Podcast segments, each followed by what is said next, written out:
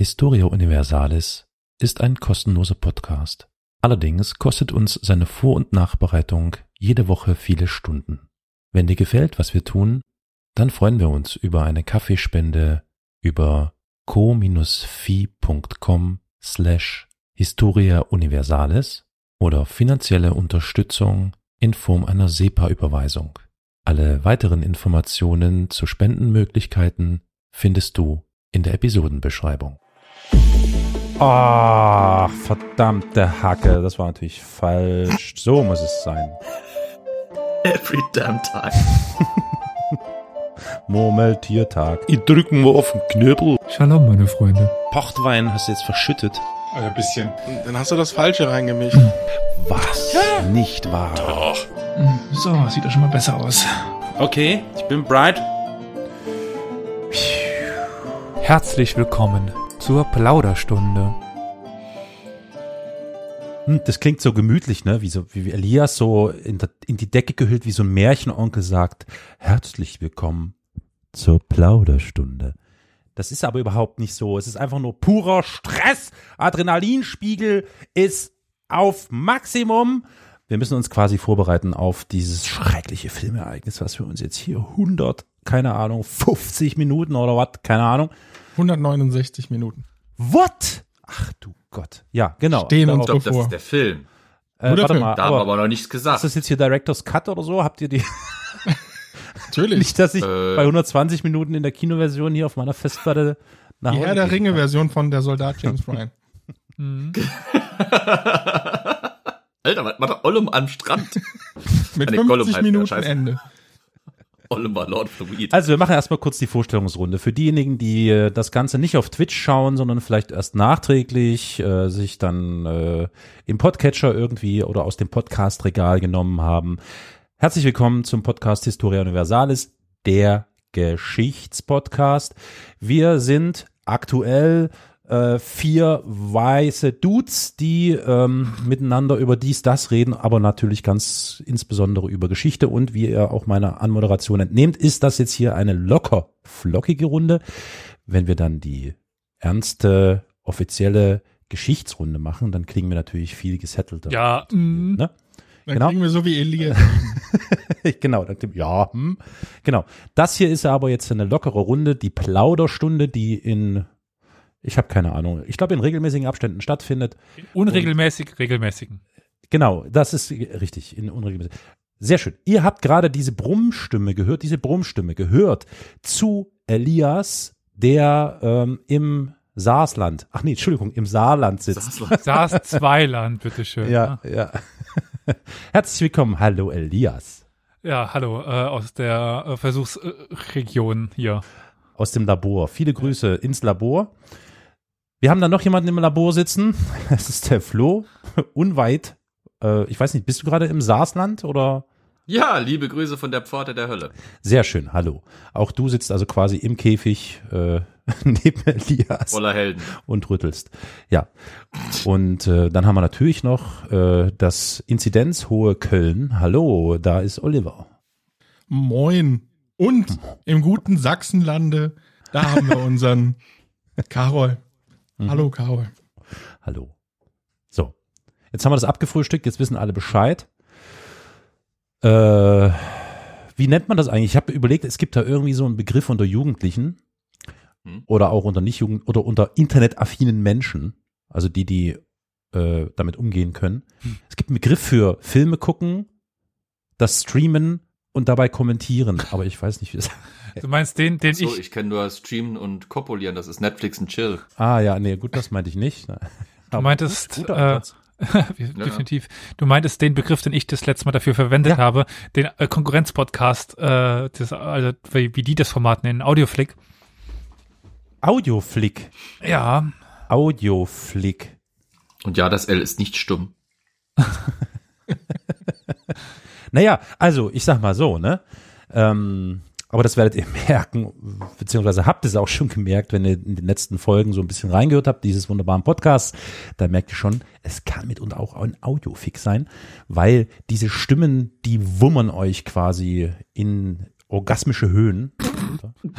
Die Themen ziehen euch aber wieder runter. Also das gleicht sich dann quasi aus. So. Also Moment mal, wir haben auch äh, eine Folge über Sex im Mittelalter und über die äh, privaten Teile des Napoleons, also bitte. Ja, ja, es stimmt, das stimmt. Ich habe da meine Reputation als Hysti Historiker. Hysteriker, riskiert. ja, es, genau. ja, das, Ah, guck mal auf mein Konto. ja. Ach was, da wirst du doch hysterisch? Das ist bei mir schon Übergang in Lethargie. Ja, Achso, okay. ja, ich weiß nicht. Äh, ich glaube, wir starten jetzt nicht gleich durch, ne? Sondern ähm, wollen wir noch mal irgendwie so Hausmeisterei betreiben oder lassen wir das ganz sein und verschieben das in die nächste Folge? Ich wisch hier nur. Äh, lieber Carol, das äh, belasse ich ganz deiner Wahl. Ich, ich habe ein bisschen Schiss, dass ich jetzt den Olli gerade auf dem linken Fuß erwische oder so, oder während er gerade auf der rechten Hand Handstand macht. Äh, wir haben da Feedback bekommen, dass sich also insgesamt so an uns richtet und danke und super und schön, ich höre euch gern. Und dann gab es noch eine Frage, die an Olli gerichtet wurde. Ich weiß nicht, ob wir die jetzt schon beantworten oder ob wir den Zuhörer, ich glaube, es war ein Zuhörer, ähm, ja, Emil, hallo Emil, Grüße, äh, noch ein bisschen warten lassen bis zur nächsten Folge. Ja, den, ja, das ist jetzt gerade eine schwierige Sache, weil ich bin mir nicht ganz sicher. Der Emil fragte, hat wohl Cäsar Part 2 gehört und fragte, wie es jetzt wohl mit, wenn ich mich recht entsinne vom Text her, mit Marcus Antonius, äh, wie er sich gefühlt hat, ähm, nachdem Cäsar ermordet wurde. Ich meine mich aber auch zu erinnern, dass wir das dann in Part 3 aufgenommen haben. Mm. Ich weiß nicht, ob er das jetzt schon gehört hat, deswegen. Hm? Gut, gut, super, super, super, super. Also müssen wir Elia, äh, Elias natürlich nicht, Elias hat das ja äh, äh, mitgehört schon, ähm, Emil äh, auf Part 3 verweisen. Und den gibt's ja schon seit geraumer Zeit. Ja, also Emil, du hast Olli gehört. Die Antwort findest du, wenn du uns hörst. Also kurz und knapp, war natürlich nicht gut für ihn, dass der, der gute Freund, der Julius, platt gemacht wurde. Aber, ne, Das ist der Aber- falsche Akzent. Ihr wollten doch auf Österreichisch umschwenken. also, oh ja, ja, ja, stimmt. Also, du wolltest sagen, dass das mit dem Cäsar, das war schon ein bisschen schade, ne? Das, ist- das, ist- okay, da bin ich raus. das war ein bisschen sub, suboptimal. Oder wir fassen zusammen, eigentlich war es Du hattest mich nach dem Hallo. Warum, Gut. Carol? Aber Marc Anton war doch der, der, der da bei Shakespeare die berühmte Rede gehalten hat im Monolog, oder nicht? Da bin ich schon. Erinnere ich mich da falsch? Hast du hier irgendwie dieser, dieser Romans blub blub Countryman Meine lieben I come to Freunde, mourn Caesar, not to praise. Nee, wir haben ein bisschen was Ja. an Strecke vor uns, wie wir gerade eben schon Ja, sprachen. ja, ja, ja. Äh, ja, ja. Es ist jetzt die Frage, ich habe äh, gerade ausprobiert über Twitch, wir sind ja auch hier heute live bei, bei Twitch, wer uns also auch noch, also Hallo, mich Twitch. mit, äh, also Antlitz sehen will, kann das äh, auch live Oh. tun, zumindest bei den Plauderstunden. Wenn ich eine Watchparty über Twitch starte, kann ich die nicht anhalten. Ja, das ist ja dumm. Ja, def definitiv. Ja, tschüss Twitch, macht's gut. Ich befürchte nur, das Anhalten ist ein sehr wichtiges Element, was wir heute haben. Ich Meinst befürchte du? das auch. Ja, Ähm. aus äh, Erfahrungswerten äh, würde ich sagen, äh, funktioniert das leider so nicht, wie ich es mir vorgestellt Klingt ein habe. bisschen so, als hätten die Programmierer und Macher der Twitch und Amazon App Verbindungsgedöns was mit Luca App zu tun. Okay, lassen wir das. Ähm, Oh, Karol, du bist echt zynisch. Entschuldigung. Ja, das tut mir natürlich jetzt sehr leid für die Twitcher. Mm, Naja, also, man kann, also wenn ihr man könntet, ja, ihr könntet, ihr könntet quasi, wir könnten quasi alle bei drei anfangen. So, also an einem bestimmten Punkt. Und dann können die ja mitgucken. Und dann, wenn, wenn einer von uns Stopp sagt, dann müssen die halt auch stoppen. Also Genau. Das ist richtig, das ist quasi interaktives Fernsehen im Jahr 1983. Mhm. So ein bisschen. weil ich meine, wenn die bei der Watch Party bei Twitch mitmachen, dann haben sie einen Amazon Prime Account und können das parallel mitschauen, weil der Soldat James Ryan ist Hm. bei Amazon Prime. Äh, leider noch keine Werbung, wir kriegen kein Geld von Amazon. Äh, das gehört mal gar nicht nehmen von dem. nicht. Nein. Und wenn ihr eine Frage habt, da, bevor du redest. und wenn ihr eine Frage habt, dann schaltet alle mal gleichzeitig das Küchenlicht an. Dann werden die Kraftwerke ein bisschen mehr Strom verbrauchen. Und dann halten wir kurz an. Geschichtspodcast für republikweiten Stromausfall verantwortlich. Am Mittwochabend überlastete, naja, egal. naja. Traumvorstellung. Kommt Ja. noch. Dementsprechend äh, würde ich dann mal sagen, drücken wir auf Play, oder? Moment, Sekunde, Sekunde, Sekunde. Willst du was zu dem Film sagen Wollen vielleicht? wir, uns, wollen wir uns jetzt noch die Titel angucken oder was? Ja, das ist eigentlich, ja, ich finde, das ist, das ist angemessen, dass man vielleicht noch kurz was zu dem Film sagt, oder? Also, Gerne. wer ist dafür verantwortlich und so, ne? Das Da brauchen wir stimmt. nicht gar nicht, brauchen wir gar nicht um den heißen Brei rum rumreden, ne? Ist ja klar, äh, alles, was mit Zweiten Weltkrieg zu tun hat und einigermaßen, einigermaßen verträglich inszeniert ist, könnte unter Umständen von Steven Spielberg sein. Und auch dieser Film ist von Steven Spielberg, wenn ich mich nicht täusche, ne? Ist absolut Ach, korrekt. Spielberg Steffen, genau. Der Steffen Spielberg, genau. Ähm, und äh, ich glaube, er hat auch wieder seinen Standardkameramann dabei. Genau, Janusz Kaminski ist natürlich auch wieder mit an Bord. Äh, der ist verantwortet also die wunderbaren, interessanten Bilder. Der Film ist aus dem Jahre 1998, hat wirklich sa sage und schreibe 169 Minuten. Ähm, Altersfreigabe FSK 16, warum auch immer. Äh, aber gut, kann man sich drum streiten. Es fehlt die äh, Sexszene. Er ist schon teilweise bisschen Es ist Krieg. Bluetooth. Ja, es ist halt Krieg, ne? Ja, es ist Krieg. Also ich meine, ja, gut. Ähm, ansonsten, wollt ihr noch kurz was zu den DarstellerInnen erzählen? Ah, okay, es sind Das Innen kannst du dir, glaube ich, Das kann äh, ich mir schenken. Na, doch, doch, ich glaube, doch, doch. ein- doch, in dem Dorf kommt mal so eine Frau mit einem Korb vorbei, glaube ich. Oder so. Und, Aber und okay. die Sekretärin, die rauskriegt, dass die, Ja. ne? Ja, Also, da sind und ein Mädchen Frauen und am Anfang ist eine Frau mit auf dem Friedhof. Dann kann ich ja gerade die Frage in die Runde stellen. Ich weiß, Flo hat den letzte Woche sich angeschaut. Wie sieht's denn bei euch aus? Ich habe mit Absicht mir nicht nochmal angeschaut. Bei mir ist es schon so ein paar Jährchen her. Bei mir ist es auch ein paar Jahrchen her und wisst ihr, was witzig ist? Deswegen war ich auch wirklich so erpicht darauf, mit euch gemeinsam diesen Film zu gucken.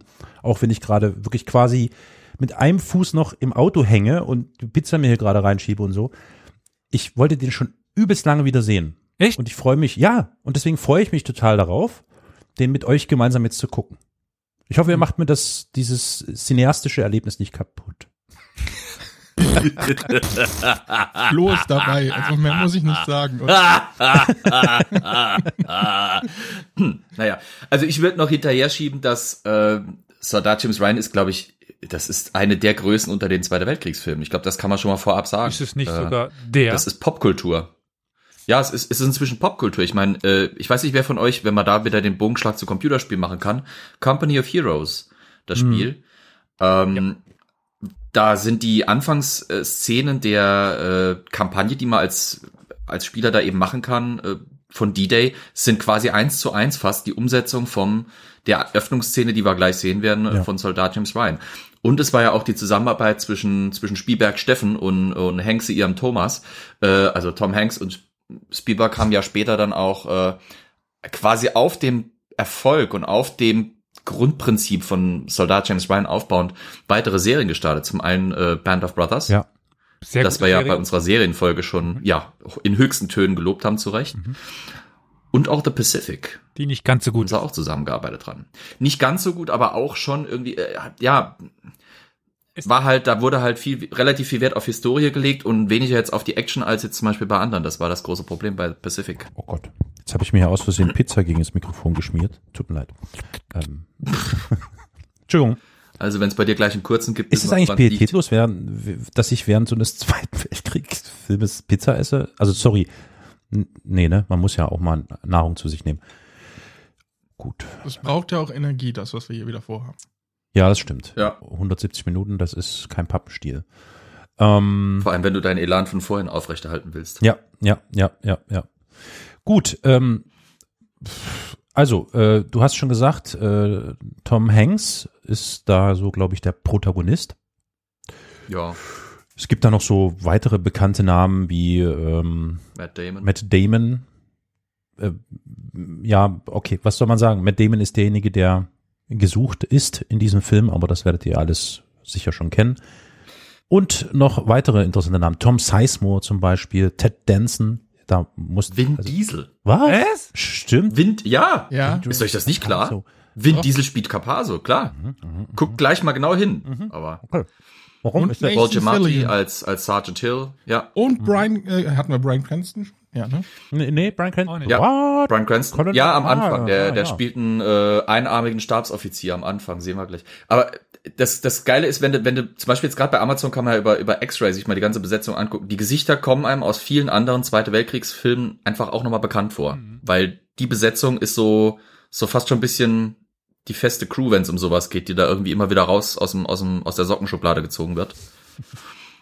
Ja. Es sind einige bekannte Gesichter dabei. Ja, ansonsten, ich sag mal so, mh, also ihr hört schon, Darstellerriege äh, ist schon ähm, passabel. ähm, alles weitere so zu Dreharbeiten, Produktion, dies, das, Ananas, äh, sparen wir uns jetzt, glaube ich. Das lässt sich nämlich relativ schnell und zügig, ich würde es nicht anders machen, in Wikipedia nachlesen. Ähm, ja, jetzt Ich glaube, ein paar kleine Schmankerl zu der Produktion werden wir an den entsprechenden Stellen ja, sagen können. Ja, ja. Mhm, mhm. Schön. Gibt's noch was zu sagen oder wollen wir uns jetzt schon mal auf einen Zeitstempel verständigen? Äh, ich habe nichts mehr. Gut. Ich bin bei 000. Ähm, ich würde mal ein bisschen vorscrollen, weil 000, äh, wir müssen uns ja jetzt nicht hier irgendwie 40 Sekunden lang Titel anhören und angucken, wa? Ich weiß gar nicht, wann geht's denn los hier? Huch, oh. 58, ein, 58, eine Minute um den Dreh rum, oder? Ja, genau. Bei 101, zumindest bei mir, steht hier der Titel Saving Private Ryan. Ja gut, es kommt ja auch Yes. zuerst diese Szene äh, Oh, was? des Also Al- lassen ja. wir jetzt hier laufen, ne? Wir sind jetzt bei eins und ein paar zerquetscht. Ich lasse schon die ganze Zeit laufen, du wirst es nicht plätschern. Das wollten wir nicht wissen. Es könnte eigentlich auch ein Michael Bay Film sein, weil wir fangen mal an mit einem mit einem Star Spangled, äh, Spangled Banner. Also Hm. Das könnte auch. Äh, was, was, geht's jetzt schon los oder Ja, was? ja, läuft. Äh, Moment mal, Sekunde. Also ich möchte das schon gern synchron laufen haben. 0, 01, 17 habe ich. 0117. Die Herrschaften sind also schon weiter. Bitte wartet mal einen Moment, dass ich euch noch folgen kann.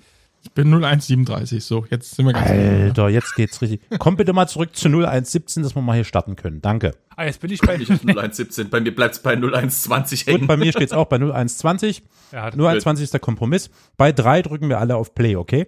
Eins, zwei, drei. Ich habe bei 1 ge- gedrückt, aber deswegen war ich dann mal bei 20, als wir losgelaufen haben. Als du drei sagtest, Spalter! So. Erzählt mal, was Jetzt. sehen wir denn da? Füße. Was? Du bist ja viel zu weit. Ach, wo bist du denn? Tja, Da fotografiert da sehen wir jemand. das typische Veteran-Idyll. Es ist schon Ein schöner. Park. Ja. Ein schöner Park. Amerikanische Vorzeigefamilie in einer französischen Vorzeigelandschaft. Auf dem großen zentralen Militärfriedhof. Und vorne, Ja. ganz vorne, vor der Familie, in einem Abstand von etwa 10 Metern, läuft ein leicht gebeugter Mann mit schütterem Haar, schon recht gebrechlich. Und, wenn ich mich nicht täusche, ist das, ist das zu fassen? Ist das etwa Matt Damon in alt? Ja, lieber Karol, das ist Matt Damon in äh, alt. Also zumindest soll er das Ach, sein. das wäre Mao Zedong in europäisch. Oh, Aber jetzt kommt. ganz im. Ernst, vom Gesicht her hätte es nicht fast besser zu Tom Hanks gepasst? Du warst, du warst gerade unschlüssig, ne? Welch, wer, wer ist es jetzt wirklich? Na, ich. Äh, ja, als ich schon. das erste Mal den gesehen habe, dachte ich so, hm, das wird ja schon fast passen, so Tom Hanks in etwas älter. Aber Matt Damon finde ich eigentlich auch ganz passend, muss ich sagen. das stimmt. So, und Matt Damon ist, äh, geht jetzt mit ähm, tränenerfüllten Augen über Rasenlatscher. Der läuft über. Ach, das ist ja wohl. Entschuldigung. Ich bin mal still, weil Ich finde es er faszinierend, nochmal die Klamotten der 90er Jahre zu sehen, aber okay. Da- Das ist, also ich habe ja erzählt, ich habe den Film ja schon länger nicht ge- gesehen. Dementsprechend sind meine Erinnerungen Ja. ein bisschen getrübt. Äh, pf, es mögen fast zehn Jahre sein.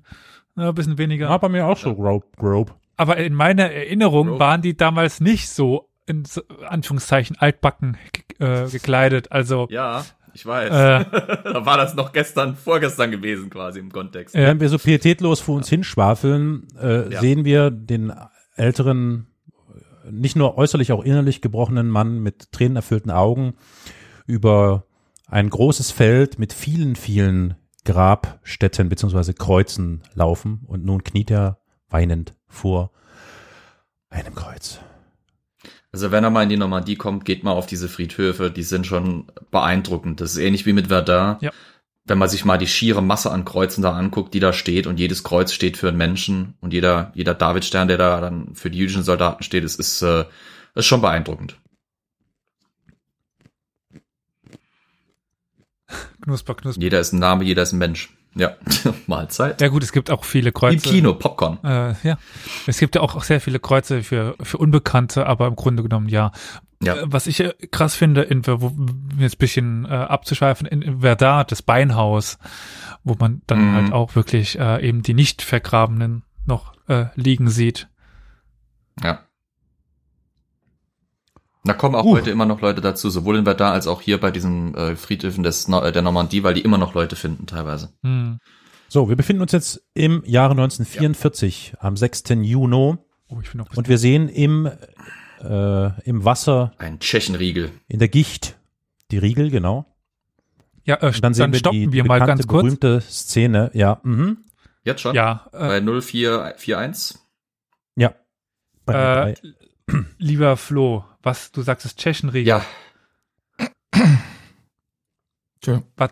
Ja, äh, Tschechenriegel ist diese metallene Konstruktion, die wir da sehen. Also so kenne ich sie jedenfalls. Es ist im Prinzip eine Weiterentwicklung und jetzt werfe ich nochmal so einen Fachbegriff ins- in den Raum des spanischen Reiters. Das ist so ein das so eine Art Form von Hindernis gibt es eigentlich schon seit der Römerzeit in etwa. Das sind eine ganz einfache Konstruktionen aus, früher waren es vier Baumstämme oder vier zugespitzte Pfähle, die dann irgendwie zusammengebunden wurden und dann eben so eine Form da ergaben.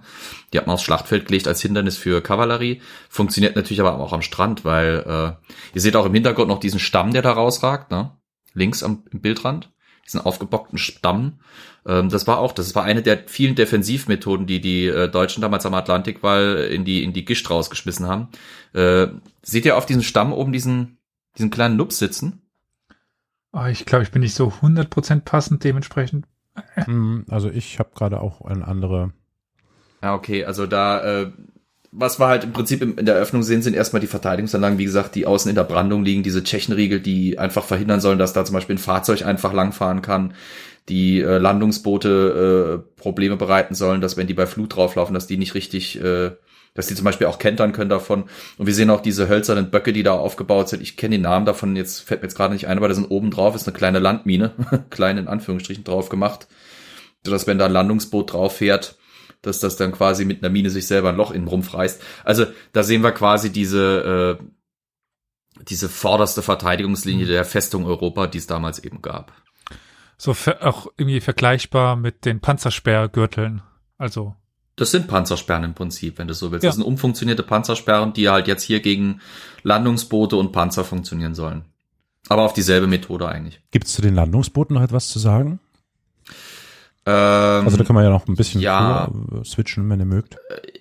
also ich, ich würde sagen, wir lassen mal kurz ein bisschen Ja, laufen, da ja. kann ich gleich noch was zu den Landungsbooten Lasst mal sagen. die Szene durchlaufen, bis sie Ja. so weitestgehend alle an, am, am Ufer raus sind, weil ich glaube, die Szene braucht schon ein bisschen Ruhe. Also ihr wisst, was ich meine. dann 3, 2, 1, go, wa? 3, Jo. 2, 1.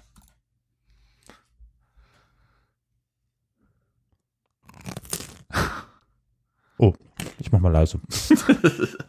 Alles gut. Also übrigens diese Szene, das muss ich jetzt mal kurz sagen. Wir sehen Tom Hanks in einer Großaufnahme, wie er auf diesem Landungsboot sitzt und wartet, dass das Landungsboot am Ufer anlegt und er versucht etwas aus seiner Flasche zu trinken Hm, und er zittert. Ja. Interessant. Nur er zittert? Okay. Ja. Mm, okay. Ah ja, gut. Und da übergeben sich ja, seine Kameraden. absolut Verständnis. Äh, also Ja. ver, ver, äh, Ja. hier. Äh, sollen wir mal bei 5.30 kurz Pause machen? Ja. 5.30, ja. Ja. Ich bin noch nicht da. So, das ist nämlich, das ist bei mir jetzt war das, deswegen drücke ich schon mal und warte dann auf euch. So, wir sehen Tom Sizemore mit erhobenem Zeigefinger. Yes. Ähm, du hattest was zu den Landungsbooten gesagt. Ähm, die Landungsboote, die wir hier sehen, sind tatsächlich eigentlich oder sollten britische sein. Tatsächlich ist deswegen eigentlich quasi jetzt auch schon der erste Fehler, den wir im Film sehen, dass da nämlich ein Ami steht. Äh, eigentlich ist, äh, sind die äh, britisch, die amerikanischen Ranger, die äh, wir hier eben dargestellt sehen, sind von britischen Landungsbooten von, von äh, Royal Navy Personal an Land gebracht worden. Das heißt, das ist ein kleiner Fehler. Aber was ich halt auch ganz nett finde, ist das Detail, das du eben, äh, eben erwähnt hast mit den sich erbrechenden Soldaten. Ja. Ähm, das war bei den Amerikanern, wie bei vielen anderen, auch ziemlich üblich, dass man hingegangen ist vor einem großen Angriff, vor einer großen Aktion, haben die Soldaten nochmal so richtig schönes, fast, fast schon wie eine Henkersmahlzeit bekommen. Und äh, es, sind ganz viele Memoiren von, von Überlebenden der D-Day-Schlacht eben auch drinne, dass sie eben morgens da auf den Landungsbooten standen und wirklich entweder Mühe hatten oder einfach es nicht geschafft haben und dann kotzen mussten, ähm, weil die sich so vollgefuttert haben und dann eben äh, mit dem Schwanken der Schiffe, mit der Aufregung vor der Schlacht, weil klar war, wo es jetzt hingeht, ähm, so viele sich eben übergeben haben. Ich finde es ich find's ein nettes Detail, weil es halt eben mal nicht wie in anderen Kriegsfilmen ist, dass die da quasi alle heroisch und stoisch nach vorne gucken. Ja.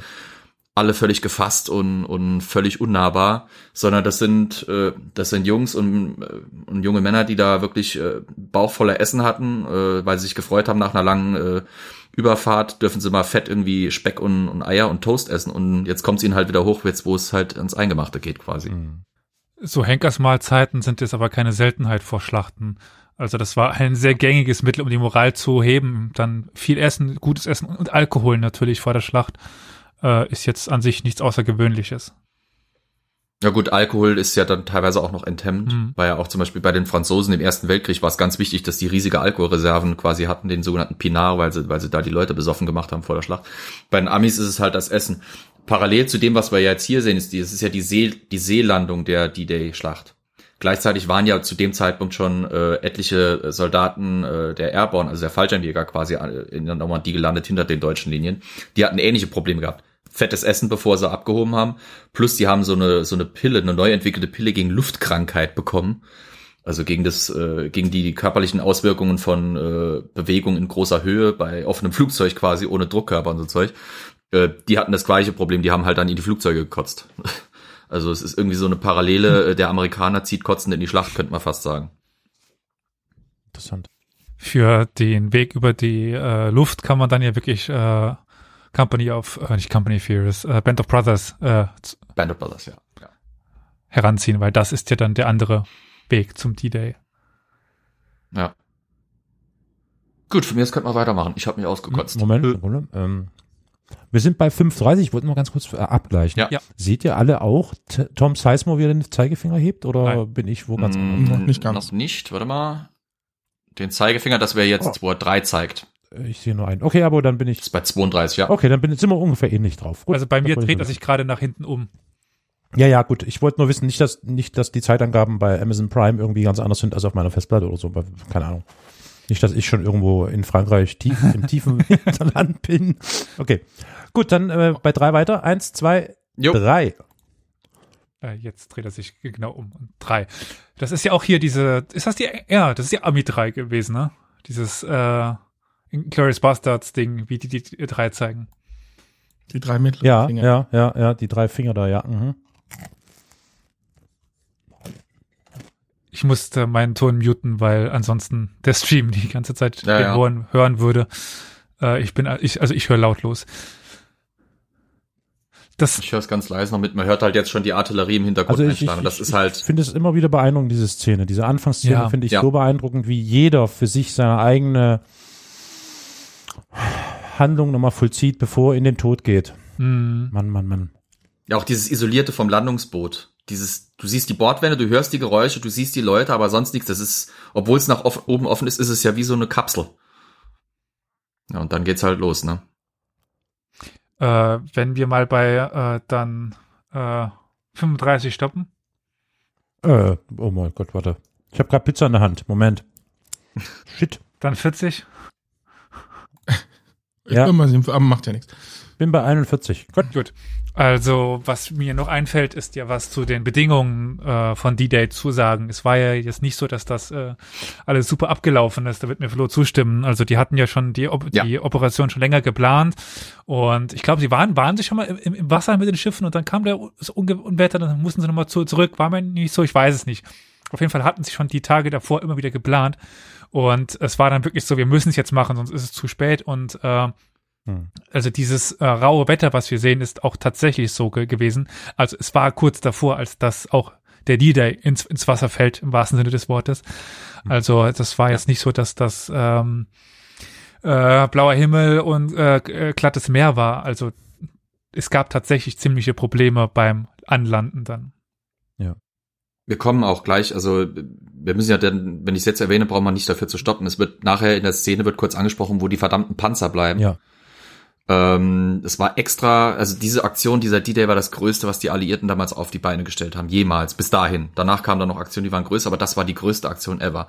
Äh, die haben über Monate hinweg geplant, im allergeheimsten Übungen in Großbritannien abgehalten. Eine, eine aufblasbare Ja. Plastikarmee in, in, in Südbritannien, Großbritannien stationiert, um die deutsche Aufklärung aufs Glatteis zu führen. Die haben äh, genaue Listen geführt von Menschen, die Informationen über die Aktion hatten. Wenn einer davon nicht aufgetaucht ist, ist alles auf Halt gemacht worden, wurde dann halb Europa danach abgesucht. Es war ja, ja, es gab zwischendrin sind zwei Leute bei einem Flugzeugabsturz, glaube ich, gestorben, die Informationen über die äh, Aktion hatten und da wurde wirklich ein riesen, riesen Aufwand betrieben, Ja. um die Leichen von denen zu finden. Ja. Man hat sogar versucht, die Deutschen aufs Glatteis zu führen, indem man einen, ich glaube, einen Obdachlosen in einer deutschen, in einer, in einer britischen Generalsuniform irgendwo Mhm. vor Gibraltar mit mit Fake-Akten ins Wasser geschmissen hat, sodass die Deutschen sie finden mussten oder sowas. Nachzuhören in der Ganz- in der Genau. Operation Mincemeat hieß das. Ähm, das Problem mit dem schlechten Wetter war dann halt eben die, die zuerst war das abgesagt worden, das was du gemeint hast, äh, war war weniger wegen der Luft, wegen der Wasserlandetruppen, es war wegen der Luftlandetruppen. Die Küste war voller Nebel, die Luftlandetruppen konnten nicht loslegen. Und die Luftunterstützung. Äh, und dann genau die Luftunterstützung genauso eben. Ähm, und dann kam noch das Problem mit dem Seegang hinzu. Das war dann eben am tatsächlichen D-Day das Problem. Es gab extra für die Aktion gebaute sogenannte D-Day Panzer. Es war es waren im Prinzip Shermans mit einer noch, oder? aus, aus, nee, nee, die sieht man überhaupt. Also man sieht später einen, der so eine Schürze, glaube ich, dran hat, aber die sollten eigentlich am Strand mit anlanden, äh, hatten so eine, so eine mit Wachs abgedichtete, äh, quasi, äh, ja, Tuchmanschette um sich rum, die sie dann eben schwimmfähig machen sollte. Das Problem war, das Wasser war so, äh, dass die, die Wellen waren so hoch und äh, die entsprechenden Kommandeure waren so nervös, dass sie die Panzer zu früh, zu weit draußen bei zu schlechtem und schwerem Seegang ausgesetzt haben, sodass eigentlich, glaube ich, von den Panzern sind überhaupt ein oder zwei nur an Land gekommen von Dutzenden. Alle anderen sind abgesoffen, die liegen noch heute da vor der Küste rum. Ähm, und die meisten sind dann am Schluss irgendwie äh, per Landungsboot tatsächlich wirklich an Land gesetzt worden, weil sie ihren eigentlichen Zweck gar nicht erfüllen konnten. So schlecht waren die Bedingungen und das Problem war halt, die Deutschen sahen das ja alles kommen. Ich meine, die sahen die Flotte kommen, die hörten das Artilleriefeuer, die hatten mitbekommen, dass Tage vorher da Luftlandetruppen hinter ihnen abgesprungen waren. Die waren bereit. Mhm. Aber Und der Kommandeur des äh, Atlantikwalls war Erwin Rommel, der war kein Dummer, der hatte den schon gut ausgebaut. Es ist ja schon ein bisschen her, ich habe ein sehr schönes Buch, ich glaube von Lieb, über die Operation Overlord mir durchgelesen. Mhm. Äh, es war trotzdem so, dass sie sie getäuscht haben. Also es war doch eigentlich war der Angriff an einem anderen Strandabschnitt äh, angenommen worden von den Deutschen. So ist mein Stand zumindest. Also dass die Deutschen Die Befürchtung war, dass der Pas de Calais das würde. Ja. Das ist die kürzeste Strecke. genau. Und es kommt noch was dazu, das wissen die wenigsten. Das ist ja immer wieder, ja, wir verquatschen uns jetzt wahrscheinlich an der einen Stelle, aber es wird ja immer wieder dann gesagt, wenn die Deutschen damals Panzer am Strand gehabt hätten, ähm, es gab große, schwere Panzerverbände der Deutschen in der Normandie, die hätten ein massives Problem darstellen können für äh, die Landetruppen, beziehungsweise für die gelandeten Truppen.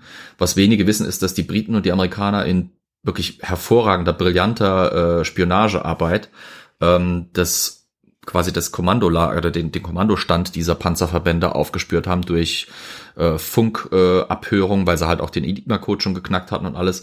Und mit einem gezielten massiven Luftangriff äh, äh, dieses diese Kommandostelle zerschlagen konnten, sodass die Kommandostruktur der deutschen Truppen in der Normandie tatsächlich schwer geschwächt war, als die als die Truppen tatsächlich anlandeten, Paar, sodass dieses ganze äh, diese ganzen Gegenschläge, die dann kommen hätten können, überhaupt nicht möglich war. war sie ja da, allein auch dadurch, dass die Deutschen vorher so massive Verluste hatten und die äh, Westfront ja schon quasi äh, ein Hühnerhaufen Das, also das war noch ziemlich, nicht mal so ziemlich löchrig war. Nicht, unbe nicht unbedingt. Die, die Kombination war es. Zum einen, wie gesagt, die Kommandostruktur zerstört, dann die Luftangriffe im Hinterland, die einfach schon schwer angeschlagen Die Res Resistance hat hervorragende Arbeit geleistet mit Sabotageakten. Die Truppen waren durchaus noch stark. Das Problem war, man kriegte sie nicht wirklich koordiniert. Das war die große Äh, Schwierigkeit. und durch den, durch das schlechte Wetter vorher waren auch die Straßen durchnässt und die Panzer kamen nicht mehr so, so gut vorwärts. Also die waren ja dann am Nord de Calais und dann haben sie eben nicht mehr so schnell hinbekommen, die äh, dorthin zu, zu fahren. Aber gut. Das ist tatsächlich eher Teil dieses Mythos, der dann da immer sich wieder entwickelt, von wegen, ja, die Panzer, die Panzer. Die, die kriegten es nicht koordiniert, schlicht und ergreifend. Die Truppen waren, Teile der Truppen waren am Pas de Calais stationiert, wo sie einfach fehlplatziert waren. Und die Truppen, die in der Normandie hinter der Front gestanden haben und bereit gewesen wären, waren kopflos. Ja, Weil wenn du, wenn du quasi kommandierenden Stab äh, komplett verlierst und komplett neu aufbauen musst, das dauert. Das hat, glaube ich, drei oder vier Wochen gedauert, bis die, bis die deutschen Truppen sich dann nochmal organisiert hatten. Und da hatten die Amerikaner schon einen Brückenkopf organisiert. ja, aber die Panzer waren ja unterwegs, sind nur nicht so schnell vorwärts ge- gekommen. Also klar, die waren langsamer unterwegs, weil Chaos in der Führungsschicht, aber sie waren halt auch langsam unterwegs, weil schlechtes Wetter. Gut, wollen wir weiterlaufen lassen. Yes. Drei, Carol? Ja, ja, weil ja, ich Pizza, äh, zuhören, klicken, das geht alles nicht so schnell. Ich bin bei 641, wir können bei drei loslegen, wenn ihr möchtet. drei, Yep. zwei, eins, go! Ja, diese eindrucksvollen Szenen, wie die da halt äh, unten landen und da rein in das Maschinengewehrfeuer reinrennen. Das ist äh, un unvorstellbare Situation. Das ist die wohl akkurateste Darstellung von einer Landung an D-Day, die es äh, in der Filmgeschichte bis jetzt gegeben hat. Bis auf das, was wir gleich sehen. Kugeln verhalten sich unter Wasser nicht so, wie wir es gleich sehen werden. Toll. Das ich ist bin schon Hollywood. unter Wasser die ganze Zeit. Wie Ja. kann denn das sein? Ja, bin ich ja auch, Also. aber es gab schon die ersten sieht's Kugeln. immer wieder zwischendrin. Nee, diese Kugeln, Hm? es gibt Beschusstests, die gemacht wurden mit Wassertanks. Kugeln verlieren viel schneller ihre Kraft als da dargestellt und treffen Leute unter Wasser nicht mehr so extrem. Es gibt sogar Berichte von Leuten, die überlebt haben, die gesagt haben, sie sind immer wieder abgetaucht, bewusst, um eben den Schüssen auszuweichen, weil unter Wasser konnten sie nicht so leicht getroffen werden, Mhm. weil die Kugeln die Kraft verloren hatten. Also das ist Hollywood, aber der Rest ist schon sehr akkurat. Die haben, glaube ich, übrigens fast 600 Liter Kunstblut damals an den Strand da im, ins Wasser gekippt, um die, Mhm. um die, die Farbigkeit dahin zu bekommen. Und äh, auch Die- Mordsaufwand. Die ganzen Olli- Plastikfolien, das sind jetzt die ganzen Plastikteile im Meer. Ja. Ähm, ja, die Waffen wurden halt in Plastiktüten eingepackt, damit sie äh, quasi wasserdicht waren. Äh, als Überzieher, als Schutz für die Verschlüsse. Er hat am Anfang gesagt, haltet eure Verschlüsse sauber, weil wenn du halt Sand oder Salzwasser in den Verschluss von deinem Gewehr kriegst, hast du ein Problem. hm. Ja, und brauchten äh, sie auch danach noch ein bisschen mit dem ganzen Salzwasser, das wäre echt ein Problem geworden. Jo. Weil wir äh, letzte Folge was übers Schwimmen hatten, äh, hier auch wieder schwere Ausrüstung, voll voll Wasser.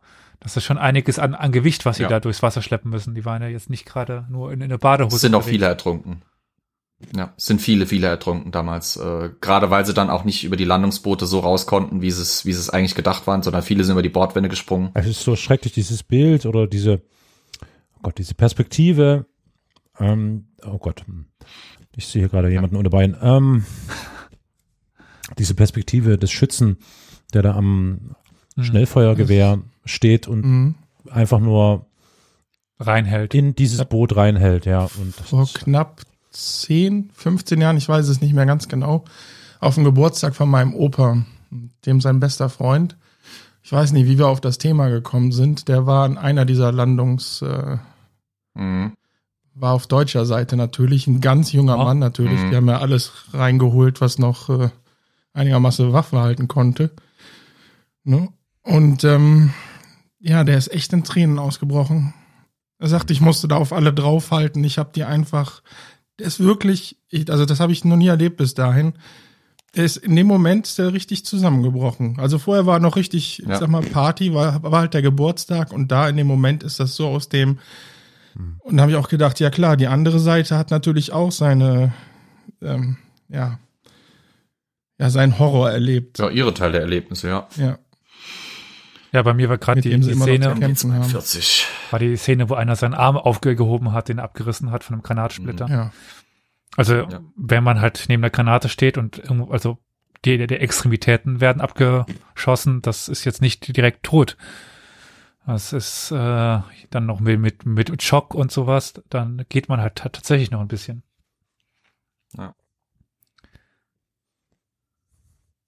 Und aus eigener aus eigenem Erlebnis dieses äh, dieses Pfeifen und dass man mal zwisch- zwischenzeitlich durch einen nahen Einschlag oder sowas das Gehör verlieren kann, das stimmt tatsächlich so. Also das hätte ich nicht gedacht, aber bei meinem Schießunfall damals bei der Bundeswehr habe ich auch hinterher erstmal nur so ein Pfeifen und Piepen gehört.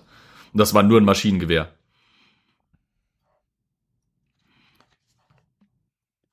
Ja, was wir jetzt sehen, ist halt das typische Problem, das die damals eben hatten. Äh, die liegen unter verschiedenem Kreuzfeuer von Artillerie, Maschinengewehren, allem drum und dran. Die Leute wollen nicht vorwärts. Aber die müssen den Strand leer kriegen, weil ja eigentlich wirklich das alles einen Zeitplan hatte, einen Ablaufplan hatte. Erste Welle geht an Land, erste Welle durchbricht den Wall, zweite Welle geht an Land, unterstützt die erste Welle oder ersetzt die erste Welle, wenn die zu sehr ausgedünnt ist, dann kommt die dritte Welle und so weiter. Und die, die waren einfach nicht darauf vorbereitet, was für ein riesiger Widerstand denen da entgegenschlagen würde. Die- Und auf dem Strand sind sie halt auf dem Präsentierteller. Also, Ja.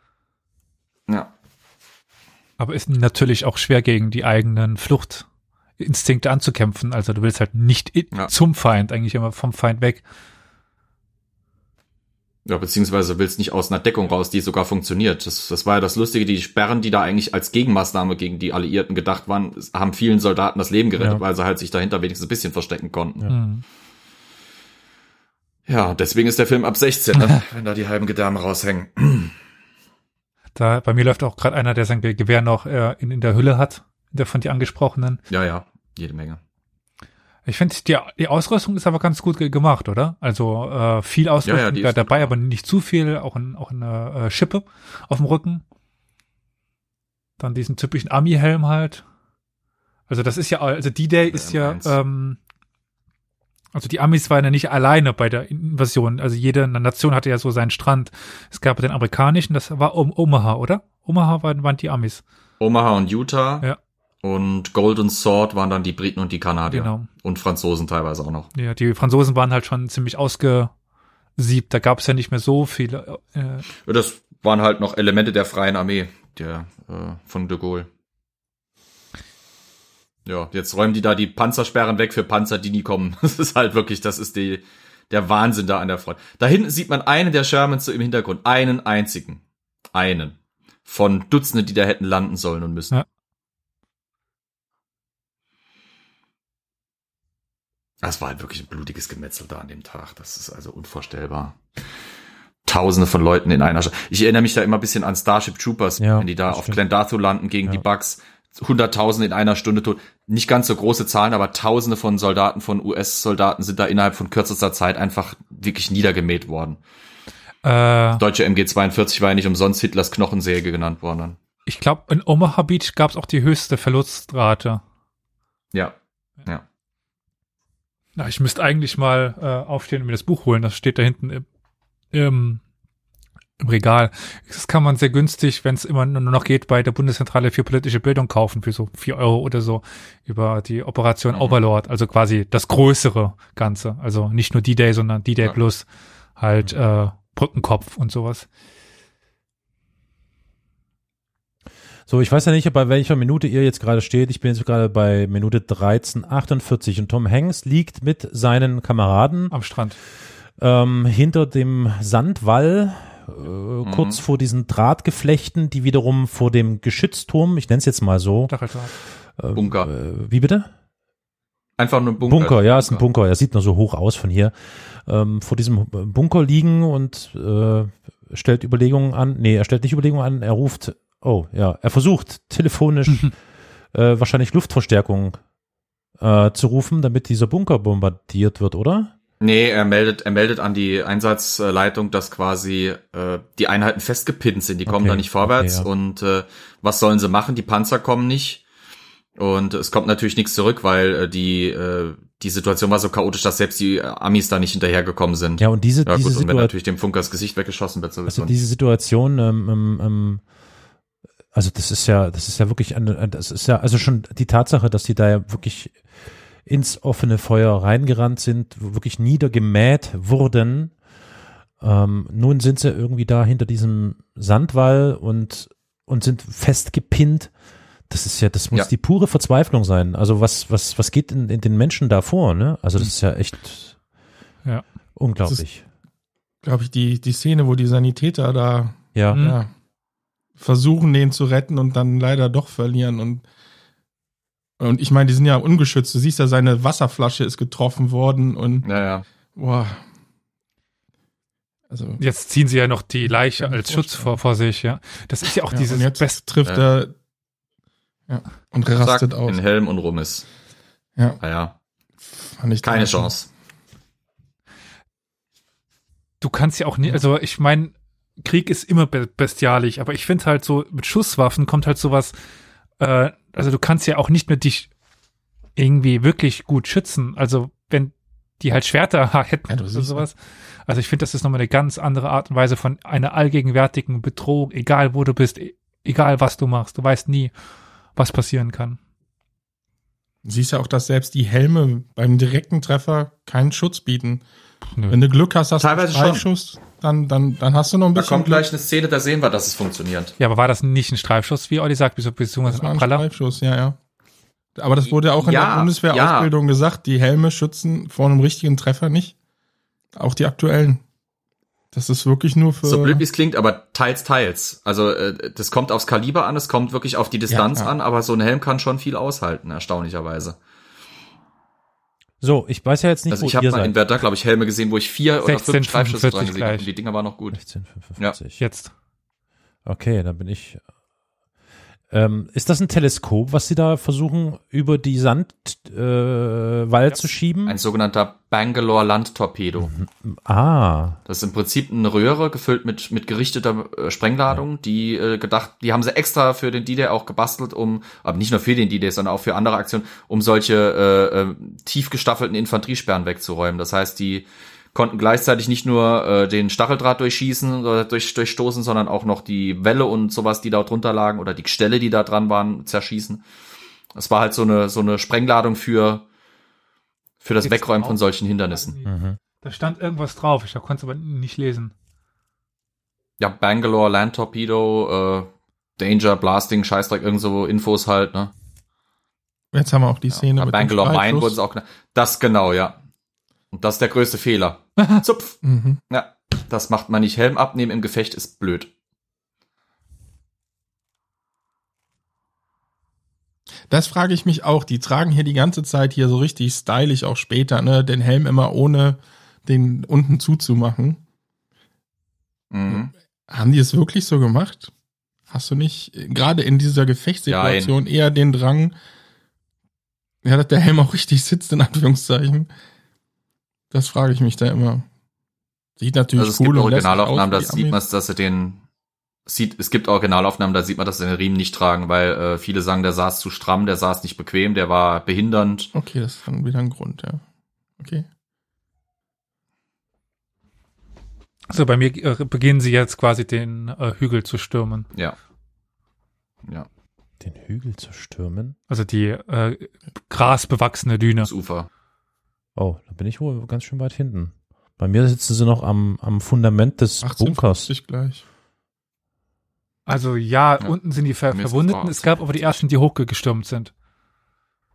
Ja. Mhm. Ja, bei mir guckt Tom Hanks gerade mit dem Spiegel auf. Oh, da bist du schon vor Ja, uns. offensichtlich. Bist du Dann warte ich mal hier ein bisschen. Sag mal, wenn da der Spiegel kommt, okay? Okay.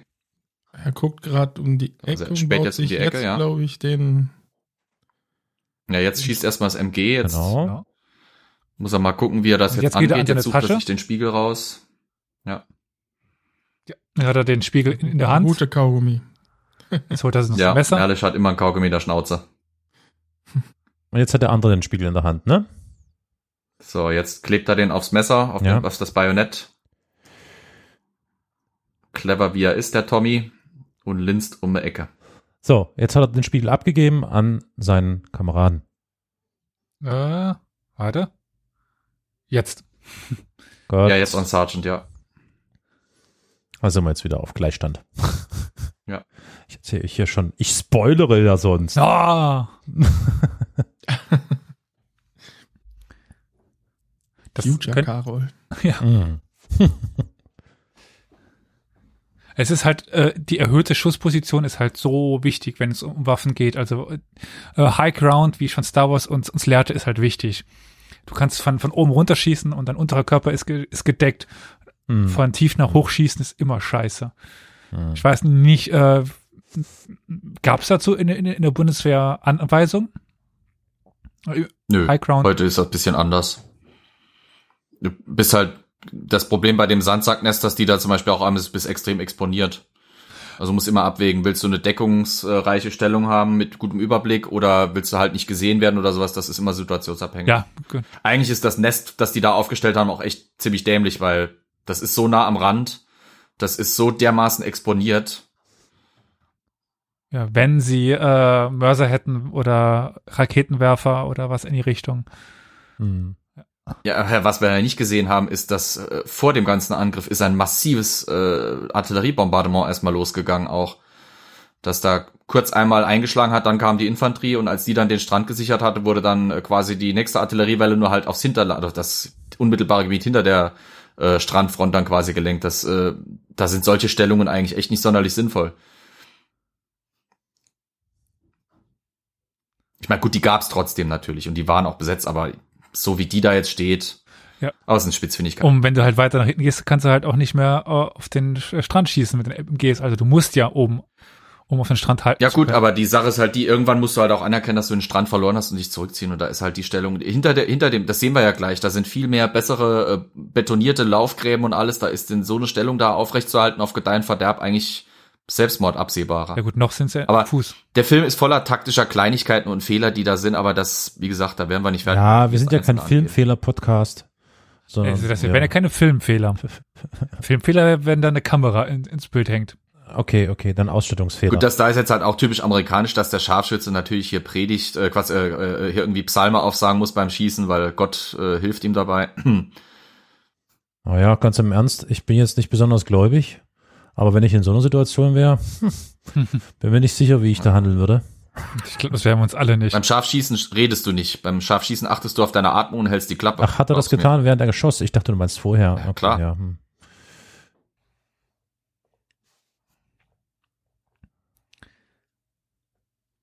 Ja. Ich finde, die haben den Strand ziemlich gut getroffen, wenn man das mit Bildern ver- vergleicht. Absolut, ja. Ja, wenn man auch mal da war. Ich habe die tatsächlich gesehen, da liegen auch teilweise noch diese Bunker Ja. rum. Ja, das ist, jetzt sieht man das, was, was du meintest, also dass auch oben noch äh, Laufgräben und äh, Bunkeranlagen Ja. sind. Das ist ein tief gestapeltes. Jetzt sehen wir auch einen der großen. Das ist ein Geschützbunker, den du da gerade siehst, Carol, der mit dem riesen Geschütz drin. Mhm. Davon gab es eine ganze Reihe. Die haben sogar teilweise bis über den Kanal nach England reingeschossen. Haben sich die Briten und die Deutschen teilweise Artilleriegefechte geliefert über den Kanal hinweg. Ganz, ganz komische Kiste. Mit, mit, mit einer großen AT kannst du da halt schön äh, weiter feuern. Ja. ja. Na, die Deutschen haben zum Beispiel gerne Dover beschossen, Mhm. weil das war in Reichweite. Das war ein wichtiger Hafen.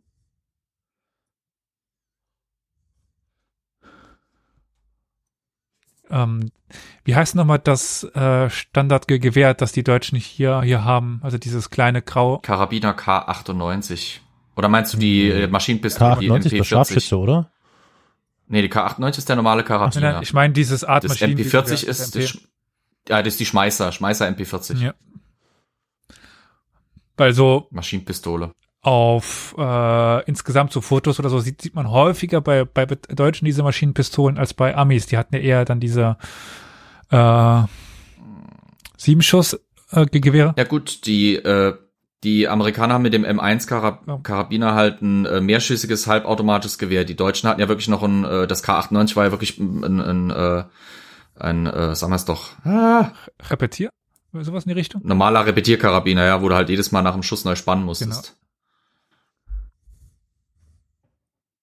MPs waren bei den Amerikanern vor allem für Fallschirmjäger und für höhere Ränge Sergeants Mhm. und Offiziere gedacht. Ja, und da sehen wir halt jetzt, da, da kommen jetzt zum Beispiel die Artilleriegranaten rein. Ja, in der Front. Und wir sehen, das ist wirklich tatsächlich was, was, was mir positiv auffällt. Die Amerikaner schießen auch auf sich ergebene Soldaten. Beide Seiten Diese Frage haben wollte ich, Verbrechen wollte ich begangen. gerade stellen, ja. Ja, Ob das das, ist ja fast eine Hinrichtung. Guck mal, wenn da 20 Ja. Mann rein, reinballern Ja. Ist In so einer, Sit auf die Leichen noch. in so einer Situation. Du bist so ein Blutrausch. ja, ja, nee, nee, das ist, das, ich, ich es war nicht beabsichtigt. Nein, bist du nicht unbedingt. Das, das bist du nicht unbedingt. Aber es war halt. Oh, ja. Ähm, bei 25, 20, mach mal bitte nochmal kurz Stopp. Da- da siehst du die zwei Leute, Wieso die läuft bei sich, euch das so äh, schnell? ergeben. Bei mir bin ich, Ja. ich bin noch bei 24, 33 Jetzt, Leute. Wo die zwei Typen sich ergeben wollen. Einfach da mal. das ist 24, 3, okay. Mhm, mhm. Das ist eine verdammt spannende Szene. Ja, also zwei Das Deutsche äh, laufen Ja. ohne Waffen mit erhobenen Händen auf die Gruppe der amerikanischen Soldaten zu. Eben nicht Deutsche. Es sind, Nicht? Genau. die sie tragen zwar deutsche Uniformen, aber was sie sagen ist, nicht schießen, wir sind Tschechen. Ach so, na, ich höre den Ton nur wenig. Mhm, okay. Das, ja, das ist aber auch, das ist was, das ist immer wieder gerne in, in entsprechend, äh, in entsprechenden Kreisen als, als mordsmäßiges Ding äh, erwähnt worden. Was wir da sehen, sind äh, wahrscheinlich zwei tschechische Soldaten, die in, äh, in den Reichslanden Böhmen, Mähren oder sowas zwangsrekrutiert wurden und die dann eben auch als Teil der Osttruppen zum Beispiel am, am Ost, am, am, am Westwall, am Quatsch, am, am Atlantikwall eingesetzt wurden. Und da sehen wir, wie gesagt, das sind zwei Tschechen, die da quasi bei den Amerikanern um Hilfe beten so, oder sagen, nicht schießen, wir sind ja eigentlich keine Deutschen, wir ergeben uns, wir sind Tschechen. Äh, das ist so ein vergessenes Kapitel so ein bisschen auch der äh, des Zweiten Weltkriegs. waren halt nicht alles nur Deutsche, die da in deutscher Uniform gekämpft haben. ja, ein vergessenes Das waren oft auch Polen, Franzosen, Kommt auf, Tschechen, kommt auf an, wo. Dänen, Norweger. Also Ja, ja. wo du meinst, ver ver vergessen, weil Also ich denke wahrscheinlich hier äh, in deutschen Landen vielleicht nicht, nicht besonders thematisiert.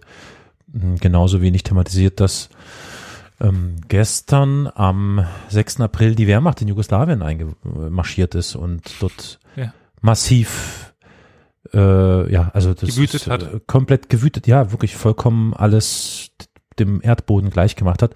Darüber wird hier auch äh, in seltenen Fällen gesprochen.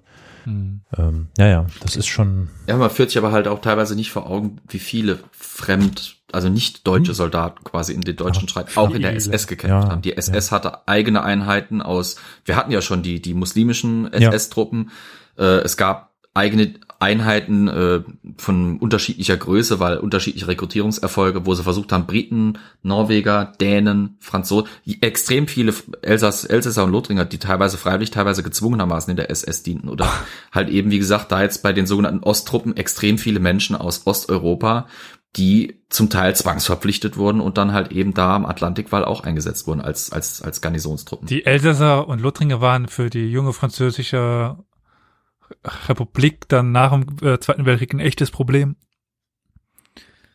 So nach dem Motto, wart ihr jetzt Nazis oder wart ihr keine Nazis? hm, ja, absolut. Das war eine Ja. Riesenfrage. Äh, was ich noch gerade loswerden wollte zu äh, der Situation, wenn die vor den wegrennen, dass sie reinschießen.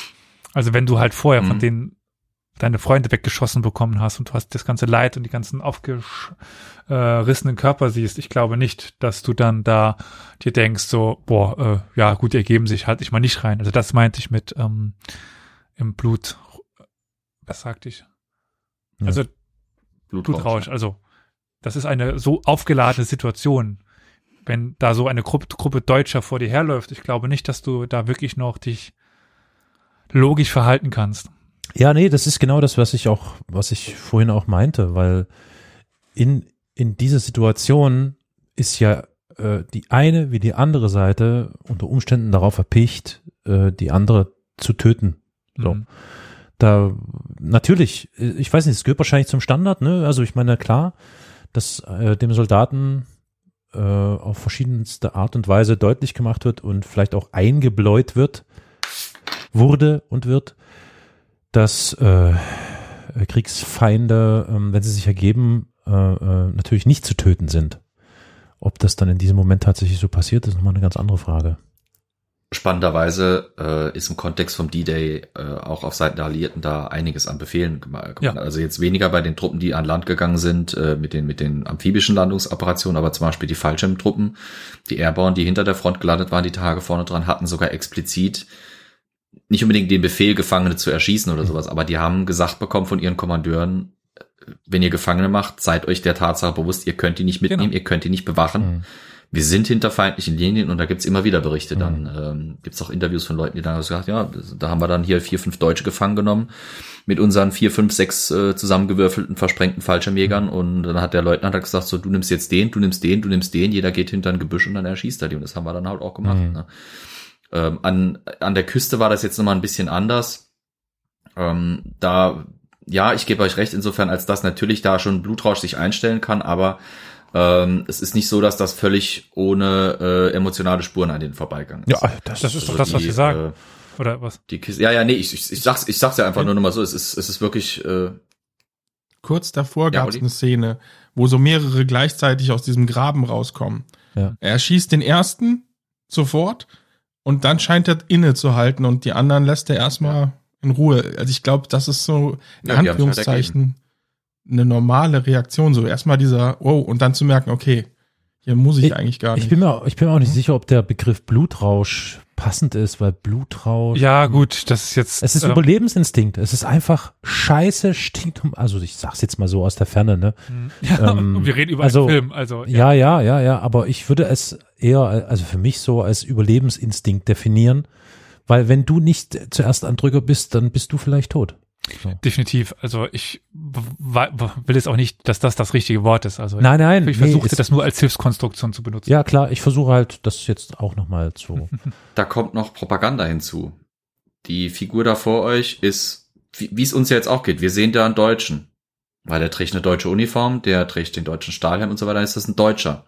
Die Differenzierung, ist das jetzt ein Deutscher, ist das ein Elsässer, ist Ja, das ein Tscheche, ja, ist das ein. Pole oder sowas, wie jetzt in der Situation, macht man da nicht. Ja, wie die Propaganda auch. Wie auch. war ja ne? auch damals, Also, ah ja, nee, aber die Propaganda, teilweise haben sich die Uniformen schon unterschieden, aber das ist, wie gesagt, Scheißdreck. Äh, die, die, die Propaganda hat ja wirklich auch ganze Arbeit geleistet. In den USA ja mit diesen inzwischen auch auf YouTube weit wieder verbreiteten, lustigen und mehr oder weniger makabren äh, Zeichentrick-Adaptionen, wo ja wirklich der, der Deutsche entmenschlicht und, und, und auch wirklich äh, die Propaganda von beiden Seiten hat Ähnliches versucht zu erreichen, nur auf unterschiedlichen Methoden.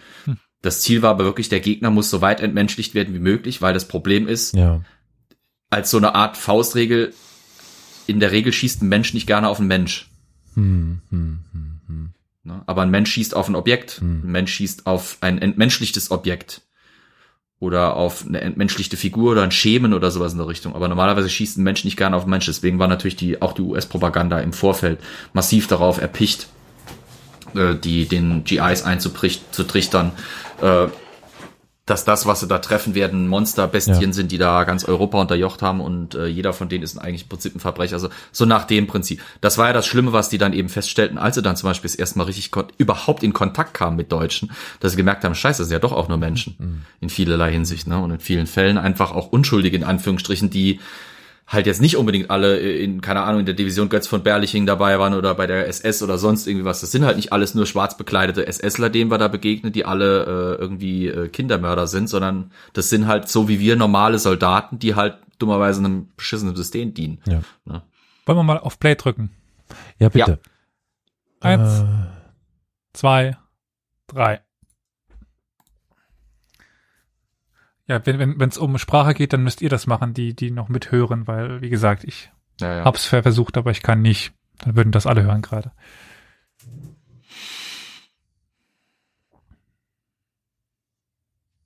Ja. Ich nehme mal an, die machen sich gerade darüber lustig. Das also, ja, und äh, plündern halt die Leichen, ne? was halt auch eigentlich verboten war. Das da war auch gerade Streng verboten. Man hat ja gerade so eine Granate ge- gesehen, die man in, die, die man in den Gewehraufsatz der, der Karabiner steckt. Ja, das sehen wir jetzt gerade, da kriegt, äh, er kriegt gerade einen Hitlerjugendsäbel, der Private Malish. Und äh, Malish ist Jude und äh, 44 war eigentlich weltweit klar, was in Deutschland abgeht. Mit Konzentrationslagern und so weiter. Das ist ja das, warum auch diese Ausrede, wir haben ja von nichts gewusst, äh, einfach nicht gezogen hat, weil selbst in, in Amerika wussten die Leute, was in den Konzentrationslagern abläuft. Vielleicht nicht in allen Details, aber es war klar. Und Malish ist halt so ein bisschen dieser Repräsentant für die jüdische äh, Bevölkerung der Welt quasi, die da mit Schrecken hm. feststellt, weiß, was da in Europa abgeht. Und naja, er kommt halt jetzt, um quasi das zu unterbinden. Ja, und dann der Sergeant mit seinen Döschen, ja. Ja. Da war er schon überall. In Die Italien. Ranger waren, ja, Wann war nochmal die Invasion in Operation Italien? Husky, äh, das war Dre- 43, ja, ja. ja ein Jahr vorher. Ja, dann diese typische Sch Schüttelkrankheit. Hm. Ja, es wird nie gesagt, was es ist. Ist es jetzt Parkinson? Ist es einfach Stress? Das ist ja kein Parkinson. Kriegszitterer-mäßig? Das ist ja äh, Das ist wohl Stress, ne? Ja, ja, Cellshock. Was ist Cellshock? Das heißt, äh, Ja, die, Shellshock. Äh, ja, äh, diese Krank Kriegszitterer nennt man das. Kriegszitterer, ja. Mhm, okay, ja. ja. Mhm. So, jetzt blicken wir tief in die Augen von Tom Hanks. verlieren uns drin. Ja, äh, im Blut, Ja. im blutigen Meer. Aber hier ist auch Wie wieder gesagt, 600 Liter. schön ein bisschen verwirrend gemacht, jetzt wo ich es gerade noch mal sehe. Weil das ist genau die gleiche Einstellung, die du von ähm, James Ryan im Alter am Friedhof siehst, wo er ganz Mhm. nah an dieses Gesicht Mhm. in seinen Blick geht. Also hier täuscht er so an, so nach Motto, das könnte vielleicht er sein. Ah, so meinst du das, ja, bezogen auf Mhm. die Anfangsszene. Ja, das stimmt. Na gut, im, am Ende sind die ja auch miteinander verbunden. Das ist, glaube ich, der Hintergrund dieser Mhm. Inszenierung. Denn mit Damon, okay, wir wollen nicht spoilern, äh, äh, spoilern, spoilern. Äh, mit Damon und Tom Hanks. Das ist zu spät, hast du schon gemacht. Ja, also ich, sind mit, ja, sind ja miteinander verbunden. Komm, wir lecken ne? ab. Sushi für alle. Ja. Ja, und jetzt kommen wir zum Kern des Films. Und leider Gottes muss ich sagen, ab jetzt, äh, bis dahin war es mit einer der historisch interessantesten Filme ever und ab jetzt wird's fast alles Fantasy. Äh, was, was stand So auf, dem, auf diesen Tornister oder was das ist? Äh, Der Name Ryan Ryan. Ah, okay, das. Äh, aha, aha, aha. Okay. Wenn wir mit der Sektion sind, durch sind, sage ich gerne was äh, zum historischen Hintergrund der ganzen Kiste. Weil Mit welcher? tatsächlich Äh, was? Äh, womit? Ich bin jetzt hier schon. Ja, hier mit der mit der Verwaltungsszene. Ja, okay. Ja, Können wir mal bis zum Ende laufen lassen und dann Hier sind übrigens auch Frauen dazu, weil das ist- Ja, jede Menge sogar, ne? Wunderbar adrett gekleidet. Schön mit Schreibmaschine. Ja, und sie schreiben die Standard 0815, so möchte ich es mal sagen, ähm, Todesnachrichten, Beileidsbekundungen. Ja, Aufgabe für Offiziere war halt natürlich auch, wenn Soldaten in ihren Einheiten gefallen sind, da eigentlich eine Art personalisierte Nachricht zu schreiben, aber die meisten haben sich natürlich irgendwann auch zum Selbstschutz, psychischen Selbstschutz angewöhnt, so eine Universalnachricht rauszuhauen an alle. Aber Ja. Äh, wollen wir vielleicht, weil wir ja dann von Flo gleich noch was dazu hören, bis zu 36 springen? Das da steht drei Tage nach D-Day, Omaha Beach. Und dann, Flo erzählt uns was, weil wir werden halt jetzt, gerade weil nicht Ton hören, sind die, die Dialoge da jetzt ja nicht so, so. Also da bei- die Zeitangaben bei mir schwierig sind, das habt ihr ja gemerkt, Mhm. ich bin habe irgendwie ganz andere Zeitangaben. Du sagst drei Tage nach D-Day. Also ist, sollen wir das machen? Äh, Äh, können wir machen. also du willst jetzt komplett die, die komplette Verwaltungsszene Und dass überspringen. du dann was sagst. Ach so. ja, ja, na klar, na, ich meine, wir können da jetzt hier nicht, ja, ja, also Gut, dann springen wir auf 36 Minuten. drei. ja, 36, äh, 8, 9, irgendwas. Das ist Äh, wir sind aber jetzt nicht, wir sind jetzt aber nicht hier, wo die anfahren und und und irgendwelche Nachrichten überbringen, oder? Nee, nee. Nee, nee, da also die erste Szene, Ja, wo ja. sie wieder äh, in der Normandie sind, wo dann die Truppentransporter zu, zu sehen sind. Das Okay. ist bei, bei mir 36, 13. Schauen wir mal. Ja. Ah, hier. Oh, haben wir ja, das ist bei mir übrigens nur zu eurer Information 3445. Hui. Ja, ja. So, okay. Oham, Omaha Beach, Okay. D-Day plus 3. Also da machen wir jetzt Pause erstmal. Da machen wir Pause. Genau, damit Flo dann was äh, zu den zu der. Verwaltungsszene sagen kann. Und der liebe Peradan mag die Frisuren. Äh, was unsere? Äh, das sowieso. Ja, alles klar. Nein, ich meinte die, äh, ich nehme mal an, er meinte die, äh, die der Frauen. Ach ja, ja, das, das ist, ja. Mhm, mhm. Also ich mag das auch. Das ist sehr weiblich, wie die damals gekleidet waren. Finde ich schon schön. Ich mag aber sowieso diesen Rockabilly-Style. So Rockabilly, ja, Egal, das passt. ja. Rockabilly passt ganz gut, ja. Das, So- passt so- ja, ja. Ähm, was wir jetzt übersprungen haben, ist die große Verwaltungsszene. Also wir haben ja quasi gesehen, ähm, es werden jede Menge Todesnachrichten abgetippt äh, und äh, eine Frau greift da ein bisschen merkwürdig guckend eben sich zwei raus. Äh, die Grundidee ist äh, tatsächlich ein historischer Kern hinter der ganzen Sache, nämlich die sogenannte Soul Survivor Klausel oder Regel. Ähm, die Amerikaner hatten nämlich ein ziemliches PA-Problem und zwar den Fall der sogenannten Sullivan Brothers. Es waren fünf Brüder, meine ich, waren es fünf? Doch, ich meine fünf, die alle gemeinsam sich freiwillig gemeldet hatten und freiwillig äh, eben in der US Navy dienten. Und zwar bestanden sie auch alle, dass sie auf demselben Schiff untergebracht waren. Es war ein leichter Kreuzer, nämlich die USS Juno. Und als das Ding im Pazifik von einem japanischen U-Boot versenkt wurde und alle fünf auf einen Schlag starben, Nein. war das schon ein ziemlich bitterer Moment, weil die Familie verlor auf einen Schlag all ihre Kinder. Die Sullivan Brothers waren auch vorher so in der, in der Propaganda genutzt worden. Die fünf Brüder, die gemeinsam für die USA da in den Kampf gegen den Faschismus und gegen die Gegner der USA ziehen und so weiter. Und natürlich war es dann eben ein herber Schlag für die US-Propaganda und für die, für, das, für die Moral der allgemeinen Bevölkerung, als die da mitbekamen, dass da diese fünf Jungs auf einen Schlag umkamen. Und danach haben quasi die US-Streitkräfte festgelegt, okay, wir machen es so, wenn da mehrere Brüder gleichzeitig eben im Kampf sind und äh, sagen wir mal von von dreien sterben zwei oder von vieren sterben drei oder von fünfen eben vier. Der letzte Überlebende, der Soul Survivor, äh, wird dann sofort aus der Armee rausgeholt nach Hause geschickt, sodass die Familie wenigstens ein Kind noch übrig hat. Da Und auf dieser was. Prämisse ja, auf der Prämisse baut im Prinzip dieser ganze Film quasi auf. Wir haben diese Szene mit Ryan S. am, am Strand. In der Verwaltungsszene wird genannt, klar, ne? genau, ja. Ja, Juno wird so ein bisschen angeschlagen. Das, Das ist das, das, äh, Schiff. wie gesagt, das ist sehr nah an dieses, die, die USS Juno, aber Juno war, waren auch Codenamen im, im, in der Operation Overlord, aber Achso, deswegen, ich war mir gerade gerade nicht sicher. Ich dachte, ah, der ist jetzt auch an Ja. dem, ähm, äh, an einem anderen Strand gefallen, aber das könnte natürlich auch so sein, ne? Passt ja dann. Ja, in der, im Film machen sie es so, dass quasi äh, einer ist am Strand gefallen, der andere, der Soldat James Ryan, bei dem er jetzt dann, um den es ja im Film geht, der ist bei den Airborne Troops, also bei den Luftlandetruppen, die schon am Tag vorher hinter der Front gelandet sind. Ein anderer ist irgendwie bei Guada- Guadalcanal abgeschossen worden, er war wohl Pilot, sowas in der Richtung. Also es ist nicht ganz so eine krasse Situation wie jetzt bei den Sullivan Brothers, dass die quasi alle auf demselben Schiff waren und auf einen gestorben sind, aber die haben halt quasi Pech gehabt und innerhalb von wenigen Tagen fallen an verschiedenen Fronten, an verschiedenen Kriegsschauplätzen. Bevor du weiterredest, äh, die Sullivan-Brüder, das war auch bei Gurda Kanal. Das war, Ja. äh, die vier waren von am 13. November Vier. und ein, der fünfte, dann wenige Tage später. Das waren George Thomas Sullivan, Francis Henry Sullivan, Joseph Eugene Sullivan, Madison äh, Orville Sullivan und Albert Leo Sullivan. Mit dem Francis ist auch ein netter, netter Verweis quasi, in dem das, äh, der Soldat heißt ja nicht einfach nur Soldat James Ryan, sondern er heißt James Francis Ryan aus Iowa. Also das, im Prinzip ist das der historische Aufhänger. Das Dumme ist, das, was wir dann in der Verwaltungsszene auch sehen, dass der Chief of Staff äh, quasi festlegt, okay, wir schicken jetzt hier einen ganzen Squad von, äh, ein ganzes Platoon von Rangern aus, um den zu finden.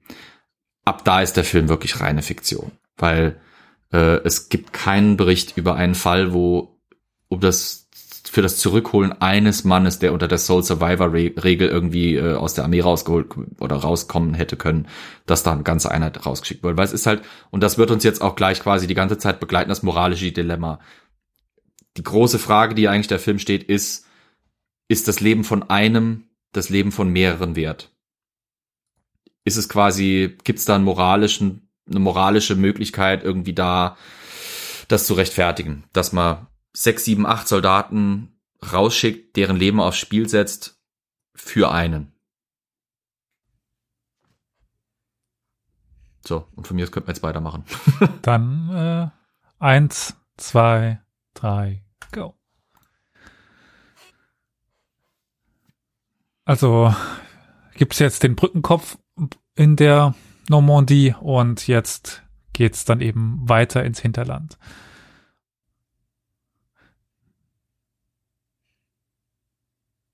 Wir sehen jetzt so ein provisorisches Lager der Kommandanten neben in so einem ehemaligen Bunker. Die Frisur muss natürlich sitzen, beziehungsweise der Bart. Natürlich. Es gibt guten Kaffee und Brötchen. Äh, darüber weiß ich tatsächlich gerade gar nicht, wie gut die Truppen ver versorgt waren, aber ich nehme an, gar nicht so schlecht.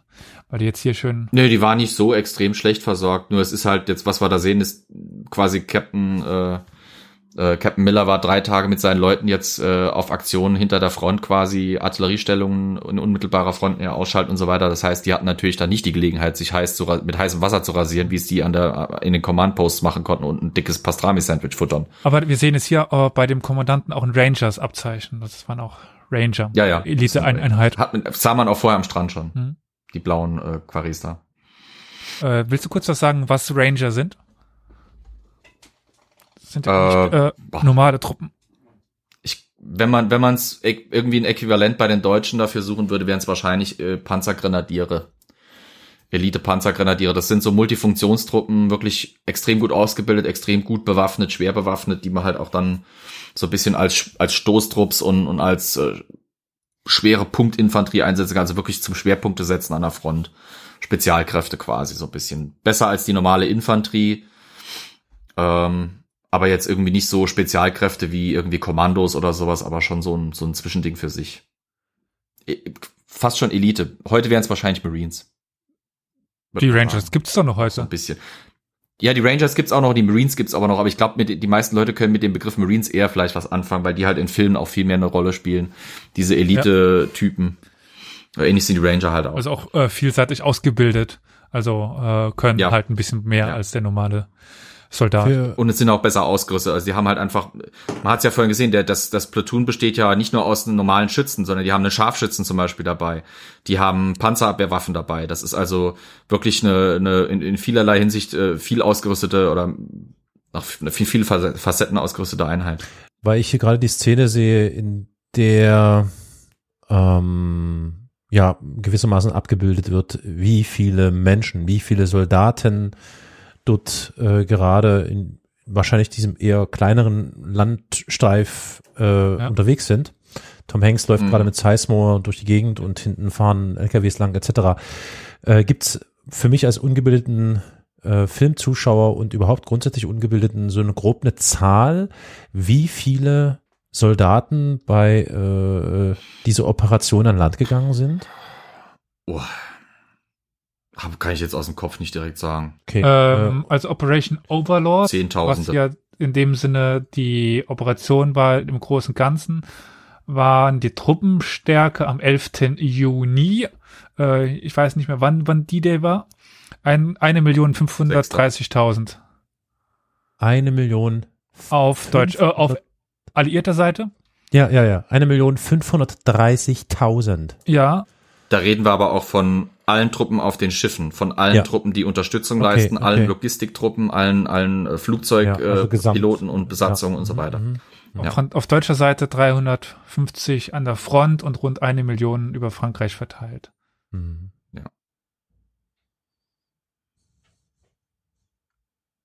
Und Jetzt holen sie sich ihren Übersetzer, den Appen. Der ist halt ein wichtiges. Jetzt siehst du so gerade irgendeinen anderen das- Film der, oder was? Äh, äh, Wieso? ist das dieser junge Mann, der gerade frisch hinzukommt und Ja, der Technical, der Technical Corporal etwas da, ja. äh, ungeschickt ist, weil er so Sachen runterwirft? Ja, ja. Okay. Genau, das ist Appen. Ja, du kannst doch hier nicht, Der du soll ja kannst doch nicht von Sachen sein. erzählen, das weiß doch keiner mehr. Ach so, sorry. Man merkt, du hast ihn letzte Woche gesehen, den Film. Du, ich kannte den, den ich habe den Film so oft schon gesehen. Das ist okay, ja. Also selbst wenn es nicht letzte Woche gewesen wäre, würde ich mich noch erinnern. Ja. Und du hast den Vorteil, du was, hörst ein bisschen Slapstick-Comedy. Ja, ich höre ein bisschen was. Ich auch, ein bisschen was. Du hörst gar nichts, Elias? Nee, wie gesagt, Oh, sobald das ich ja wahr. Sound anmache, hört es der Stream und ich meine, wir könnten es theoretisch Kannst du machen. leise machen, also. Übrigens, was sind denn das da für Luftschiffe, die im Hintergrund zu sehen sind? Sperrballons. Aha, Sperrballons. Das sind im Prinzip unbemannte leere Ballons, an denen hängen Stahlseile runter. Ja. Die sind dafür da, dass wenn Flugzeuge da irgendwie versuchen sollen, die Landungsflotte, die übrigens sehr gut gemacht ist, finde ich, damals schon, äh, wenn die die anfliegen wollen, dass die an den Dingern hängen bleiben, an den Drähten und sich unter Umständen Flügel abreißen oder sowas in der Richtung. Das ist also Ah, eine Methode, die hat es schon im Ersten Weltkrieg das sind dann, gegen ah, Doppeldecker okay, ja. damals. Mhm, mhm. Interessant. Es könnte fast eins zu eins eine Kolorierung eines Bildes äh, sein. Der Fast, ja. Ja. Absolut. So, hier bekommen wir jetzt einen Eindruck von der F Landschaft Frankreichs. Äh, Schafe Mhm. laufen vorbei an den etwas gelösteren Soldaten, die über das Grün laufen. ist, ist eine schöne Gegend. Und die verdammten Hecken. Ja, Hecken, Hecken, genau, Hecken. Hecken Kommt daher Hecken, Heckenschütze? Hecken. Nee, ne? Oder? Auch. Ich weiß, also ja, so rein- aber der Begriff Heckenschütze ist ja schon älter, aber. Wisst ihr, kennt ihr, kennt ihr die Geschichte des Begriffs Heckenschütze? Ich leider nicht. Deswegen. Ja, schießt halt aus einer Deckung raus. Ja, nee, eine gute das ist schon Deckung. klar, aber vielleicht, wo der erstmals geprägt wurde oder so, meine ich. Oh, nee, Wir sind doch ein ich. Geschichtspodcast, kein. Ich weiß, dass in der Normandie waren die, waren die sogenannten Bocage- oder Heckenlandschaften ein Riesenproblem für die Amerikaner, weil die Deutschen konnten halt hervorragende Hinterhalte legen. Hm. Amerikaner brauchten eine Weile, bis sie das lernten, um das quasi auch so anzuwenden. Wie ist Äh, es eigentlich in der, weil ich das hier gerade so sehe, die laufen durch die Gegend, ja, hm? Vielmehr wird mit Hecken seit dem 16. Jahrhundert in einigen Komposite ein illegales oder heimliches Tun bezeichnet. Beispielsweise Heckenarzt für einen Arzt ohne Lizenz oder Heckenjäger für einen Ah. Jäger, der außerhalb der Jagdsaison unerlaubt auf die Pirsch geht. Sorry, jetzt du. du. Gut, danke, danke. Ja, weil ich, die laufen ja nur noch äh, da durch die Landschaft und, und reden miteinander und rauchen aber auch re recht viel. Die Frage jetzt an Klar. die beiden Bundeswehrsoldaten in unserer äh, Runde, nämlich an Olli und an Flo. Ich bin ja äh, strikter Verweigerer gewesen. ähm, wusste nicht wie mehr. ist das? Als, als äh, Soldat durfte man da einfach so rauchen? Nee, ne? Also zumindest nicht das waren jetzt. ja ganz andere Zeiten. Also das war Ja, ja, ja, ja, ich meine, das ist ja hier Kriegssituation und ist schon vollkommen klar, aber ist einfach eine simple Frage. Also äh, nur so, um ein bisschen die Unterhaltung und so. bevor ihr antwortet, Willst du antworten, Olli? bevor ihr macht ihr, äh, ich hatte am Montag die Freude, Bundeswehrsoldaten zuzuhören, wie sie sich darüber unterhalten haben, wie sie dem, dem letzten Shisha rauchen waren und danach äh, einen 60 Kilometer Lauf machen mussten und sie sich alle die, die Lunge raus, rausgekotzt haben. So, jetzt Oh, äh, okay, die beiden. Bundeswehrsoldaten. Dann kann ich noch sagen, als, als, als Zivilist, der alten Menschen geholfen hat, Rauchen war da gang und gäbe. Also natürlich nicht in der Einrichtung, aber zumindest außerhalb bei jeder Gelegenheit. So, jetzt bitte. Ich weiß, kein Vergleich zum Krieg, kein Vergleich zum Krieg, also bitte, ich bitte das nicht irgendwie misszuverstehen. Olli, Ich muss gestehen, ich weiß es nicht. Ich weiß definitiv, dass bei uns nicht geraucht wurde, wenn wir jetzt da lang gegangen sind. Natürlich wurde nachher in der Freizeit geraucht. Äh, aber wenn wir irgendwo durch die Gegend marschiert sind, wurde definitiv nicht geraucht. Aber ob das jetzt äh, verboten war, keine Ahnung. Ich hab zu dem Zeitpunkt nicht geraucht. Wo warst du nochmal? Bei welcher Einheit? Instandhaltung. ah, ins, ja, aber was für ein Truppenteil waren das dann? Irgendwie Infanterie? Genau. Ah. Ich war ja Fallschirmjäger und bei uns hieß es, während dem Marsch wird nicht geraucht, aber in den Pausen, äh, die Leute, die geraucht haben, durften rauchen, die Leute, die nicht geraucht haben, haben irgendwie eine Aufgabe bekommen. Deswegen habe ich mir auch irgendwann Okay, Rauchen angewöhnt. So Wir hatten aber auch einen Zug, wir hatten einen Zugführer, der hat immer gesagt, Jungs, ihr müsst rauchen, rauchen fetzt. Insofern, dann hat er dann einen Rucksack aufgemacht und ganz viele Schachtel Marlboro in die Menge geworfen. Ja, okay.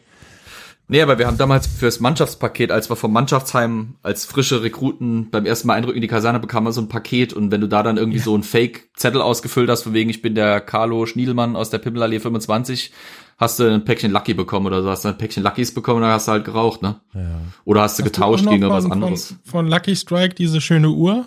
Noch 300 Tage Nee, bis nee, Dienstende. Bis Krebs? die habe ich nicht. Ach so, nee, ich dachte bis Was Krebs. hab ich nicht. Okay. Was wir übrigens jetzt im Film hinterher verpasst haben, war so ein bisschen die Befehlsstruktur. Es ging ja, darum hier, äh, was sie, die, was sie von der Mission halten und wie sie die finden und äh, wie sich Beschweren geht. Äh, Miller hat das wunderbar gezeigt. Also Beschweren geht immer nur nach oben. Ähm, Offizier beschwert sich nicht vor seinen Untergebenen. Das ist scheiße für die Moral. Das macht man einfach nicht. Und Beschwerden äh, waren sowieso eigentlich nie gewünscht. Es ist immer das, was wir gelernt haben in der Bundeswehr. Die Bundeswehr ist mit einer der einzigen Armeen, wo sich über äh, schwachsinnige Befehle oder sowas beschweren und äh, äh, teilweise auch gezieltes Verweigern durchaus legal ist und möglich ist. In anderen Armeen wird das nicht so unterstützt. Damals erst recht natürlich nicht in der Kriegssituation. Ja, das sehen wir ja in vielen anderen Bereichen in Deutschland auch gerade, dass das zum Carol, du bist echt Äh, zynisch in letzter Zeit. zur deutschen Zur Zeit, dass Kultur das vorbei ist. Entschuldigung, tu, tut mir leid, tut mir leid, tut mir leid. Gar kein Problem. Ich verstehe dich ja. es ist nur nicht gesund. Ach doch, doch. Ich kann auch den ganzen Scheiß nicht in mich reinfressen. So hab Das ich stimmt auch schon wieder, ja. Das stimmt auch schon wieder. So, jetzt sehen wir halt das langsame Vorrücken auf eine zerbombte Stadt. Und wir haben auch die ersten Berührungen mit Zivilbevölkerung gehabt. Das war halt für viele Leute in der Normandie natürlich furchtbar. Die äh, waren natürlich genauso schlecht vorbereitet wie, äh, also, die, die waren schlechter vorbereitet als die Deutschen, weil sie nicht wussten, dass da jetzt gleich was losgeht. Mhm. Und waren natürlich vielfach in ihren Häusern eingeschlossen, während um sie herum gekämpft und gestorben wurde. Ne? Während ihre Städte gezielt bombardiert wurden, weil da Deutsche vermutet wurden und so weiter. Seht ihr auch War natürlich ein mordsmäßiges den Problem. einen rechts im Bild, der die ganze Zeit die, die so die äh, Grimasse zieht? Ja. Ja. Rechts im Bild? Okay, nee. Ja, so Stadtkämpfe, Paul Giamatti, da war er noch jung. also so äh, Kämpfe in zerstörten Dörfern, Städten, das ist schon, also Häuserkampf ist schon hart. Von Haus zu Haus zu Haus zu Haus vorarbeiten, das ist echt mühsam. So, jetzt gibt's hier schon den ersten Schusswechsel, Mhm. während man noch du Äpfel, schon. Äpfel Bei isst. mir unterhalten sich gerade noch über Ja, die was ist denn nur mit eurem? Habt ihr irgendwie ein langsameres? Ist ja komisch. Ja, wir, wir, schauen in Komisch. 0,7 Ich stoppe mal ein Geschwindigkeit. Ich, Also- was? Ach so, ach deswegen. Vin Diesel ist erstmal ein Apfel. Genau, ja. Jetzt fangen sie an zu Ach, schießen. das ist Vin Diesel? ja, das Ja, Vin Diesel. stimmt. Tatsache, jetzt sehe ich's, ist ja. Ja. Tatsache, Vin Diesel. Die Nase Ja, okay, ist äh, unverkennbar. Ja, ja, auch das schauspielerische Talent ist natürlich echt. Ja, das stimmt. Und da hat's den Melder erwischt, weil entgegen der Darstellung in vielen anderen Filmen, nicht jeder hatte äh, Funkgeräte dabei, noch ein Nöcher. Walkie-Talkies gab's noch nicht in dem Sinne und häufig haben die Funkgeräte auch nicht funktioniert. Das heißt, es ist aber wirklich noch klassisch, ein Typ läuft mit einer Nachricht von A nach B. Man hat doch gesehen, da gab es einen mit diesem äh, Teil auf dem Rücken. Ja. Äh, was ich aber gerade da noch gesehen habe, sind diese Schusswechsel, die man, wo man dann ja die Kugel zischen sieht in Farbe. Mhm. Äh, das mag jetzt natürlich auf der einen Seite Leuchtspurmunition. ja, ja, genau, besser sein für den für die filmische Darstellung. Wollte ich gerade fragen, ja genau. aber Mhm. ist wie äh, dann schon Flo sagte, Leuchtspurmunition, damit man selber weiß, wohin man schießt. Aber Flo, du weißt dazu mehr. Ja. Gibt's übrigens, Nee, da gibt's übrigens ein ganz, ein ganz, ganz schlimmes Beispiel für einen Film, wo nonstop nur Leuchtspurmunition verwandt wurde. Star Wars. ja. Star Wars und dann äh, ähm, Herz aus Stahl, Fury, irgendwas gedöns. Mit Brad Pitt. Gas, Gott, was für ja. eine schlimme, schlimme Sache. Also ich war so, Was für ein ich war so Film. angenervt. Ja, ja, der Film an sich ist sowieso schon grenzwertig, aber diese permanente Leuchtspur, du denkst so, was, Leute, wir sind da hier in einem Science-Fiction-Film, was soll der Rotz? Ist doch nicht zu fassen so, ja, also, entschuldige, bitte, Leuchtspurmunition. Eine der größten, Low. Herz aus Stahl, einer der größten Enttäuschungen, was, was Zweite Weltkriegsfilme angeht. Ja, voll, ja. Endlich ein Film mit einem echten Tiger und dann verkacken sie ihn so. Ja. Da war es doch nur ein Puma. Nee, es war ja tatsächlich Tiger Ja, 1, 2, Ja, ja. 1, 3, 1, der da. Äh, ja, 1, 2, sei egal. Man sollte. Der Tiger, den wir hier im Film sehen, ist fake. Werde ich später noch was Ja, zu vielen sagen. Dank. Gut, ansonsten Leuchtspurmunition ist war eher eine Nachtsache gewesen oder was? Oder was Nee, Nee, ist der Zweck? brauchst du auch am Tag. Du musst ja wissen, wo du hinschießt. Gerade bei Maschinengewehren, wenn du da irgendwie Dauerfeuer machst, du musst ja irgendwie einen Indikator haben, wo sind die Kugeln gerade am Einschlagen, weil die Dinger streuen wie Sau. Okay. Haben die, haben die, Und? ähm, ja, Ich glaube, hier in dem Film wird, glaube ich, das ist aber dann am Ende erst, ne, dass die nicht mehr genug Munition hatten. Da sagt er, glaube ich, noch, Mhm. ja, wir haben so und so viel Schuss Leuchtmunition, haben zwar Nachteile, aber zumindest Ah, was zum. Schießen. Das kann natürlich Mhm. hier auch äh, der Punkt sein. Im Häuserkampf irgendwann geht dir die Munition Ähm. aus und du hast nur noch Leuchtspur. ja. Nee, die, nee, das, was du meinst am Ende ist, die haben einen Mörser gehabt, der Mörser ist zerschossen worden, aber sie haben die Granaten dafür noch und schmeißen die dann von Hand. wir gerade bei Leucht- Nee, nee, Leuchte nee, nee, der wird im 49 über das Turm, glaube ich, ist Films? Ja, ja. Ja. Aber da können wir, Okay. Ja, so sind wir. Leuchtspur ist normalerweise in einem Gurt schon mal vorne drin. Das heißt, wenn du Maschinengewehr Gurt hast, die sind ja fertig vorgebestückt. Normalerweise hast du dann irgendwie immer in regelmäßigen Abständen eine Leuchtspur Kugel, dass du weißt, wo du gerade hinschießen tust. Und das, das, das hat also, äh, du hast nicht irgendwie nur Leuchtspurmunition. Für normale Gewehre, das, was die zum Beispiel da schleppen, hast du normalerweise keine Leuchtspurmunition benutzt. Hm. Gab's nicht. Äh, für Maschinengewehre war die was. Für Maschinengewehre, Maschinenkanonen war die gedacht. Alles, was halt viel große Feuermengen nach vorne schmeißt, damit du einfach irgendwie eine Orientierung hast, wo ballerst du eigentlich gerade hin. Ich möchte mal ganz kurz, möchte mal ganz kurz ähm, auf das äh, Inszenatorische eingehen. Ja. Ähm, ich meine, klar, gehört natürlich zu so zum Kriegsfilm so eine Art dazu, aber ich möchte hervorheben, dass die, wie soll ich sagen, die Ausstattung ähm, und das die sogenannte Kulisse, also das, das, die Darstellung dieser Umgebung und der Ruinen und so, finde ich schon sehr gut gelungen. Also ich Mhm. stelle mir das genau so vor, nicht anders. Äh, sorry, dass ich jetzt wieder den Hardcut mache, aber sollen wir noch was sagen zum Unterschied zwischen Maschinenpistolen, Maschinengewehren und Maschinenkanonen? Ja, hauptsächlich Größe und Kaliber. Ein Maschinengewehr ist das, was du halt eben, das hat normalerweise so ein Kaliber zwischen 7,62 und 12 Millimetern oder sowas, je nachdem Nation, je nachdem der Ausführung. Sieben- 12 Millimeter kann teilweise schon Maschinenkanone sein. Äh, Maschinenpistole ist halt so eine kleine Waffe, die du halt mit der rumschießen kannst. Die Maschinenpistole verschießt Pistolenmunition tatsächlich, aber halt in schneller Schussfolge. Also sie schießt 9 Millimeter Kugeln, während Maschinengewehr verschießt Gewehrmunition tatsächlich. Und Maschinenkanone ist halt, die verschießt Kanonenmunition, also Hm.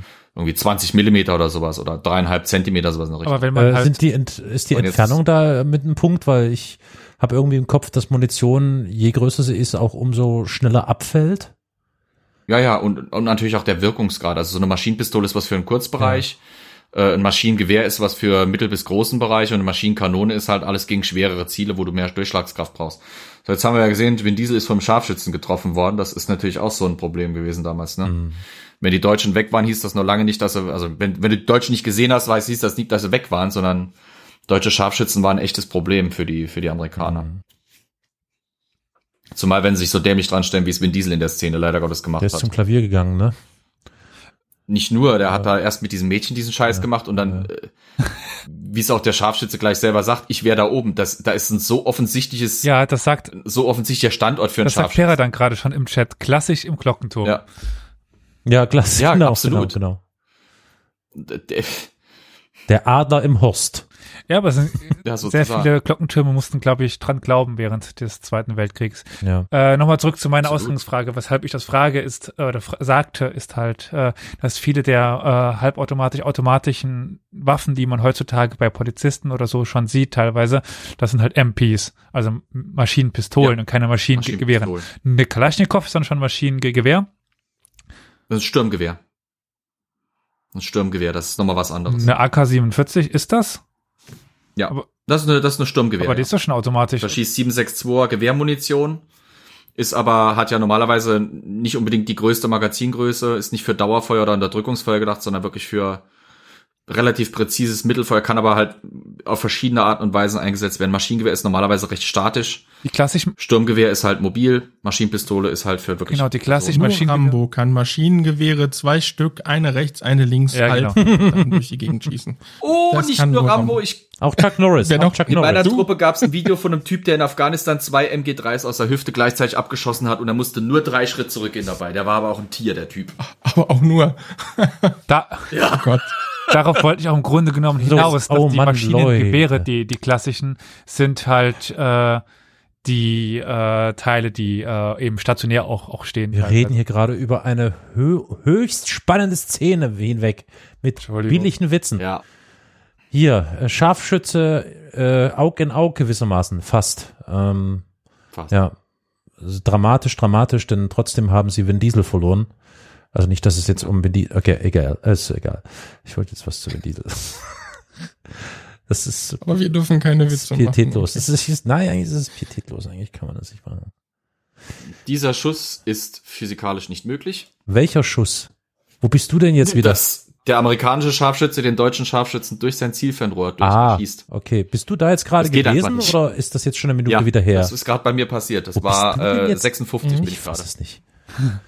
Ach, Leute. Ja, lieber Karol, wir gucken halt nicht dieselbe Version, ne? Es kann doch nicht sein, wieso seid ihr jetzt denn erst so langsam? Diesel rüber. Oh, kann ich ja wieder anhalten. Ey, es gibt's doch nicht. Jetzt wird das kleine Mädchen gerade wieder von seiner Familie geholt und haut seinem Vater mal eine rein. Wohl verdient. Oh Mann, Leute. Auch eine Situation. Also der Schuss ne? geht einfach. Ich meine, sie, also, wie gesagt, ja. sie spricht nur Französisch, die reden alle auf Englisch wild durcheinander. Ich meine, Mhm. die ist ja auch, äh, sie weiß ja gar nicht, was los ist wahrscheinlich und ja, wird da von dem Typen erstmal weggerissen, kann jetzt wieder zurück. Also für die Kinder war das bestimmt auch äh, Ja, uh, Gut, die, die Frage, die ich stellen würde, Ja, ist, warum ist die. Familie in ihrem zerschossenen Wohnzimmer? Zweite Frage, warum gibt die Familie, wenn sie zwei Kinder hat, nur das Mädchen weg an die Männer da, die da kommen? Was, was geht da ab? Das ist halt eine Hollywood-Szene, ne? ja gut. Aber ja. Ich hätte mir den Film allein angucken sollen. Weil wir so langsam sind oder? Nein, weil ja alles zerredet. Der gesamte Film hat gerade kaputt geredet. Ich dachte, das ist der Ja, Zweck dieser, dieser. Sendung. Natürlich, klar.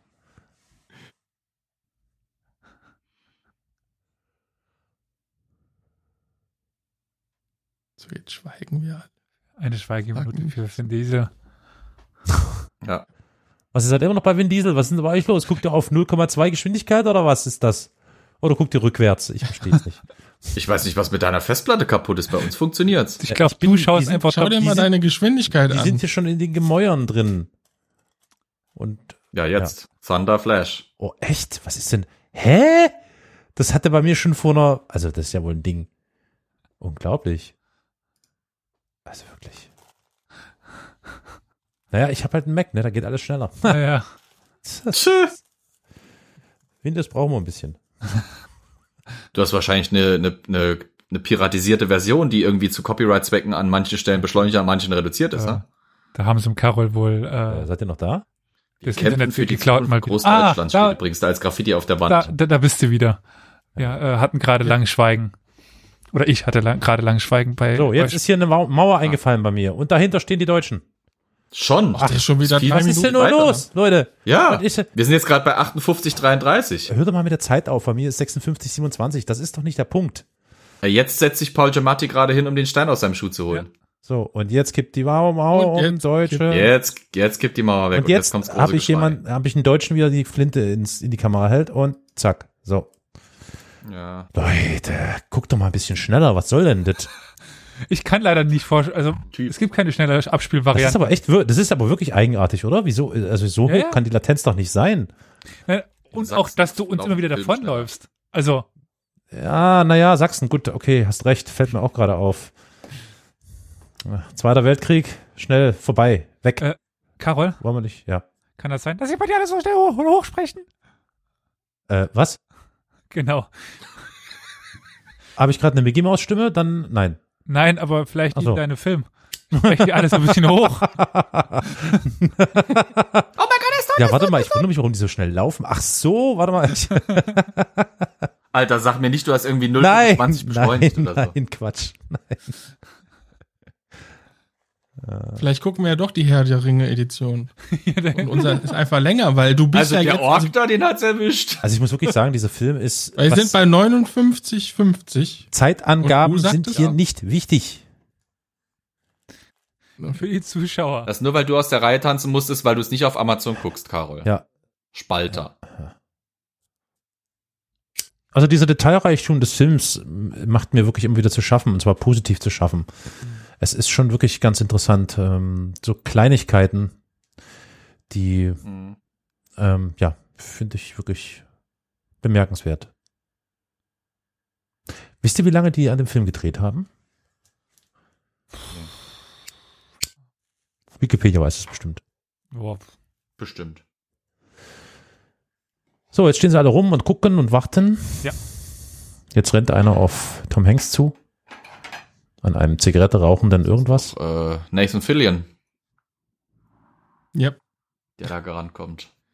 verdammt jung noch, ja. Ja. Da war er noch jung. Einfährig, der Hund. So, wer ist Nathan Fillion? Castle, Firefly, Ah. Serenity, Soldat James Ryan. Soldat James Ryan. Mhm.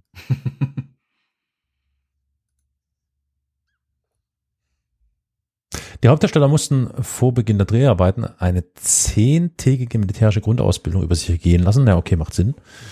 Meistens bei so Ja. Ähm, ja. Ist gar nicht so unüblich. Und äh, Tom Hanks hat das, glaube ich, sogar zum zweiten Mal gemacht, weil er kurz vorher schon bei Forrest Gump mhm. so ein Training durchgemacht hat. ah. Und ich fand interessant, dass der Matt Damon, den haben sie extra rausgelassen, damit die anderen auch ein bisschen sauer auf ihn sind, dass der das nicht machen musste. ah ja, okay, klar, um die Stimmung ein bisschen anzuheizen. Und ja. das Gefühl ein ja, bisschen. sehr gut. Mhm. Sehr Psychologie. Psychologische Tricks, ja, erlebe ich auch jeden Tag bei uns im Theater. So. Was haben wir, steht hier was über die Dauer? Dreh? Nee, leider nicht. Wer das ja äh, sehr häufig macht, sich mit den Kampfstilen und Kampfweisen auseinanderzusetzen, ist äh, Keanu Reeves, der äh, nicht nur durch reines äh, äh, Schnitt äh, John Wick und so etwas Ja, ja. tut, sondern tatsächlich auch da einiges kann.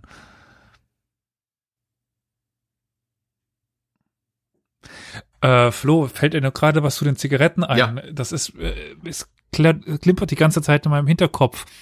Gab es nicht sogar die extra Produktion für Kriegszigaretten für die Soldaten an der Front, um die halt Klar, Lucky Strike hat da einen Vertrag bekommen. Das waren die begehrtesten. Also die äh, bekamen sogar teilweise bei ihren Versorgungsrationen Zigaretten dazu, äh, ob sie sie jetzt geraucht haben oder nicht, weil es Äh, halt klar war, dass das Tauschmittel ja. auch sind. Hm. Ja, es ist eine Währung fast schon. Das Zigaretten waren ja auch in der Nachkriegszeit in ganz Europa irgendwie eine Währung fast schon. Hm. Und Luckys waren halt die berühmten amerikanischen Zigaretten, guter Tabak, nichts irgendwie gestrecktes oder sowas. Britische Zigaretten waren zum Beispiel relativ beschissen, weil die mussten irgendwann anfangen, äh, Substitutes, also so Ersatzstoffe reinzuarbeiten, weil denen halt durch die, den U-Boot-Krieg doch einiges flöten gegangen ist. Die Amerikaner kamen dann halt mit ihren geilen Luckys rein und äh, haben da. Gibt's, es gibt sogar Lehrfilme, weil- wie sich GIs in, in England zu verhalten haben. Und da wird ihnen sogar geraten, dass sie halt die Herzen der lokalen Bevölkerung damit schon erobern können, dass sie im Pub halt mal irgendwie eine Runde Lucky springen lassen oder so. Mhm. Äh, bei mir ist gerade die Szene, wo die so nah an einen rangezoomt haben mit, dem- mit dem Helm. Äh, die hat Ja. dieses Gitter, dieses Netz um das Helm. Weißt du dazu was? Weil dazu weiß ich tatsächlich nicht. Ja, das, das ist ganz Standard. Das ist halt ein Abspannnetz. Das soll dazu dienen, dass man da Tarnmaterial Ah, ist es tatsächlich kann. für sowas da. ja, ja, Blätter ja, und ja. Gedöns, ja. Mhm, okay. Äh, typisch für die Airborne, weil die Airborne halt tarnen und täuschen, wie wir es bei der Bundeswehr gelernt haben, ne, Olli? tarnen und enttäuschen. Tarnen, täuschen, äh, verpissen. sowieso in der, genau, tarnen, täuschen, verpissen. In der Grundausbildung natürlich eine große Rolle gespielt hat, anders jetzt als bei den Rangern, weil die Ranger halt doch klassischere Infanterietaktik und die Airborne halt viel hinterfeindlichen Linien, Mhm. viel Hinterhalt, viel äh, Taktik und Verbergen. Ja, das sieht man bei mir da haben die gerade. halt auch so eine spezielle Also da war das Abzeichen der Airborne mit dem Adler. Ja, der Adler. Ich habe, glaube ich, nur noch ein Bild von der Bundeswehrzeit. Sollten sich alle schön rausstaffieren mit der Gräse an der Helme und so. Aber weil ich ein bisschen später ankam, war ich der Einzige, der nichts am Helm hatte. Und auf diesem Foto, wo alle zusammenstehen, schön getarnt mit Farbe und hast du nicht gesehen, stehe ich da mit meinem Helm und hab da nichts nichts drauf. Ach nein. Schütze Olli, was geht hier? Warum haben Sie kein Gemüse auf dem Schädel? Was geht ja gar nicht? So in die Richtung, ja. Ja, ja. Wir haben auch ausgesehen wie eine geplatzte Hecke, ey, nach dem, nach dem Grünschnitt. Klasse Tag. Und schön die grüne Schmiere in der Fresse, die nicht mehr rausging. Oh, herrlich. Und wenn du dann noch Bartwuchs hattest, oh. Hast du drei Tage noch einen Bartschatten gehabt, selbst wenn du rasiert warst, weil einfach in jede Pore sich diese Farbe reingesetzt hat. Klasse. Ist das eine Lampe, ja? Die Winkellampen, wie der, wie der, Sehr äh, schön. der, äh, der so da dra- die gibt's heute noch. Sowas hatte ich mir auch besorgt für, für damals bei der Bundeswehrzeit. Da ka- kannst du dann verschiedene Gläser draufsetzen, zum Beispiel auch rot, weil du sollst ja nachts Rotlicht nutzen, kein Weißlicht. Das ist wirklich ein unverändertes äh, äh, Tool seit pff, 70, 80 Jahren in, in der Armee. Schön, dass du in dem Augenblick, wo ich nach der Lampe fragen wollte, die Lampe erklärt hast. So, okay, ja. Welche Lampe? Ich sehe hier nur Kerzen. Was ist denn hier Na, noch? vorher hatte der so eine ja komische Klasse. äh, Ge- Ge- Gedöns an der, an der, am, am, am Gürtel. Okay, danke. So ein Penökel. Ich glaube, wir holen Karol am Ende einfach nochmal ab. Dann ist er ja schon durch. Ja. Hat ja, schon ja. den Kaffee danach. Genau. Apropos Kaffee, ich leg mal kurz mein Mikrofon ab und hol mal noch Kaffeenachschub. Äh, sollen wir mal könnt- kurz ich eine, lass, nee, äh, lass Doch, ich, weiterlaufen. ich würde auch den stillen Ort vielleicht aufsuchen. Oh, aber äh, wir sind mitten Äh, in einem Twitch-Stream. Das kann ja 1,615? wohl nicht wahr sein. Oder 20? Mir wurscht. 1,620? Äh, nee, lass doch einfach Ich weiterlaufen. würde fast Lass doch weiterlaufen weiterlaufen. lassen. Das ist Ähm, Elias sucht das stille Örtchen auf, ich suche Kaffee und Flo und Olli spielen inzwischen Unterhalter. Äh, okay. Dann. Was? Äh, Traust du den beiden nicht? doch, doch, ich muss, äh, Ah, Olli, schön. ich muss jetzt ein bisschen beim Twitch-Stream hin und her gut, spielen. gut Schiff. Ich lass äh, den, äh, euch die anderen hier. Äh, bis später. So, jetzt muss ich, glaube ich, das da machen und dann. Jetzt hören wir gleich wieder. So. Ach, wir sind gleich für euch da auf einmal. Ah ja, im Twitch-Stream. Ah ja. So sieht's aus. Ja, wir sehen gerade, glaube ich, weiß nicht, ob du auch noch da bist, äh, den Brief von Ja. äh, Vin Diesel, der total Ja. ja, mit Blut getränkt war. Und der schreibt den jetzt ab, ne? Mhm. Klar, den kannst du ja jetzt so nicht mehr versenden. Noch kannst du schon, aber ist halt natürlich brutal für die Familie, die ihn empfängt. Ne? Mhm. Aber auf der anderen Seite, Ich wenn du einen Brief kriegst, äh, wo du weißt, das ist nicht die Handschrift von, keine Ahnung, meinem Mann schon oder so. komisch, Ja, ja. Ja. Ich finde es halt spannend, dass jetzt äh, Miller halt gerade über die, eigentlich im Prinzip oft über die Befehlsbürde des Offiziers gerade spricht, von wegen, äh, ständig verlierst du halt Leute, du musst das irgendwie mit dir ausmachen. Ach so, er ist gerade bei 1,737, da re- redet er halt gerade drüber, ähm, dass man sich halt immer, immer wieder vor Augen führt, ja klar, klar habe ich jetzt einen verloren, aber durch den Tod von dem einen habe ich jetzt zehn andere Leben gerettet oder sowas, Ah, dass man sich stimmt. versucht, das irgendwie zu, selber zu rechtfertigen und schön zu rechnen, auch zu einem gewissen Grad. Das ist Wo er natürlich nachher sagte, eine unheimliche dass er Bürde. 94 schon verloren hat, ne? Ja, Ja, ja, aber dafür dieses 20-fache oder so in die Richtung sagt er doch, ne? Ja. ja so stellt er muss sich halt vor, das weißt du halt reden, ja. Ja, absolut, Ja. absolut. Ich meine, ist natürlich bitter für die Kameraden unten, die das, die das mitkriegen, wenn Freunde, wenn Bekannte, wenn langjährige Kameraden sterben oder sowas. Aber für denjenigen, der das verantworten muss, der die in den Tod schicken muss, ja quasi auch bewusst. Das ist natürlich nochmal eine andere Dimension, ne? Ja, das fand ich auch so interessant. Es gibt ja auch gerade diese speziellen Szenen, gerade am, am, am, am Strand noch ganz am Anfang, wo er jemanden vorschickt. Ich meine, er weiß ja ganz Ja. genau, das könnte, oder zwei Stück raussucht. Ihr geht jetzt vor und also das ist echt schon Ja, eine er Bürde. zieht auch einen am Arm hoch und im nächsten Moment wird er getroffen. Oder er zieht einen, nachdem eine Granate eingeschlagen ist und rafft dann auf einmal plötzlich, ja, der läuft nicht mehr, weil der hat keine Ja. Beine mehr, der ist schon tot, der hängt nur noch irgendwie ein Fetzen an ihm. Das, ja. Ja. Bin auch wieder da. Und auch wieder die Moralfrage. Ist die Mission sinnvoll oder nicht? Ist es dieser eine, James Ryan, ist der jetzt ein Leben von einem Capaso wert? Und ich meine, Spoiler Alert, aber sie verlieren ja noch weitere Leute bis zum Ende des Films. Äh, ich habe übrigens, Das ist halt immer diese, diese ich Frage. habe mir jetzt das Unternehmen Overlord. Ah, oh, schaust du zu. Hi.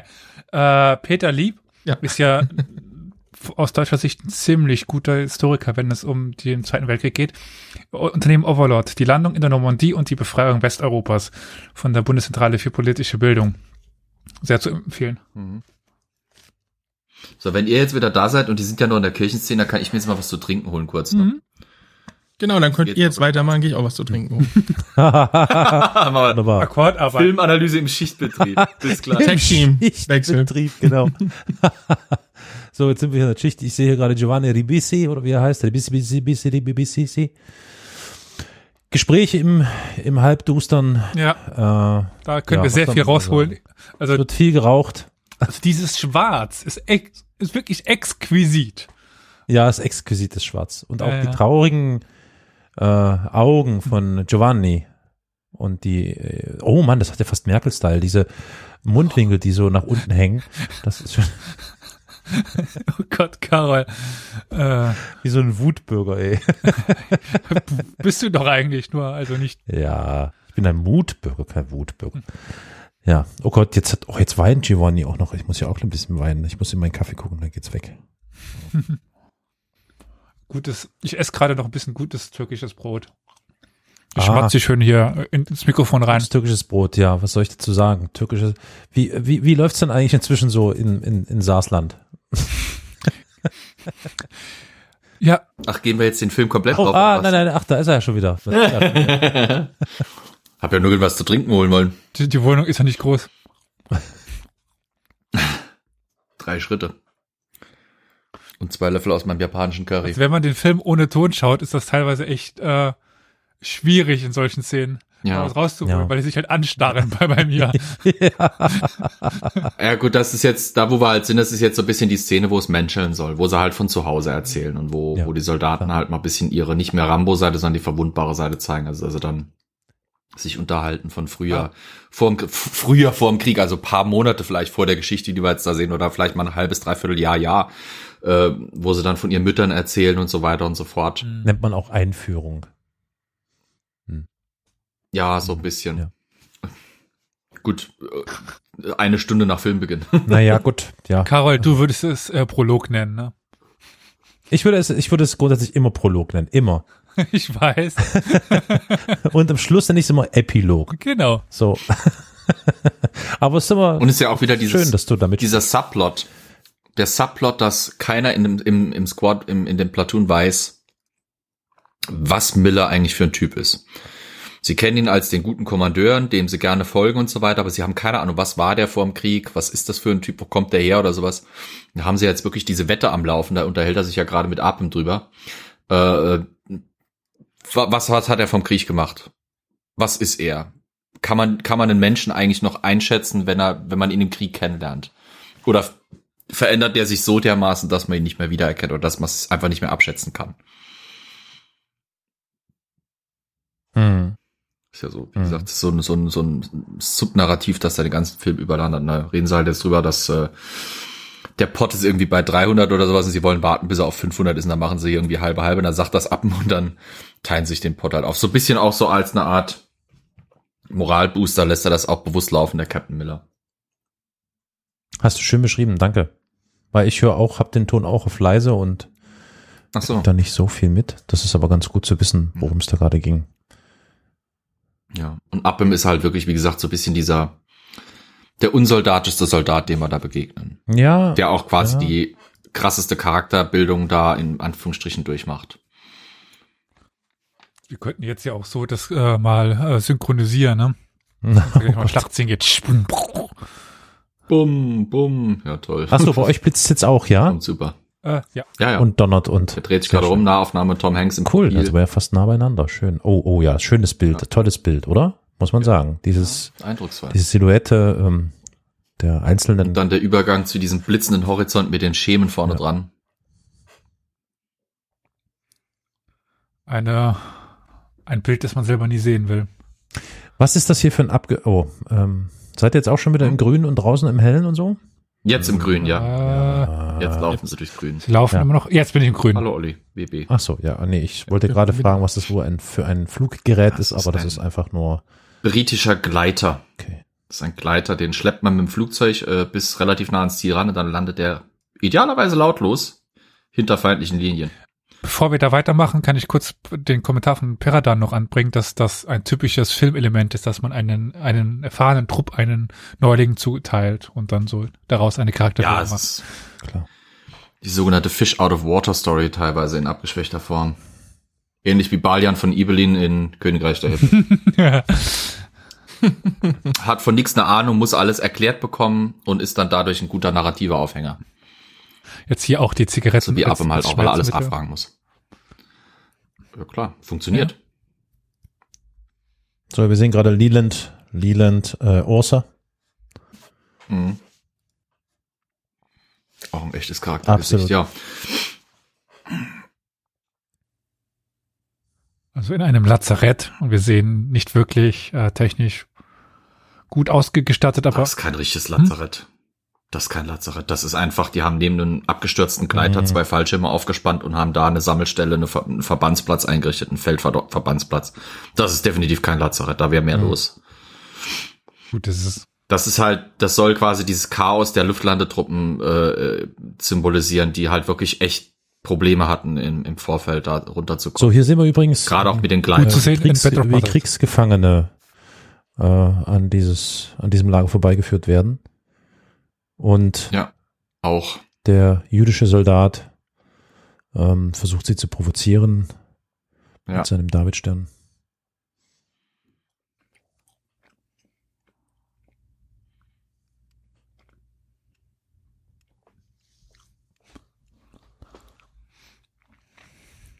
Ja, und da gucken wir jetzt in den Gleiter rein und sehen einen Stern. Das ist nämlich ein General. Ein Brigadegeneral. Äh, kurze Das war das, ja? Nee, das war tatsächlich, die nennen jetzt da Brigade, Brigadegeneral Amon von der 101. Luftlander. Das Problem für die Luftlander war wirklich, dass bei denen im Chaos sind so viele befehlshabende Offiziere äh, verschwunden, draufgegangen, getötet, verletzt worden oder sowas, dass denen ihre Befehlsstruktur ganz schön zerschossen war im wahrsten Sinne des Wortes. Das ist ja auch mit ein Faktor bei Band of Brothers, warum Lieutenant Winters plötzlich äh, viel mehr Autorität hat und viel mehr Aufmerksamkeit, äh, Quatsch, äh, Verantwortung übernehmen muss, weil der eigentliche Kommandierende, der Easy, ist weg.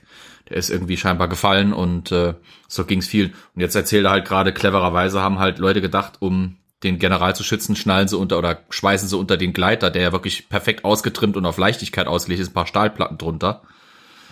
Und dann kommt der halt, wie er so schön sagt, runter mit dem Teil wie ein Güterzug. Ne?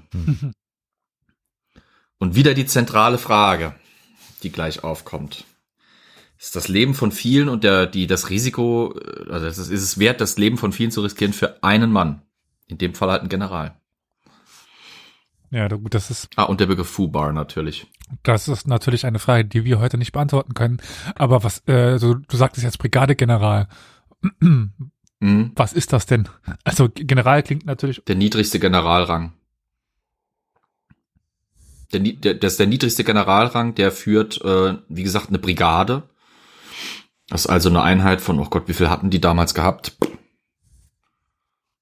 Brigade 2000, 3000 Mann um den Dreh rum. Könnte das hinhauen? wir gucken auch. Das ist halt ein Befehlshaben dafür, für sowas. Das wechselt halt in der Zeit immer wieder. Das Problem ist also, wenn du es jetzt googeln wirst, wirst du, wirst du alle mögliche Sachen finden, aber es ist halt von Armee zu Armee, von Zeit zu Zeit teilweise unterschiedlich. Also heute wären es 1500 bis 5000 Mann. also man sieht schon, heute. Ja, ja das war es damals auch schon. äh, d- d- 1500 bis 5000 ist wirklich, äh, da ist viel dazwischen. Genau. Damals wären es wahrscheinlich, wie gesagt, auch so um die zwei bis drei oder je nach, je nach Einheitentyp. Auch bei der Airborne waren die Einheiten nicht ganz so extrem groß, musste ja klein halten, damit sie funktionieren. bei der Armee, bei der regulären Infanterie wäre die wahrscheinlich größer gewesen, die Brigade. Eine Panzerbrigade ist wesentlich kleiner wiederum. Da hast du dann irgendwie nur 20, 30 Panzer, das kann das schon sein oder sowas in den Dreh. Ja, jetzt, jetzt sitzen sie da mit den Hundemarken. Dog Tags. Ja.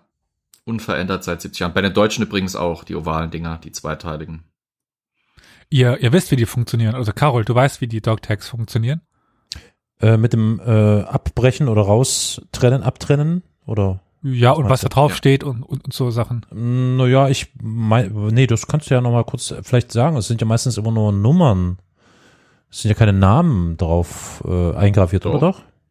Doch. Doch, doch. Name, Vorname und die Person, Personenkennnummer. Personenkennziffer. Und Blutgruppe. Inzwischen ja, ja, ja. Ist aber auch noch nicht so lang. Äh, Floß, ja. Jetzt ist er wieder weg. Also auf meinem war sie noch nicht drauf. Nee, ich bin da. Damals. Auf meinen war sie drauf und ich war definitiv ja vor dir. Ja, deswegen. Okay, vielleicht war es auch von Einheit zu Einheit unterschiedlich. Ich hatte nur meinen Und die muss man dann Vornamen, auch, Namen ist das wirklich. Teil richtig der Uniform? Man muss das Ding dann um dem Hals Ja, ja, ja. tragen und Ja. Immer, Ja, okay. immer. Wird das kontrolliert? Nee. Nö, aber das ist in deinem eigenen Interesse. Wenn du willst, dass du ein ordentliches Begräbnis, dass deine Leute mitbekommen, was mit dir passiert ist, trägst du das Ja, Ding, Moment, daran Sekunde. Ich rede jetzt nicht hier von, von, vom Zweiten Weltkrieg oder so, sondern rede von der Bundeswehr. Ja, auch heute noch, immer noch. Ja. Also, Klar. Da, wenn du kontrolliert wirst, ob alles, ne, ob du deine Uniform richtig anhast und so, gehörte das zumindest bei mir mit dazu, dass auch da mal geguckt wurde, Ja. hast du auch wirklich das Ja. Ding um den Hals. okay. Die sind halt schon unbequem teilweise, gerade im Hochsommer, wenn du schwitzt.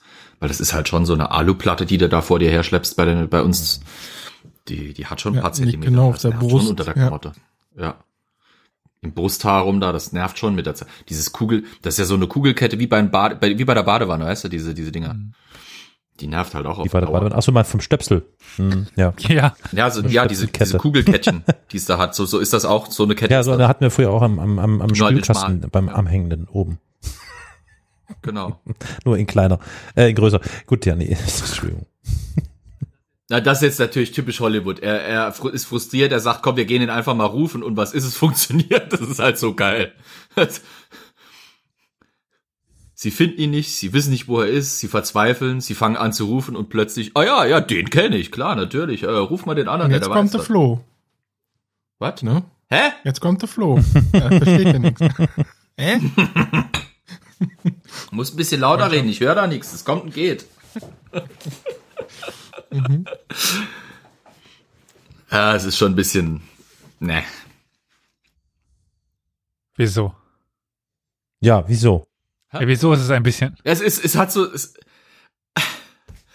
es ist so ein bisschen ge gezwungene Comedy fast schon, weil der da, da sagt, ja, nein, nein, nein, James Francis, Ryan, hä?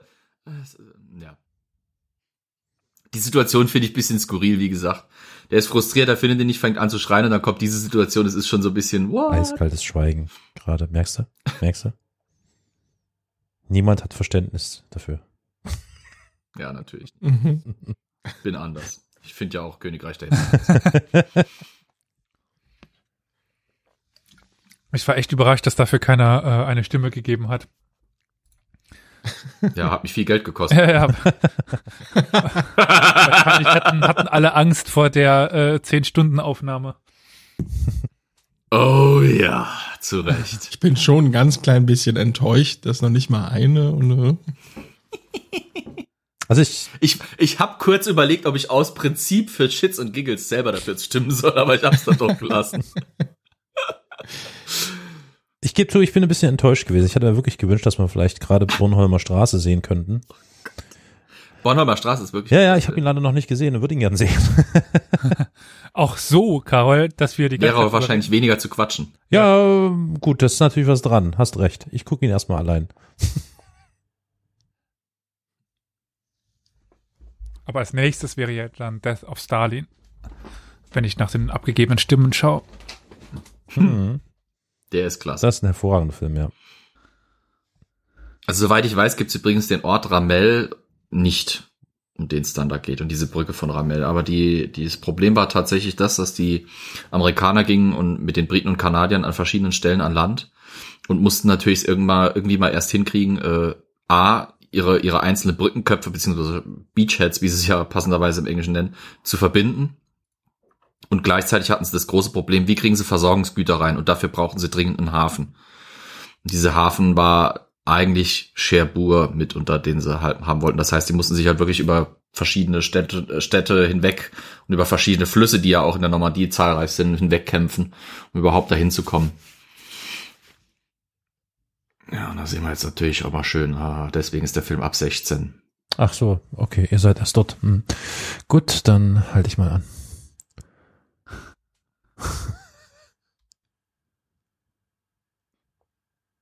So, was ist das für ein Gerüst, für ein Gestell, das man da sieht? Vielleicht nochmal ganz kurz. Eine Radar, ja, ne? Hm, erinnert mich auch irgendwie an Russland. Also so, gibt's ja so große Teile. Das, Und ich dachte, das war ein Autokino. ein altes Autokino, ja. Du, das ist eine Werbetafel, sag ich. Das war eine Coca-Cola-Werbetafel. aber wirklich, du bist so, Oder von so. US geprägt, Olli. Das ist wirklich echt bemerkenswert. das war ich. Was? Das war ich, der Nee, nee, das Au war Autokino war Olli, weißt du? Das ist so. ja sowas von Ami. Ja, ja. Naja, also wir haben im Saarland haben wir eine Firma für Autokino. Ja, ja, gut, ich meine. Und der Witz dabei ist, ich war noch nie in einem Auto. Ich auch nicht. was? Ihr wart doch nie in einem Autokino. Nicht. Leute, also die Nein. Pandemie bietet sich doch dafür ideal an. Also ganz im Ernst, da sind bei uns hier die Autokinos aufgeploppt. Und es ist schon schön. Ich war das letzte Mal irgendwie vor 15 Jahren im Autokino, vor 20. Und jetzt letztes Jahr ähm, in der ersten Welle. Ähm, ja, ist schön. So Autoradio an, schön, Füße hoch. Ja, aber ich dachte, wenn ich, geil. wenn ich die US-Medien verstanden habe, ich dachte, genau, du gehst doch nicht ins Autokino, um Kinofilm zu sehen, oder? da kann man so diverse Sachen machen, Du gehst ne? doch ins Autokino, um dich auf den Rücksitz zu setzen halt. und dort dann irgendwie, ja, ne? Muss dann vorher die Federn ein bisschen fester ein, einstellen, damit es nicht ganz so. Nee, deswegen ist das ja eine 50er-Jahre-Sache mit so einem schönen Straßenkreuzer, wo die Federung so schön Ja. weich ist, damit das richtig Weißt du, warum schön wiki, wiki macht. Ja, ja. Der ist wirklich alt. Geräumig sicher, gute Genau. Stoßdämpfer. Und wenn was bei dem Ganzen rauskommt, ist das auch noch sicher. Ja, während wir jetzt hier über äh, Sex auf der Rückbank Okay. reden, plant die gerade den Angriff auf dieses Maschinengewehrnest. Das ist halt nochmal so eine Sache, wo ich sage, das ist taktisch echt. Also in der Realität macht das ein guter Kommandeur, wie es Miller ja eigentlich sein soll, nicht unbedingt. Du greifst ein Maschinengewehrnest nicht von vorne an, zumal die Landschaft relativ offen ist. Wenn ich die, das Nest schon unbedingt auslöschen muss, dann versuche ich das irgendwie zu flankieren oder es zu umgehen und dann von hinten anzugreifen, aber ich gehe nicht von vorne rein äh, und auch nicht mit der Begründung, ja, wenn die nächste Einheit da reinkommt, irgendwie, das ist. Aber woher weiß ich denn, wo hinten und vorne ist? Ja, ein Maschinengewehrsnest hat normalerweise einen Streubereich nach vorne und du kannst das schon irgendwie Aber die ausspähen. sind ja jetzt nicht Das ist beschossen ja jetzt so, worden. dass okay, das- gut, du kannst es ausspähen, ja. Hm. Nee, weil sie noch nicht zu sehen ja. waren. Hm. Ja, ist natürlich dann ein bisschen die, die Ich weiß Frage, gar nicht, ob das so kommt. was für ein äh, Nest ist das? Also ist das schon ein vorinstalliertes MG oder wie, wie beweglich Hm. ist das MG? Da, also, Mhm. wie gesagt, ist bei mir jetzt ein bisschen her, ich weiß nicht, welches MG da gerade drin sitzt. Ja, was heißt beweglich MG? Das, das MG, das wir da sehen, ist ein MG 42 auf einem Dreibein, auf einer, auf einer, auf einer festen Dreibeinlafette. Das Ding ist äh, insofern mobil, als dass du das Drei, den Dreibein natürlich schon irgendwie hoch und umstellen kannst, aber das Ding ist schon auf eine Richtung ausgestellt und, und so wie wir es dargestellt haben, die Situation ist, das Nest sitzt vor dem Radarbunker da vorne dran und guckt in die Richtung, aus der wir jetzt gerade da quasi den Angriff verfolgen. Aber es wäre langweilig, wenn die einfach dran vorbeilaufen. so rein filmtechnisch. Aber ja, im Grunde. Ja, und von hinten Ich kommt. wollte damit drauf nur hinaus, ich weiß nicht, wie das jetzt dort oben geografisch aussieht, aber so ein MG kannst du auch mal von Ja. rechts nach links holen und von vorne nach, nach hinten. Ja, eben, eben. Das, äh, Schon, aber wie gesagt, du kannst da natürlich auch versuchen, wenn die nicht wissen, dass du kommst, einen Überraschungseffekt nutzen, indem du halt von hinten oder von der Seite kommst. Und deswegen ist dieser Angriff halt ein bisschen äh. Und er hat einen Scharfschützen. Aber es macht sich halt gut. Ja, die, oh, genau, die haben einen Scharfschützen dabei. Warum geht der Scharfschütze nicht hin und sorgt erstmal für Unruhe, indem er halt äh, die rauspickt, wenn er doch so gut ist? Warum geht er jetzt auch vorne in den Oh, und hinterlässt Leute, sogar die Szene mit der Granate ist ja auch, oder? Zielfe- Ziel- da sind wir noch nicht. Oh nein. Okay. Nennt mich Spoiler Carol. Okay, Spoiler. Oh. Ja, du meinst jetzt, wo die die Granate aufweckt und zurückwirft. mm, Ja, mm, das mm. ist tatsächlich gemacht worden. Nein, das sollte man normalerweise nicht tun. Wird das trainiert in der Bundeswehr? Nein, eher nicht, ne? Nein, nein, oh Gott, nein. Oh Gott, nein. So, so alle heiße Kartoffel. Bloß nicht. Du schmeißt die Dinger, du schmeißt die Dinger ja normalerweise wirklich so, dass die möglichst landen und sofort explodieren. Du sollst ja gar nicht die Zeit dafür haben. Und die Dinger haben eine Zündzeit von fünf Sekunden. Das, also ihr Wessis, wisst ihr was, wisst ihr was, ihr seid solche Luschen da im Westen, wirklich ja. Wir im Osten, ja, wir mussten in der Schule ähm, haben wir, äh, also warte, warte, warte, warte. Das klingt jetzt gerade, als würde ich aus dem Krieg erzählen, ist aber nicht so. DDR, DDR, Kind. Ähm, wir mussten tatsächlich, ich weiß gar nicht, ab der wievielten Klasse, ab der vierten oder fünften Klasse, äh, es gibt da so diesen Hammerweitwurf oder sowas, ne? Oder Schlagballweitwurf. Und die haben bei uns tatsächlich Granatimitate äh, aus Holz. Die waren auch so geriffelt wie so eine Granate und grün und türkis, äh, Quatsch hier, tannengrün gefärbt. Okay, Entschuldigung, wir sind jetzt hier gerade bei einer verletzten Person. Das ist der Sani. Was machen die da in die Wunde rein? Alles Schwefelpulver. klar. Das ist, soll äh, quasi die Blutgerinnung anregen und die Wunde verschließen, aber das ist in der Situation natürlich zu spät. Ja. Der, der ist da von der MG-Garbe regelrecht erwischt worden und äh, wir sehen es auch gleich, dass die, die äh, den Rücken untersuchen nach Durchschüssen. Das Schlimme bei diesen Maschinengewehrkugeln äh, ist halt, ist ein 762er Kaliber. Die Dinger reißen vorne ein relativ sauberes Loch, aber das, was hinten rauskommt, ist eine andere Sache. Hm. Also du hast vorne ein Loch von 7,6 Millimetern und hinten kommt von mir aus drei, vier Zentimeter oder sowas Loch raus, weil die Kugel halt im Leib wandert und Hm. ja. Zumal, Splitter. guck mal, der hat vier Löcher im Bauch. Ja, die splittert nicht, nee, die Kugel bleibt normalerweise schon ganz, aber die trudelt im Körper. Sobald die auf Ah, ja, Widerstand so, trifft, ja. fängt die an, äh, welche- einen anderen Wundkanal zu reißen und zu wandern. Es gibt welche, die die splittern an Knochen und es gibt welche, die werden, die äh, sind so, äh, wenn die auf den Körper treffen, werden die zusammenge, wie heißt das, zusammengestutzt und werden dann breiter, oder? Alle Kugeln werden beim Aufstoß schon durchaus zusammengestutzt. Es kommt darauf an, was für eine Kugel, aus welcher Distanz und so weiter. Es ist aber, die meisten Kugeln verformen sich nicht so extrem. Das Problem ist, dass sie anfangen zu trudeln. Das, was du meinst, sind wahrscheinlich sogenannte Dumm-Dumm-Geschosse. Das heißt, Ja, du nee, nimmst nee. so einen Bleikopf von so einer Kugel und machst vorne eine, eine, zum Beispiel ein Kreuz rein mit einem Messer, ein relativ tiefes, sodass die Kugel halt äh, eine Schwachstelle da hat und beim Aufprall äh, zerplatzt sie tatsächlich dann, aber das Moment. ist äh, illegal. Dumm-Dumm sind wenn, doch, Wenn erwischt wirst, äh, dass du mit Dumm-Dumm-Munition schießt. Das sind doch die, äh, Und sind doch die mit der hohen Geschwindigkeit, oder? Nein. Okay. Nee, soweit ich weiß nicht dumm. Also ich kenne Ah, dumm dumm wie als heißen denn die die, äh, Plastikgeschosse? Die die äh, so nur aufprallen. Plastik? Also die, die, die, ähm, Meinst ja, Gummigeschosse haben, und ich sowas? dachte, die he- heißen auch so ähnlich. Äh, was nein, dumm sind nein, ta- nein. tatsächlich Teilmantelgeschosse, also die sich eben Ja. auflösen. Oder halt, es gibt auch die selbstgemachten Dumm-Dums, das nimmst also wirklich, du nimmst eine Pistolenkugel, bei der funktioniert das gut, weil die normalerweise relativ stumpfe Köpfe haben, Mhm. ritzt du vorne mit dem Messer irgendwie an das Blei und dann haben die halt, wie gesagt, da eine Können wir Schwachstelle. bitte ganz kurz, Was wir jetzt gerade sehen, ist Morphium. Ja, können wir kurz Ja. innehalten und Äh. Giovanni Ribisi bitte die Ehre erweisen. Ja. Äh, okay, aber die Frage, danke, wollte ich noch stellen. Morphium haben sie ihm da ins Bein gejagt. Ja, das ist Morphium in kleinen äh, Tuben tatsächlich. Das ist flüssiges Morphium in kleinen Tuben mit fertig installierten Nadeln. Und äh, er hat jetzt nochmal nach Morphium gefragt und er hat jetzt drei Nadeln, glaube ich, Mhm. bekommen. Das ist normalerweise auch eine Dosis, die, die ist nicht mehr zum Schmerzlindern, die ist zum den Weg bereiten Hm, hm. und leichter machen. Abschiedsbrief, den wahrscheinlich jeder mehr oder weniger bei sich trug in dieser Einheit. Ja gut, das ist ja der Brief, den er transkribiert hat. Das ist, glaube ich, der Brief von Capaso, oder? Er hat ihn ja in der Kirche Ach so, umgeschrieben. ja gut, umgeschrieben. ich habe jetzt nicht so viel Ton. Hm. Es wird nichts drüber gesagt, aber es ist äh, der einzige Brief, den er die ganze Zeit irgendwie da hat, ist der Brief von Capaso, den er umgeschrieben hat. Jo. Der zweite Mann, der gestorben ist auf dem Weg. So, jetzt hier Vergeltungsaktion. Ja. Ähm, ich habe mal gerade Teilmantelgeschosse. Also die werden immer noch eingesetzt, ne? Also Terrorismusbekämpfung und sowas eben, um Mannstoppwirkung zu äh, erzeugen, eben um äh, Körper au- aufzureißen. Ja, natürlich, aber das ist äh, nichts, was du äh, auf breiter Basis findest normalerweise. Das Ding ist nämlich wirklich widerlich, so ein Geschoss. Klar. Aber ich würde mal behaupten, im. Krieg ist alles, äh, was den Gegner direkt außer Ge Gefecht setzt, äh, von Vorteil.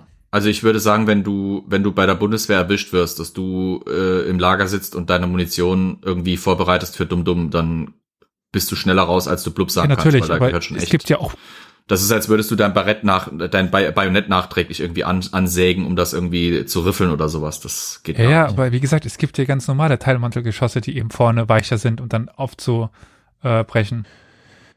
Ja. Aber ja, äh, sie sind durch die Hager Die Landkriegsordnung Gewehre, eingeschränkt. zum Beispiel das G36 heute, ja, das G36 hat ein relativ kleines NATO-Kaliber 565, das, äh, 556, das ist äh, ein Hochgeschwindigkeits, äh, also nicht ganz Ultraschall oder Hochgeschwindigkeit, aber es ist eine relativ hohe Geschwindigkeit, relativ kleines Kaliber, das relativ saubere Wunden schießt.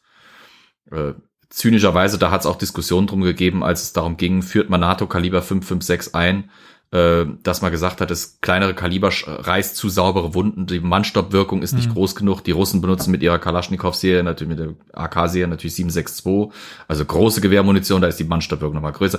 Es, ja, es war müßig. Es ist einfach, äh, das ist so eine Art von Geschoss, also wie gesagt, diese selbstgemachten Dumm-Dumm-Geschosse, die benutzt man einfach nicht. Das ist einfach Ja, ja, die feine englische Art. Während ich hier zusehe, dass äh, wie Tom Hanks äh, bitterlich Ja, weint. Ja. Mhm, okay, ihr seid beim Der, Plan. der liegt bei mir gerade weg. Nee, nee, ja. kommt gerade, ist gerade. Ja. Habe ich mir so überlegt, hat der Film eigentlich irgendwelche Auszeichnungen bekommen? Ach meinst ja. Oscars? Beste Kamera, Ja, beste Regie, och. bester Schnitt, bester Ton, bester Toneffekt. Okay. Geräumt wie Sau. Naja, wie Sau. Ja, okay. Und äh, vorlesen? tatsächlich, besser Hauptdarsteller Drama. Tom Hanks. Hm, okay. Aber ihr zwei Nicht-Bundeswehr äh, Ja. äh, Podcaster mit dem, ihr habt eben das rauchende Gewehr gesehen, ne? Ist ja auch hinlänglich bekannt, dass das äh, das Rohr sich äh, ja, wie heißt es? Biegt. verzieht Mhm. durch die Hitze. Ja. Wisst ihr, wie viel Schuss etwa dafür benötigt werden? Also ab wann man wechselt? Bei wie viel Schuss? Äh, was we wechselt? Wen wechselt? Die Waffe. Das Rohr Oh, das wechselt. Nee, das Rohr. Das Rohr wird gewechselt? Nur das Rohr wird gewechselt. ja, klar. Ach, okay. Äh, Also auch am Strand jetzt bei dieser Anfangsszene. Da mussten die immer wieder die Rohre ja, wechseln. ja, ja. Und nach wie viel Schuss denkst du, passiert das? Na, wenn du mich jetzt schon so fragst. Nach einem. ja. Ah, Wechsel. Ich meine, das, das, Ja, bei der deutschen meine, Bundeswehr meine, bestimmt. Das G36 ist ja berühmt für. Ähm, nee, ähm, Da verzieht sich nicht das Rohr, da verzieht Ja. sich das Gehäuse hauptsächlich. okay. Keine Ahnung, ich tippe jetzt mal einfach nach äh, fünf Schuss oder was? Keine Ahnung. Was? I don't know. Ein Maschinengewehr. Ach, es ist ein Maschinengewehr. 1200 Ja, ach Mann, Minute. ja, mit 1200. Was, was, das, keine Ahnung, sag's uns bitte, Olli. Ja, so um die 150 Schuss, da wechselt Das sind man. also wie viele Salven etwa? Was denkst du, du? ja. Also, pf. Ja, kommt darauf an, ob du amerikanische Art schießt oder deutsche ja, Art das, schießt. das, da habe ich jetzt auch gerade dran gedacht, an die Schilderungen von Flo. Mhm. Vier, fünf Aber ich habe Feuerstöße. jetzt gerade Okay. abgelenkt von einer interessanter, äh, interessante Szene, Ja. wo er das äh, Grab da buddelt und weiter buddeln will, weil er weiß, was auf ihn Also ein deutscher Kriegsgefangener. wahrscheinlich jetzt Ja, wartet. deutscher Kriegsgefangener. Und alles- von den Und alles, was er irgendwie über Amerika weiß, runterrattert in der Hoffnung, er wird Scheiß verschossen. auf Hitler, sagt er. Ja. Und Betty Grable mit den dicken Hupen und so Zeug. Und die eine Zeile, die er, der US-Hymne, die er kennt. Ja. Gott, ich wäre auf, ich wär aufgeschmissen. Ich kenne keine einzige Zeile. Oh, say, can you see? Äh, Oh, say, can you see? Das das, was er im Prinzip macht. Mhm. Oh, say, can you see? Die Melodie kann der Text ist weg. Ja. Ich könnte die italienische ein bisschen und die französische. Ja, Fratelli d'Italia. Fratelli Italia. Egal. Das Geile ist, äh, in, in, in X-Ray heißt er einfach nur Steamboat Willie. Ja, Weil das das erste ist, was er zitiert. Steamboat Willie mit Mickey Mouse. Juck Stadler. Ach, schöner deutscher Name. Ich bin mir nicht so ganz sicher. Der Mann- DEFA. Hat, als er gefangen genommen wurde, einen Flecktarn, also einen Tarnanzug über seiner Uniform getragen.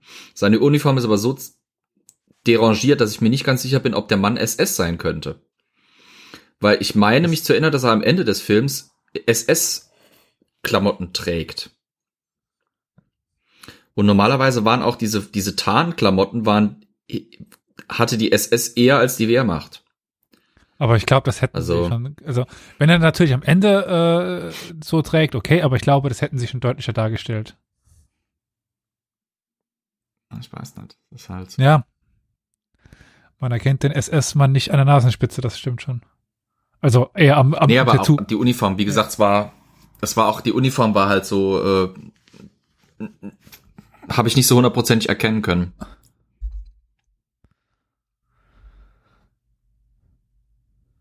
Ja.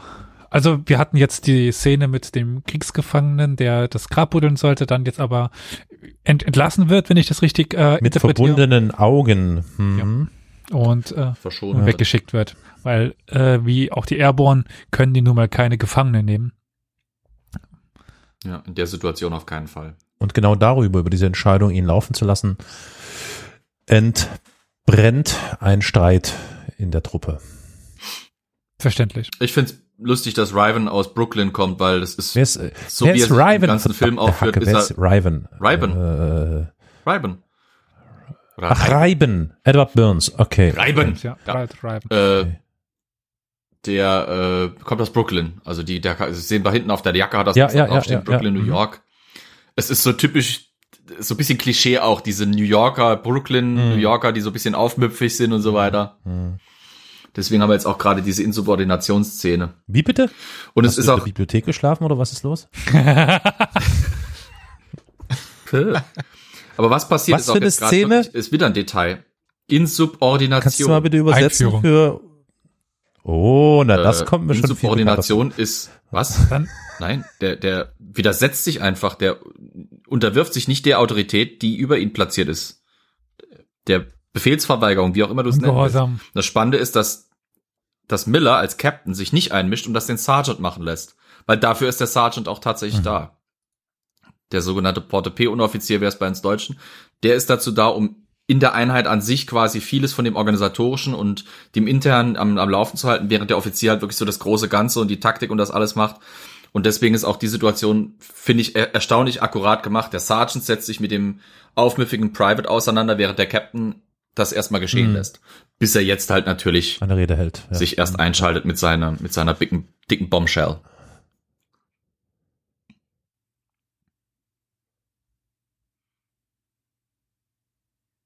Da sieht man aber jetzt auch gerade schön die, die Waffen. Also wir haben das MG42 der Deutschen dort eben in der ja, Sand, hinter den Sandsäcken stehen. Man sieht die Pistole des Amerikaners. Äh, das kann es vielleicht los uns sagen. Wir hatten M11, Hm? ja. M911er Colt. äh, der ähm, Tom Hanks äh, hat das M hat die MP, ist das eine MP? Nee, das sieht in eine K aus. Thompson, Ah, Thompson. MP, nee, Thompson MP mit einer, mit einem Stabmagazin. Und das Scharfschützengewehr. Wir kennen es hauptsächlich als die, die, die Tommy Gun mit, Mhm. äh, Mafia-Filme. Tommy Gun, das ist dasselbe Gewehr, nur mit einem Trommelmagazin. Genau. Mhm. Tatsächlich. Und den M1 Karabiner halt der anderen. Und das lange Scharfschützengewehr hat man ge- gesehen, glaube ich. Ja. ja. Also das wäre, war zu lang für äh, Karabiner. Das ist auch ein Karabiner, aber ein Repetierkarabiner Ja, Springfield. ja, also langer Lauf ist doch äh, Scharfschützengewehr, oder? Ja, ja. Äh, der, also ich sehe jetzt gerade äh, halt die vier da, da stehen, der der rechte, der äh, äh, jüdische äh, Sol- Soldat, der, der hat ja den, kurzen Lauf.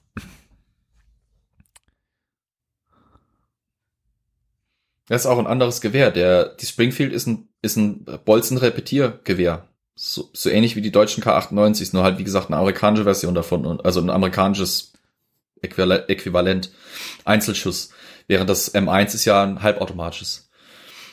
Aber viel in- interessanter als die Waffen ist halt jetzt, wie gesagt, die Auflösung dieses Subplots. Man erkennt den Typen halt nicht mehr, sobald er im Krieg ist. Miller ist ein eigentlich ganz braver Gentleman, wenn man so will. Ein, ein Schullehrer, Mhm. der das Footballteam unterrichtet, der eine Frau hat zu Hause, äh, die irgendwie äh, im Rosengarten äh, sich immer erinnert und äh, jetzt, jetzt pflückt er halt quasi die Sache auseinander. Warum macht er diese Mission überhaupt? Das ist seine Begründung als der Offizier, als die große Führungsperson. Warum macht er diese Mission und wie beantwortet er für sich diese schwachsinnige Frage?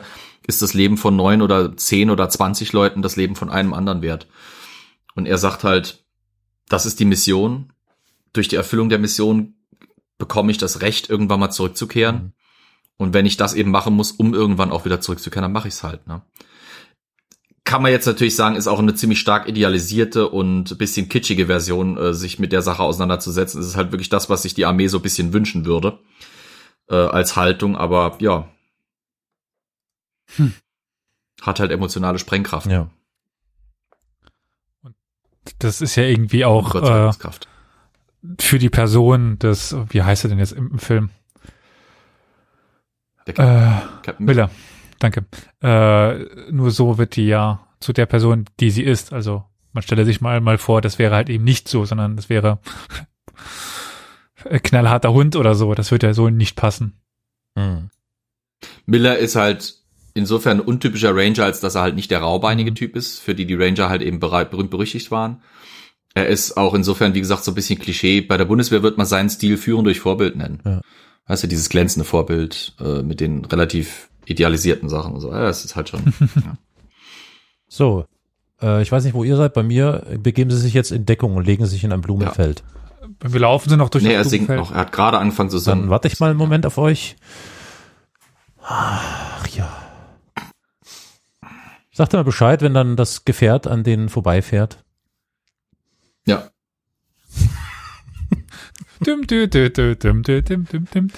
Immer noch einen Kaffee holen inzwischen. Ich, ich frage mich echt, äh, was für eine Variante du da eigenartig, hast. Ja, ja. Sehr eigenartig. Bei mir singen sie noch oder summen. Ich weiß ja nicht. ja, jetzt hört man das Geräusch. Jetzt hört man langsam das Geräusch vom Auto und jetzt kommt Halbkettenfahrzeug runter. Halb- Halbketten, ja. Was ist ein Halbkettenfahrzeug? Oder Kettenfahrzeug. Was ist ein Halbkettenfahrzeug? Ah ja, das hat vorne Räder, hat vorne Räder und hinten Ketten, also nur halbe Ketten. Es ist nicht komplett von Ketten getrieben, sondern nur halb. Ist eigentlich ziemlich ja, ja, logisch. Ich wollte nur, damit das. So, erklärt bei- die liegen bei euch jetzt bestimmt schon rum. Ja, ja, ja. Wir liegen. Super. Hm. Ja. Ist gerade das erste, der erste Schuss ist gerade auf den, Um. auf das STKFZ Ja. da gemacht worden und Wer schießt da eigentlich? Ja, gute Frage. Ui. Explosion, Explosion. Mutter. Ja. Also leicht ge gepanzerter Wagen hier. Äh, was ist denn der Vor- und was ist denn der Nachteil von, von Ketten und, und Rädern? Warum hat man das denn ge- gemacht? Ketten sind geländegängiger. Aber auch langsamer, oder im Grunde? Oder wohl so gar nicht so viel langsamer. Nicht unbedingt, nö. Nicht unbedingt. oh, also, Kommt auf die, ich meine, kommt auf das, auf das, äh, auf die Anordnung der Ketten, Triebräder und so weiter an. Also es gibt da das Christie, das Christie-Kettensystem, das haben die Russen zum Beispiel bei der BT-Serie genutzt. Die BTs, das sind quasi die Ferraris unter Panzern. Die Dinger waren schneller als manche Autos zu der damaligen Zeit und waren auf Ketten unterwegs. Aber das, die SDKFZs der Deutschen waren halt ziemlich gut in Anführungsstrichen, weil sie halt recht flexibel waren, Ketten und Rad. Das heißt, die waren auf, auf fast allen Geländeformen ganz gut unterwegs. Sind leicht gepanzert, also gegen äh, Kleinwaffenfeuer, also so Gewehrfeuer. Ähm, du kannst äh, irgendwie, ich glaube, bis zu acht Personen hatten drinne Platz. Du kannst das Ding bewaffnen. Es war eine gute Plattform für verschiedene Aufbaugeräte. Also du hast da nicht nur Maschinengewehre ja, drauf. wahrscheinlich. Auf demselben Chassis sind ja auch später auch äh, Artillerie und so weiter untergebracht worden. Das war schon eine vielseitige Sache. Das ist jetzt auch die Antwort auf deine Frage, Karol. Aber halt, Wer das war? ne? ja, Ja, ja. Hm. die Airborne mit den Bazookas. Die, äh, das Wort Bazooka ist irgendwie auch so äh, à la Tempo. ne? So eine äh, Fabrikat, was sich als Name durchgesetzt hatte. Ja, bei uns wäre es halt eine Panzerfaust. Ja, aber Panzerfaust klingt doch viel deutscher. Ich weiß gar nicht, woher Bazooka kommt, ob das jetzt irgendwie so ein Geräusch ist, das da umgesetzt ist, irgendwie von Bazooka oder sowas, keine Ahnung. Das ist jetzt schön betont. Bazooka. Ähnlichkeit zu den ebenfalls Bazooka genannten posaunenartigen Musikinstrumenten der zeitgenössischen US-amerikanischen Komikers Bob Burns. Ah, okay. Jetzt wissen wir Bescheid. Ja. Weißt du Bescheid. Weißt du Bescheid, ja. Okay, ich, ich dachte tatsächlich, dass das ein, ein Fabrikat sei. Das siehst du, habe ich noch was ge- gelernt. Erfunden von dem Mr. James Bazooka. Keine Ahnung. Wie heißt denn Heckler? Oder war es Bazooka Mexikaner? Joe? Nee. Häkler und Koch. Ja, glaub, ich- Koch sind Namen, ja. Genauso wie Schmeißer. Natürlich, ich dachte nur, Bazooka wäre halt irgendein Nachname von jemand gewesen oder so, dass eine Firma so, so hieße. Ich meine, Heckler ist jetzt auch kein so typischer Name, Messerschmidt oder was weiß ich. Sie nannten ihn Ja, äh, Bobby das ist interessant. Ich habe nächste Woche einen Termin bei einem Herrn Messerschmidt. Also, das ist ja. Mal sehen, also ich gebe euch Bescheid, wenn ich bei- einen Termin habe bei einer Frau oder einem Herrn Bazooka, dann werde ich laut Hooray rufen. Also wenn du eine Date oder eine, eine Verabredung mit einem äh, Herrn äh, Sonderkraftfahrzeug 262 Version B hast oder sowas, dann kannst du sagen, das da ist lächerlich.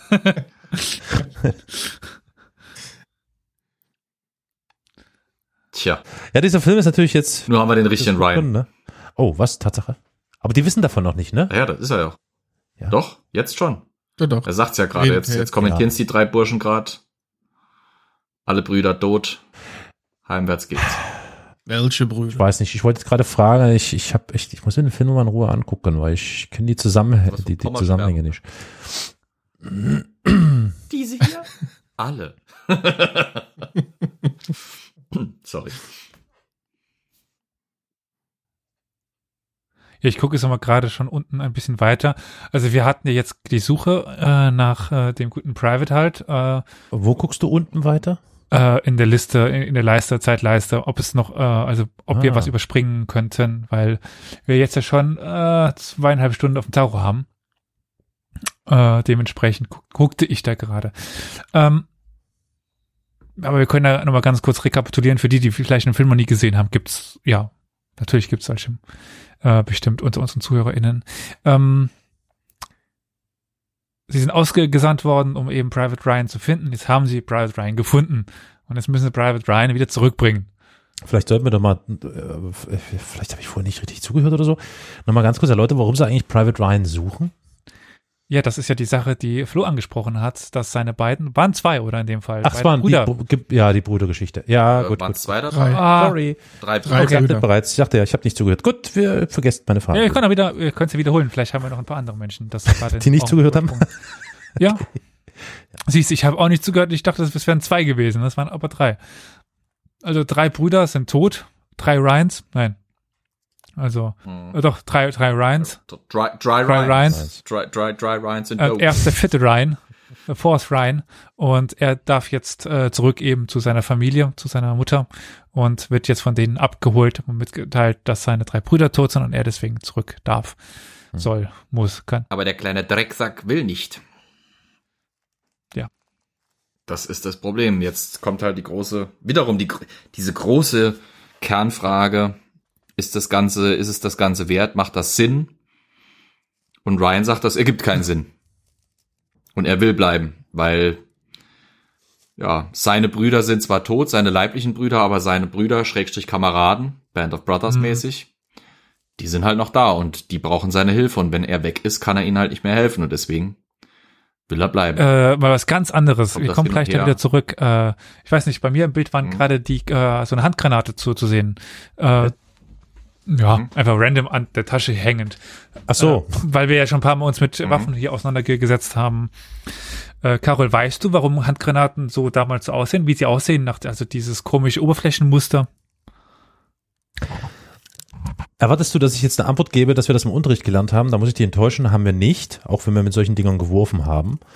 Äh, nein, ich weiß es leider Also, nicht. Du, du weißt, was, wa- was ich meine, diese raue Oberfläche. Ja, ja, das ist geriffelte, ja. Mhm. Mhm. Nee, weiß ich nicht. Okay, äh, Na, wahrscheinlich, damit es äh, gut in der Hand liegt beim Werfen. Nee, überhaupt nicht. Nein? nee, nee, überhaupt nicht. Also Flo, ver verbessere mich, wenn ich äh, Stuss labere. Äh, ich bin ja nicht so der äh, Militärtechnik äh, Experte, aber das sind Soll, also die dünnen Stellen sind Sollbruchstellen und dann explodiert die, die, die Granate und das werden, das werden die Granatsplitter. In, Also es sind Ah. auch Splitter drin, aber die, also die Hülle der Granate wird selber zu den Granatsplittern. Aha, aha, aha. Richtig. Das ist die sogenannte Pineapple-Form. Weil sie halt so ein bisschen aussieht wie eine, wie eine Ananas. Mhm. Die deutschen Handgranaten zur damaligen Zeit waren die sogenannten Kartoffelstampfer. Die haben übrigens, das, das sind wahrscheinlich auch die ähnliche Formen wie die, die ihr bei der, bei der Übung in der DDR kennengelernt habt, weil die DDR-Truppen haben nicht auch so ähnliche Formen gehabt. Das sind Stielhandgranaten gewesen, die man besser werfen konnte wegen dem Stiel, wegen Exakt. der Hebelwirkung. Ich frag mich, Die hatten aber meistens keine so große Splitterwirkung wie die äh, Granaten von Naja, Amis. sind DDR-Granaten gewesen. Ähm, Nee, auch die deutschen. Handgranaten. Ähm, mir fällt übrigens auf, Ja. gerade sitzt ähm, Captain Miller auf ja, der Brücke gewissermaßen Mhm. und vor ihm steht Ja. Tom Sizemore äh, mit angewinkelten Beinen und spricht mit ihm. Äh, äh, ich fühle mich stark an den Film 1917 erinnert. Gerade dieses, äh, ja, also auch Ja, ja. wirklich, also diese Szenerie ist, ist ganz, ganz nah dran an 1917, beziehungsweise 1917 an diesem oder beziehungsweise an Frankreich und so weiter und so fort. Schon interessant. Mhm.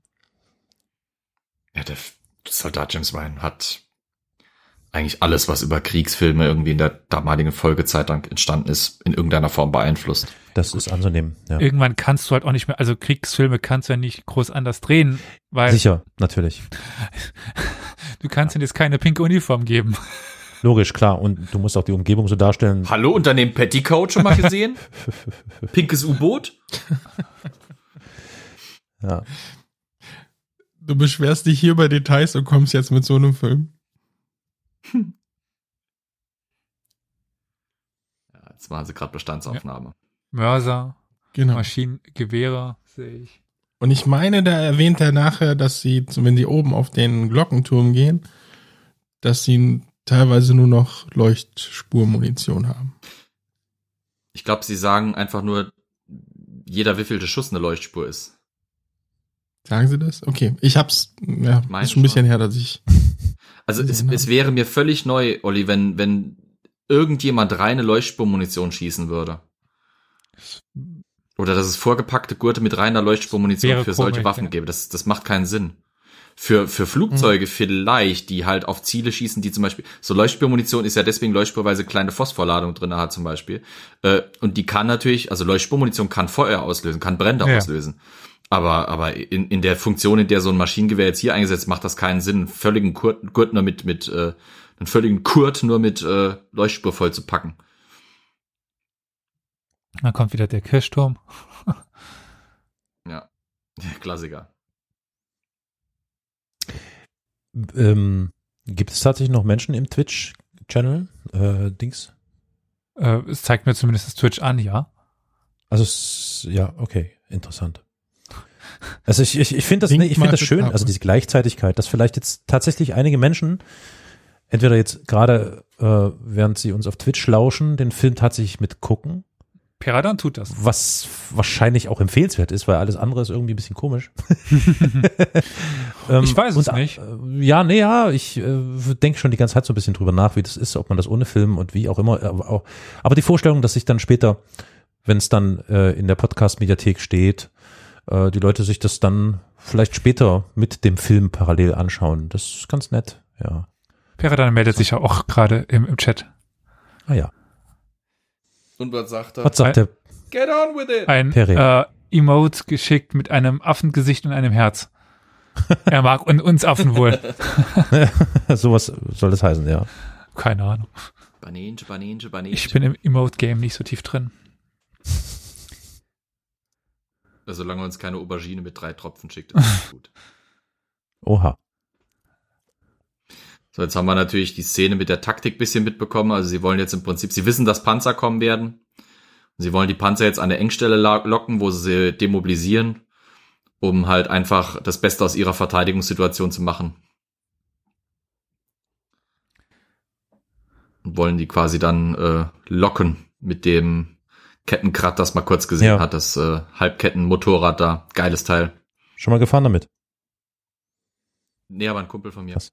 Ja, hat jemand einen Motorradführerschein von euch? Äh, nach Trüllemont. Nach Nee. Dürrelemont, sagt er, natürlich. Ich habe einen, 100 ich hab einen 125er, also ich kann nur die, die, die kleinen fahren. ich habe die Patente A, C und D. Während die hier so gerade die Vorbereitung treffen auf den bevorstehenden Angriff, kann ich ja noch äh, sagen, mein Plan ist demnächst, wenn der TÜV uns scheidet. Also, Ja, jetzt hat dein Auto und, dich schon klar. ja, ja, genau, dann äh, werdet ihr, könnt ihr, könnt ihr euch das, ihr könnt euch das vor eurem inneren Auge vorstellen, dann werdet Oh. ihr mich auf einem Moped durch die Gegend schwirren sehen. Eine, eine, eine Kreidler Also quasi ein Frosch auf der Gießkanne. oder eine Schwalbe. Nee, ich bin zwar ein Ossi, wisst ihr, aber auf der Schwalbe oder auf der Simme fahre ich jetzt nicht rum. so richtig mit runtergezogenem Helm und so und, und Fliegerbrille. Nee. genau. Ich habe fünf Monate auf das Ding gewartet. Nee, keine Ahnung. Ist so mein Gedanke gewesen, weil äh, mir wurde gesagt, das wusste ich nicht. Äh, die Dinger brauchen keinen TÜV, ne? Also du kaufst das Ding, natürlich mit technischer Zulassung, bla bla bla, und dann musst du nicht regelmäßig zum TÜV mit dem Ding. Und das ist natürlich ein äußerst wichtiger Punkt für mich gewesen. Du hast ja sogar noch den alten Führerschein, das heißt, du könntest sogar 125er fahren auch. Ja, das kann sogar sein. Und- Ja, ja, ja. Was, wa- wa- woher willst du das eigentlich wissen? Ich glaube nicht, Du tippst, du tippst auf mein Alter und denkst, ich habe einen alten Führerschein. ja, weil der, Du hast bestimmt auch einen grauen, Grauen Lappen, genau. nee, natürlich nicht. Ich habe keinen grauen Lappen, ich habe einen rosa Lappen. Lappen. Sind, ist überhaupt schon Bundesadler drin oder ist noch Hammer und Sichel? Du Arschloch. die, die Umstellung, die Umstellung ist nicht so äh, kurz, also das liegt zwischen Umstellung und meinem Führerschein liegen nicht so viel Zeiten, äh, Ja. nicht so viele Jahre, also deswegen. Äh, Aber Elias, wann hast du deinen Führerschein ich gemacht? 2012. Oder also den, den, den ersten ist sogar 2010. Ach, dafür so? fährst du ganz anständig, muss ich sagen. Der Trend zum Zweitschein oder was? Ich habe meinen erst 2006 gemacht. Was? Also, Mit 40 erst. Mhm. Wieso denn das? Danke, Carol, dass du mich jünger machst. Ich habe halt mit, mit 16 den, äh, den 125er ge- gemacht, deswegen. Ah, ein Landkind. Hm. Tatsächlich nicht, aber meine Eltern Nein, auch 2012 gemacht. waren zu, zu faul, mich immer hin und her zu, zu fahren. Und du weißt, das, Saarland ist mit Infrastruktur nicht so ja, ja. besonders. Ja, ja, ich sag ja ein Landkind. Aber hier sieht man jetzt, wenn nochmal um den Film zurückzukehren, äh, so, ein- so ein Die Espressomaschine ist sehr interessant, ja. Ach so, nein. Okay. Hier ist doch die Frage im Chat. Die Frage ist doch, hat er recht mit der Annahme, worauf Ich habe keine sich? Ahnung. Was? Jemand aufgebaut? Äh, Espressomaschine? I don't know. Willst du Was, eine? Äh, nee, ich, aber so ein Kaffee. Mein Sohn sitzt in der Küche und hat mir meinen Irgendwas, Rest, um Rest was Kaffee geht- weggetrunken. Was, was, was meint die Frage? Ja. Bitte wiederholen Sie die Frage noch einmal. Auf das Alter. Auf das Alter. ah, Hat er recht mit der Annahme. Also, ja. wie alt ist dein Führerschein? mal auf? Olli. Ach so, ich dachte, es geht um deinen 2006 erworbenen Führerschein.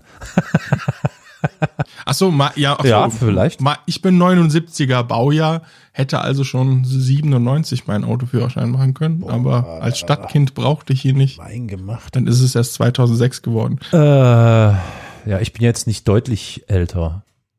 Deutlich. Nicht. Also, weiß nicht, äh, warte mal, jetzt muss ich mal rechnen. Was steht da auf dem Plakat? Da war gerade ein Plakat bei dem Durchgang äh, von Miller.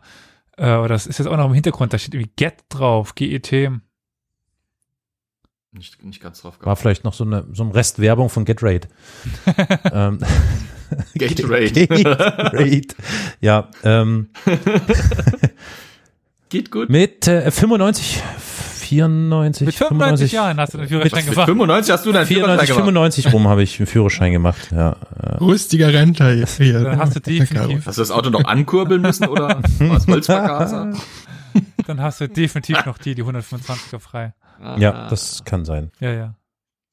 Das finde ich krass, weil die Jetzt Dinger sind halt, die wunderbare Stimme von Edith Das sind Piaf. gefährliche Geräte, ja. Ja. Edith Piaf, ja. Was sind die, die hier, Rose, ne? Rose, blö, blö. Nein, nicht nur wie Ne? Rose. Nein? Nee, nee, nee, Nein. nee. ja, es muss jetzt doch einer für uns, uns vorträllern. Ne?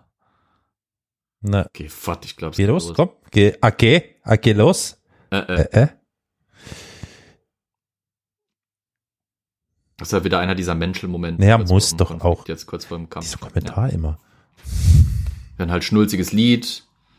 Einer erzählt von der Miss Rubinowitz, äh, der er beim Anziehen von Büstenhaltern geholfen hat. Ja. Und vorne natürlich wieder das. Wollen wir vielleicht äh, diesen Film, glaube ich, zu zur einer Kampfszene vorrücken? Das wäre bei. Die kommt ja Ja, jetzt. ich, ich switch mal vor. Ja, es ist noch ein bisschen, äh, es ist wäre noch ein bisschen. quasi, 2,7. Sitzt er noch rum, lachen, reden, lachen, reden, lachen, 2,7 reden. finde ich eine gute Aussage. Sollen wir zu 2, äh, 2,7? 2,7 da. Na, könnt ihr mal bitte, 2,7 da kommen die Geräusche endgültig. ich habe hier die Szene, wo sie auf diesem Gefährt gerade sitzen. Auf diesem Ketten. Das ist schon ein ganzes Stück weiter. Das ist Nee, 2,8. Minuten, ich bin bei 2,3. Ja, vergiss für es. uns.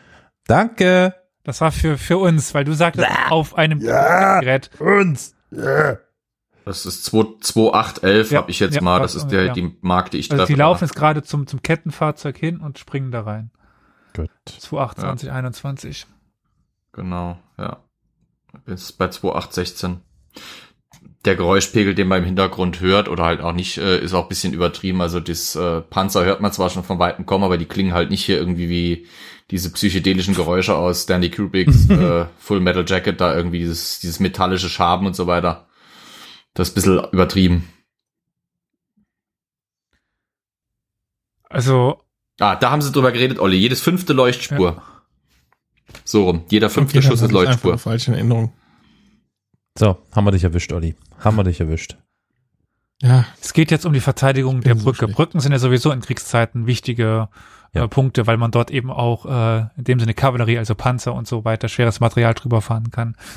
Äh, das geht jetzt Ja, und die Aussage vorher war ja, dass das die letzte Brücke über diesen Fluss halt ist, die noch intakt ist. Was halt insofern keinen Sinn macht, als dass, wenn das tatsächlich so wäre, dann hätte die US-Armee da nicht nur so einen versprengten Trupp Fallschirmjäger stationiert schon, sondern wäre mit einigem unterwegs. Ja, aber nein. dann wäre der Sieg ja nicht so heroisch. Ja, natürlich, es, es ist Film. Übrigens, weil du dich so äh, belustigt hast äh, oder lustig gemacht hast über diese erschreckenden animalischen Geräusche der Panzer oder des Panzers. Mhm. Ähm, Oscar für den Ton, das muss man mal sagen. Ja, t- natürlich, es, es klingt ja auch, es, es macht was her. Diese bedrohliche Situation, die das erzeugt. Ich meine, Klingt insofern ist es schon realistisch. Du hörst die Panzer kommen. Wie so ein, ja. Ja, ja, du, du hörst die Panzer kommen. Sie klingen halt anders. Du hörst das Motorengeräusch, das ist halt saulaut. Du hörst das Wummern. Du merkst schon die Erschütterung im Boden zum Teil. Wirklich, wenn so zwei, drei Panzer da unterwegs sind. Das ist schon eine mordsmäßige Wirkung. Zumal man sich halt vorstellen muss, die Amerikaner zu dem Zeitpunkt hatten so dermaßen viel Bammel vor deutscher Waffentechnik, dass für sie jedes Geschütz, das sie begegnet sind, das haben wir auch schon im Film ein paar Mal äh, gehört, für die eine 8,8er war, auch wenn es keine 8,8, äh, 8,8er Flak war. Und für, je, für die war jeder Panzer, auf den sie Tiger. gestoßen sind, egal was es war, war es ein Tiger erstmal. Äh, Weil der, der, der Nimbus stoppen. dieser Waffen war halt so enorm. Ja. Ja, mal kurz an. Er ist gerade in den Graben Ja, gehüpft, ja, ja, perfekt. Äh, sollen wir noch ganz kurz was zu deutschen Panzern sagen? Also Maus, Tiger äh, und so weiter. Wollen wir das machen, wenn die Panzer im Bild sind? Gerne. Ich wollte nur schon mal vor, im Vorfeld Okay, dann drücken wir noch mal kurz drauf, bis die Panzer kommen. Jetzt gerade lugen sie über ihren raus. hinweg. zwei, drei, go.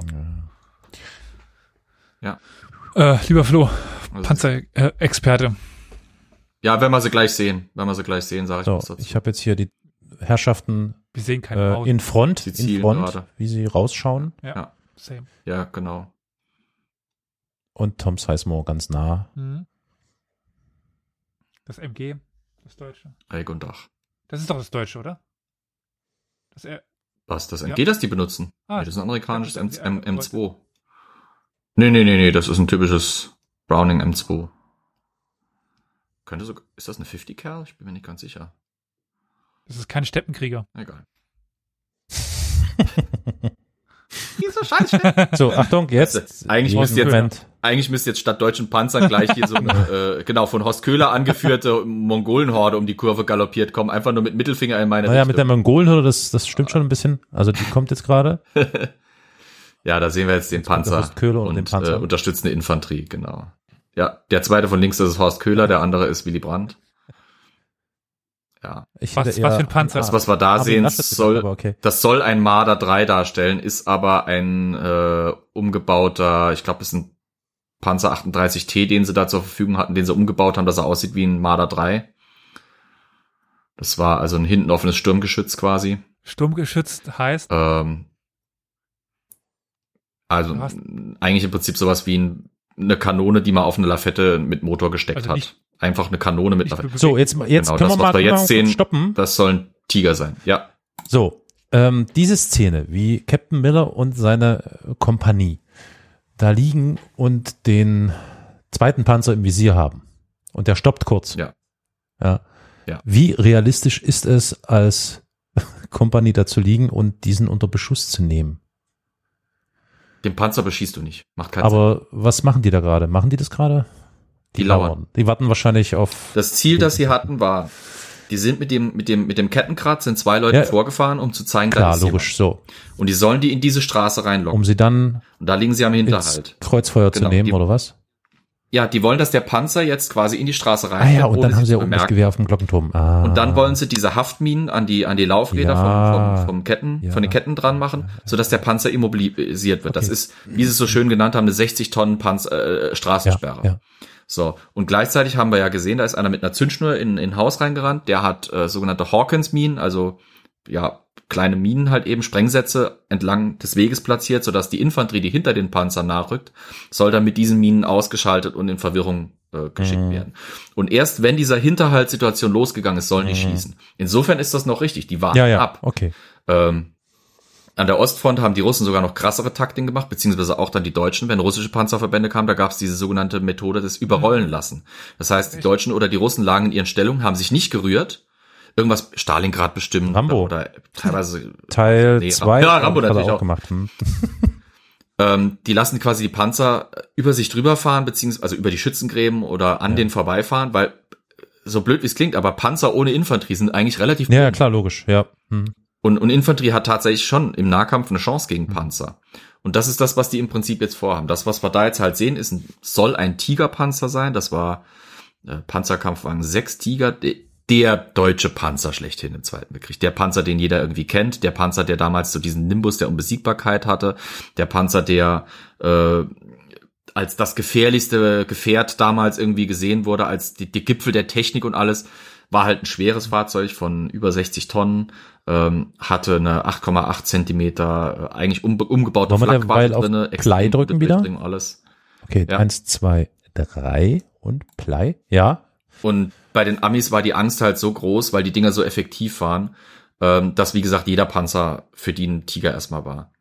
Das Problem ist, es gibt nur noch einen Tiger weltweit, der wirklich äh, funktionstüchtig und fahrbar ist. Deswegen haben fast alle Filme bis auf eben Herz aus Stahl auf Nachbauten um, äh, zurückgreifen müssen. Das, was wir hier bei sehen, ist im Björn Prinzip Höcke in der Garage.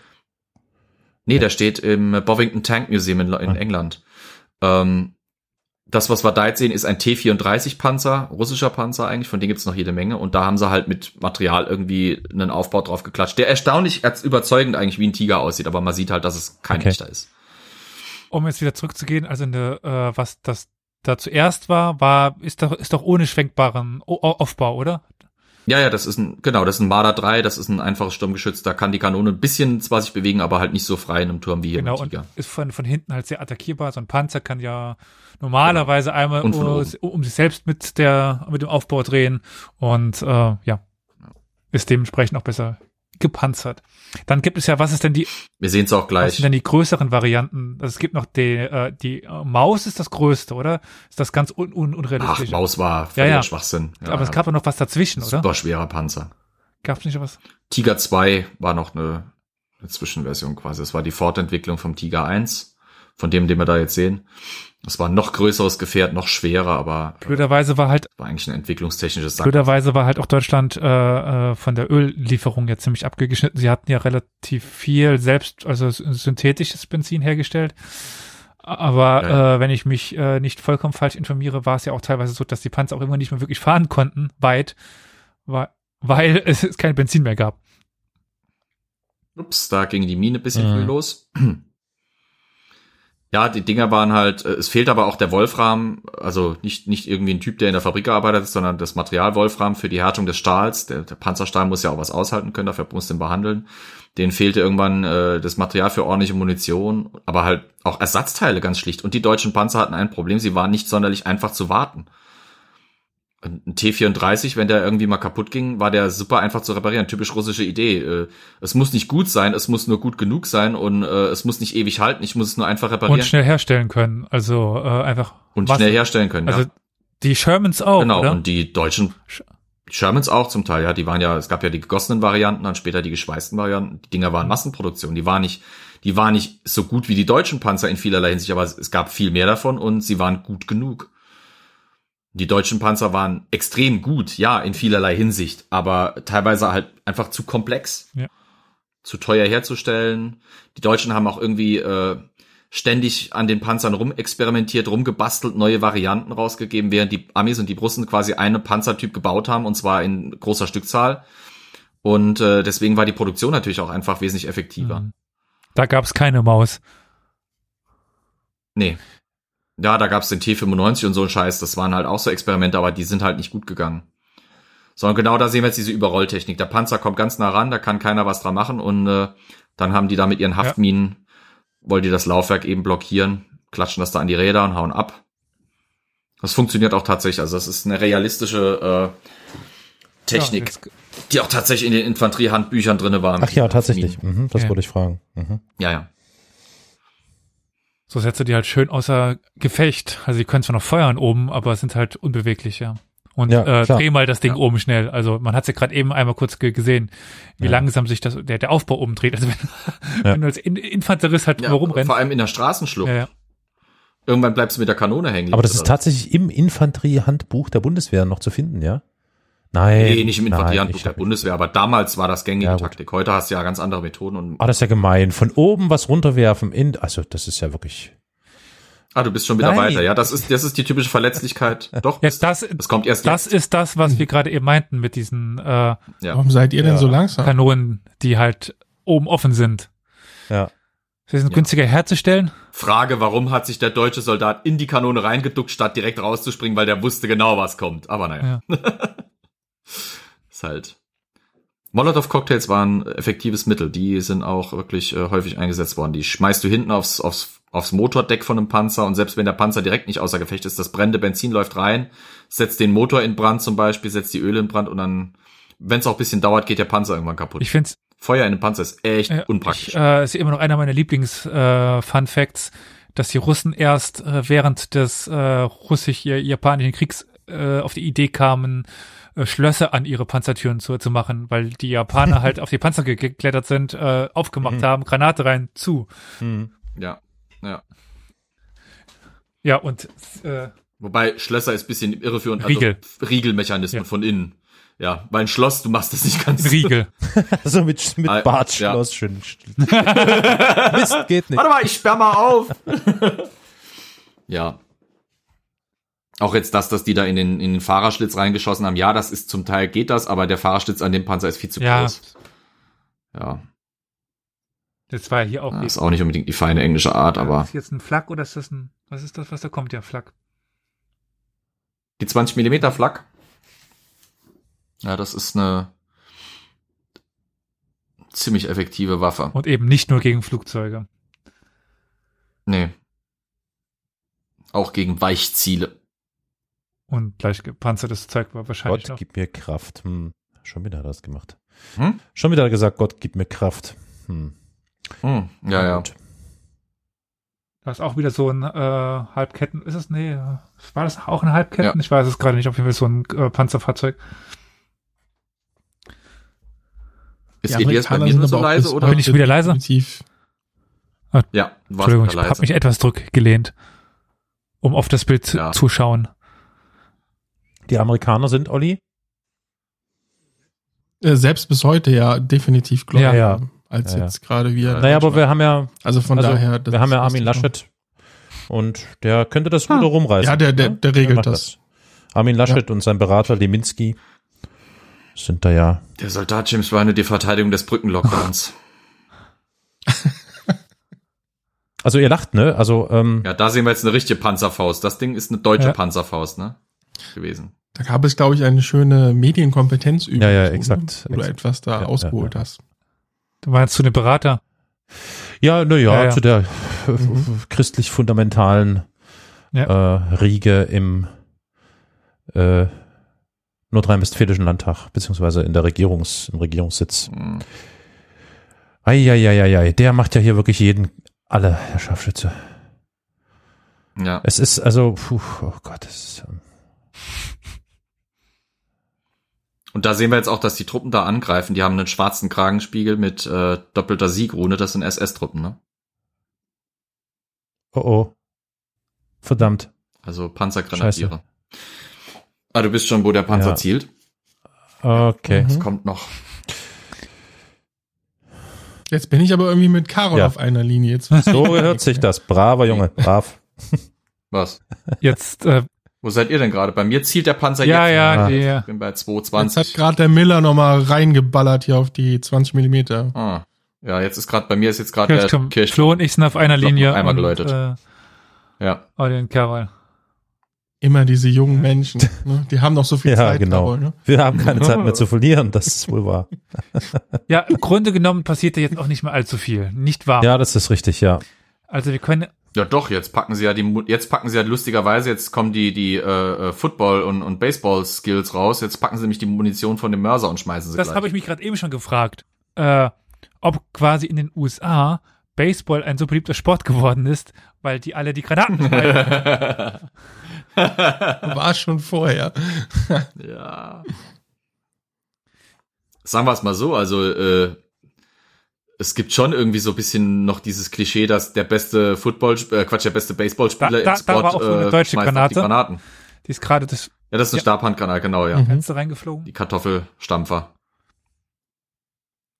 Aber im Grunde genommen geht es jetzt ja nur noch um die Ja. Verteidigung. Und dann äh, geht es das große Sterben. Also auch unser äh, lieber Herr äh, Captain Müller äh, schafft es ja nicht ganz, weshalb es eben zu dieser letzten Szene kommt, dass es eben äh, Ja, willst du jetzt schon wieder springen oder was? im Anbetracht der Zeit, ich weiß nicht, hast du noch ein großes Thema? Weiß nicht, das ist halt, jetzt kommt halt der Höhepunkt des Films quasi. Der ko große Conclusio. Und auch die große Message eigentlich noch. Kannst du wieder mal aufhören, in der Bibliothek zu übernachten? Danke. Entschuldigung. Nur weil er eine gewählte Sprache hat. Erzähl mir die. Ja, wir müssen mal ein bisschen volksnah sein. Das kann doch nicht sein. So dieses abgehobene Conclusio.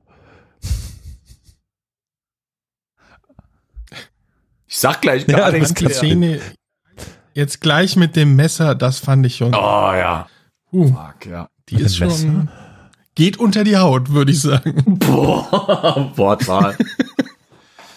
ja, die Nahkampfszene, die konnte ich mir früher nie angucken. Woanders gerade wieder? Ey, kommt noch, kommt noch. Ich bin Ah, ein ja. bisschen Okay, jetzt okay, gesprungen, okay. nur. Bei mir schießt er jetzt Elias gleich durch die Wand erst. Ja, jetzt hat er Jetzt gerade. er Ja, durch die ja, Wand. ja, bei mir auch. Es kommt Ja. das Blut rausgelaufen. Ja, das kommt jetzt. Ja.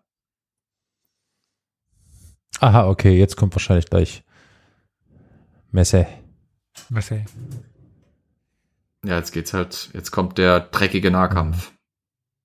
Mano a Mano. Ja. Ist auch in der Bibliothek geschlafen oder was? Ja, ich dachte, wenn Italienische der Flo Bibliothek. dann. Ich fühle mich ein bisschen fehl am Platz. Ja, siehst du, und das ist der Soldat, der ja vorhin freigelassen und jetzt trägt er auch eine SS-Uniform eindeutig. Ach Mensch, Mist, Also war ja. das wohl ein SS-Mann, ja. Oh, Stoff Ja. gedrückt. Äh, ist er das wirklich? Er taucht jetzt, das ist jetzt, ist das äh, Waffen-SS-Soldier Mark Stein, also der Schauspieler ist Mark Steinmeier, der jetzt äh, bei Dings auftaucht. I- X-Ray. Also da, da taucht, Wir, wir sehen aber am Schluss den Typen, den sie freigelassen haben, der erkennt ja den Upham. Und der ist ja mit den SS-Lern da also er unterwegs. taucht jetzt nicht im Ah, X-Ray mal, auf. super deswegen- Flankensituation, weg ist die 20 Millimeter. Der Rival mit seiner BAR.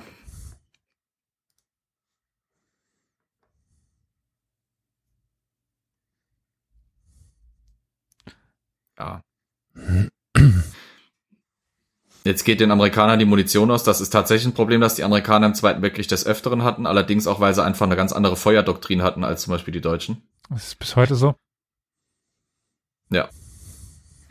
Dass die nicht, also Das ist Overkill. Weißt du, ob das tatsächlich aufgrund von quasi Spargründen ist, dass diese äh, äh, kan Kanonendinger da hinten nicht zu sind? Hä? Nö. Ah, Ja, gut, die sind einfacher zu produzieren, billiger zu produzieren, natürlich. Es sind halt auch häufig, diese Sturmgeschütze sind auf Ja. äh, veraltete Chassis gebaut worden. Jetzt wir im Nahkampf. Ach Gott, das ist auch. Also die, die Szene fand ich wirklich Ja. extremst intensiv. Da ist man sich nicht sicher. Ja. Sag mal, ab ihm jetzt hassen oder kann man ihn verstehen? Er ist halt, er hat, glaube ich, gesagt, er war noch nicht im Einsatz, ne? Ganz Ja. am Anfang sagt er. Also das ist Oder ja für hat ihn jetzt Angst. wirklich doppelt. Also ich, also ich kann ihn zumindest verstehen, dass er nicht den Mut aufbringt, jetzt weiter hochzugehen, aber Ja. Ah, Also vielleicht für die Leute, die äh, eben es nicht mitschauen gleichzeitig. Es gibt einen Zweikampf, den liegen aufeinander und der SS-Soldat sticht halt mit dem Messer ganz langsam in einen der US-Soldaten rein, weil äh, er nicht mehr gegenhalten In kann. unseren jüdischen Genau. Merlisch. Also es ist, es hat noch so ein bisschen eine Symbolwirkung. Der SS-Mann, der jetzt den, den einzigen offenen Juden im, im Squad quasi ganz langsam ersticht. Während der Amerikaner auf der Treppe sitzt und Angst sehen. hat. Mhm. Während der Amerikaner ihn im Mhm. Stich lässt. Mhm. Eigentlich ist das schon Ja, eine ja. andere Message. wenn man so kann sein. Und jetzt gibt's Ah das ja, und der berühmte äh, Munition mehr, man schmeißt den Helm. ja, ja. Schießt die Pistole leer und wenn die Pistole leer, schmeißt er die auch gerade noch. Typischer Ami. Fuck it.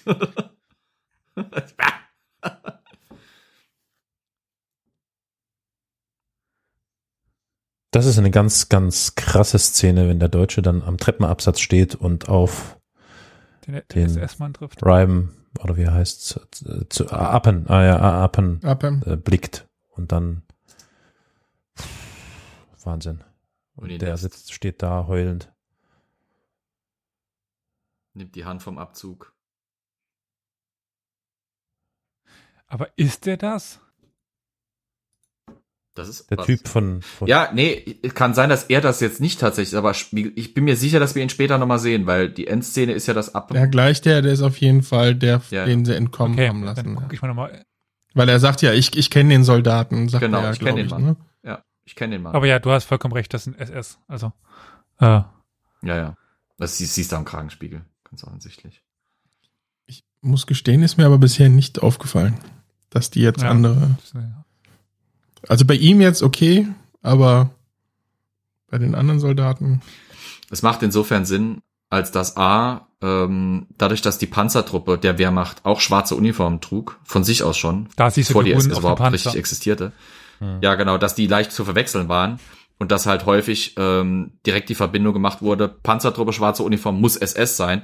Kann sein, dass das auch so ein bisschen ein, ein Fehler ist, weil soweit ich weiß, waren gar nicht so viele SS-Truppen in der Normandie damals im Einsatz. Ich glaube, zwei Divisionen maximal. Aber naja, ist halt. Hab ja schon gesagt, nach, nach D-Day ist, sind viele Details historisch akkurat und, und schlüssig, aber an sich ist das ja alles Fiktion eigentlich noch. Das ist ein Film, also natürlich. Ja, ja. Das mit den, äh, mit den äh, äh, Mörsergranaten ist auch so ein Thema, das hoch umstritten ist, weil, naja, funktioniert schon. Mach's aber halt besser nicht, weil die Dinger halt gerne auch bei dem Aufklatschen auf die Bodenplatte schon äh, leicht aggressiv werden. Naja, Überraschung von hinten. Ja, da kommt nochmal so ein nachgemachter T-Shirt. Ja.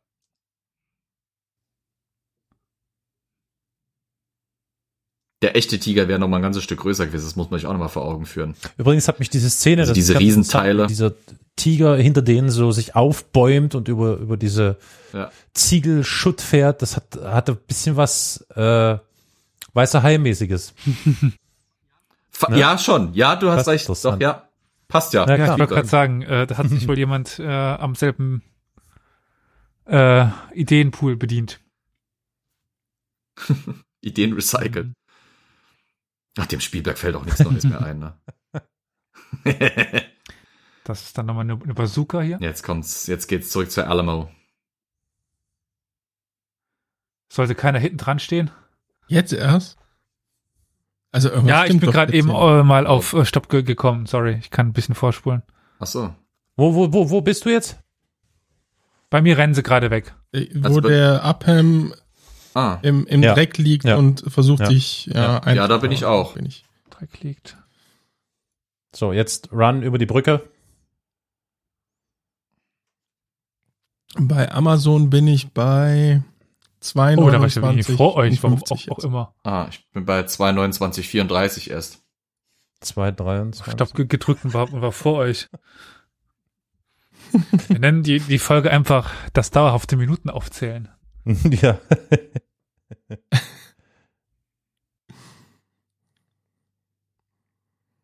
Was wollen sie denn jetzt machen? Brücke sprengen? Ja, die Ja. Brücke sprengen. Die Vorbereitung, das ist die Alamo-Stellung. In Anlehnung an die berühmte Schlacht. Und äh, er macht jetzt die Sprengladungen an der Brücke fertig, weil es ist klar, sie müssen die Brücke sprengen, weil sonst können die Deutschen rüber und können den Brückenkopf, den US-Brückenkopf angreifen. Ach ja, der Sergeant. Schade drum. Der Panzer, der jetzt gl- gleich äh, zur Brücke vorrückt, der hat vorne so eine Panzerung dran, wenn, wenn du die, die siehst. Kettenglieder. Das sind einfache Kettenglieder. Als extra Panzerung. Das hat man häufig gemacht. Ja, ja, das, das war zweifache Nutzung. Erstens mal sind Ersatzteile, zweitens die extra Panzerladung, äh, Lager, ja. Ist aber schon Aber interessant, gemacht. Teilweise hat man sogar dass festgeschweißt. äh, die sowas dort einbauen, ne? Also, Ja, ja. Man sieht aber halt, dass es ein nachgebauter Tiger ist, weil die Kettenglieder sind halt die von dem T34, die an dem Panzer, an dem Panzer dran sind. Die sind wirklich, das sind, sehen echt aus wie Tiger-Kettenglieder, aber die passen halt nicht zu der Kette, die der Panzer drauf hat, weil es halt. aber trotzdem haben sie so weit äh, sich beraten lassen, als dass sie sowas dran gemacht Ja, ja. haben. Also das muss man in so einem Film ja auch mal, wir müssen auch mal die positiven, also die, die guten Dinge, die äh, historischen Dinge aufzählen, die sie gemacht haben. Nicht immer nur sagen, das ist falsch, das ist falsch, das ist falsch. Nee, für, ich, ich sag auch für einen Fake-Tiger, auch wenn das jetzt negativ klingt, für einen Fake-Tiger ist das wirklich gut gemacht. Es gibt andere Filme, die haben teilweise wirklich, also da, da, da, da rollen sich mir die Fußnägel hoch. Das hat der Film wirklich gut gemacht, die haben sich wirklich Mühe gegeben. Das merkt man schon. Es ist halt die Kacke, dass es von den Dingern nur noch einen gibt, der noch fährt. Und der ist halt, das ist ja das, das große, das große Besondere an, an Fury, an Herz aus Stahl gewesen, dass da das erste Mal in einem Film echter Tiger zum Einsatz kam und eben kein Fake. Leider war der Film halt kurz. Ja. Ja, und jetzt noch für einen Film Tiger zu, zu bauen, wäre halt auch ein bisschen, Ja, es geht nicht, nee. ich weiß gar nicht, wie, wie viel so, so ein Ding kosten würde. Also, so ein Ding instand zu setzen, ist schon schweineteuer. Es gibt ja kaum noch Ersatz, da keine eigentlich mehr. Das heißt, du müsstest alles neu herstellen. Hm. Und dann heißt das noch lange nicht, dass es funktioniert. Millionen. Ich frage mich immer, wie die in den Filmen so Totenblicke darstellen. Sind das so, äh, müssen das Schauspieler üben, diesen starren Blick? Ja. Also, oh, er hat gezwinkert. Die kriegen teilweise Nein, er wurde so die geboren. kriegen tatsächlich teilweise jemanden Jetzt haben wir den. Soldaten. Ja, genau. Tom Sizemore ist tot, oder? Sehe ich das richtig? Ja, ist er. Ach, hey. Mhm. Ja, jetzt ist auch Steamboat Willie wieder. er aber schon Ja. wieder. Ja, ja, aber, aber das, der hat jetzt wieder das. Ich wollte nur sagen, dieses, Okay, ist es sieht so aus. anderer, ja. Ich wollte gerade sagen, es sieht aus, als wäre es ein Wehrmachtssoldat, der in einer SS-Einheit jetzt einfach quasi untergekommen wäre, weil er hat einen normalen Wehrmachtskragenspiegel.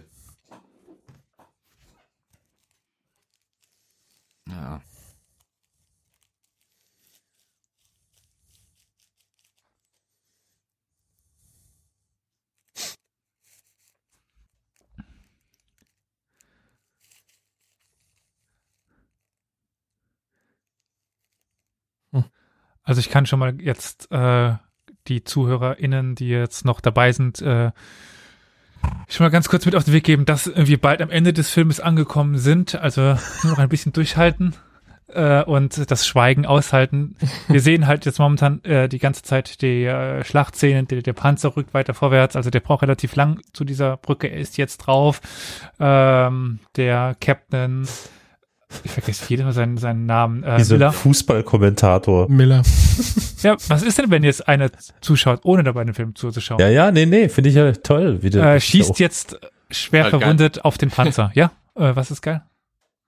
Er schießt mit seiner ML Der auf den Handfeuerwaffe. Panzer, Und er explodiert. ballert dann mit, mit der Pistole auf den Panzer und dann irgendwann geht der Panzer in die Luft. Und Wie Explodiert geht der das? Weil dann kommt dann nämlich P47 Thunderbolts, nee, das sind P51 Mustangs sogar sogar. Äh, und jetzt kommt natürlich wieder wie immer viel zu spät die Erlösung, die Unterstützung, die Verstärkung kommt. Amerikanische Luftüberlegenheit, Panzerverbände und alles, ja. Too little, too late. Jetzt kommt aber noch mal eine ganz große Szene am Ende, ne? Wenn die, Ja. Und die Kernaussage des Films. Abhängen gegen Steamboat Willie.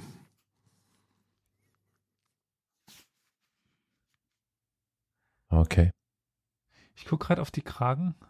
Man hat nur seinen gerade ge- gesehen. Ja, ja, das, Äh, die anderen neben Kein dran habe ich nicht SS-Kragen. gesehen. ja, ach so, ja. Die anderen haben aber Ja, ja. Links.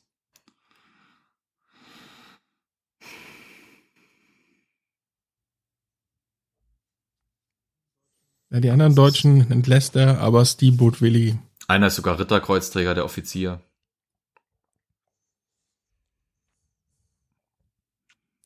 Aber jetzt, weil er sich nicht dran gehalten hat, jetzt kommt die Rache. Und weil er natürlich, wie wir ja gesehen haben, den Captain Miller, unseren Protagonisten der Herzen, erschossen hat. Oder tödlich angesch angeschossen hat. Ich glaube, das äh, Und Ryan hat überlebt. passt ganz gut mit Erschossen. Ja. Toll. Und Matt Damon steht rum und guckt.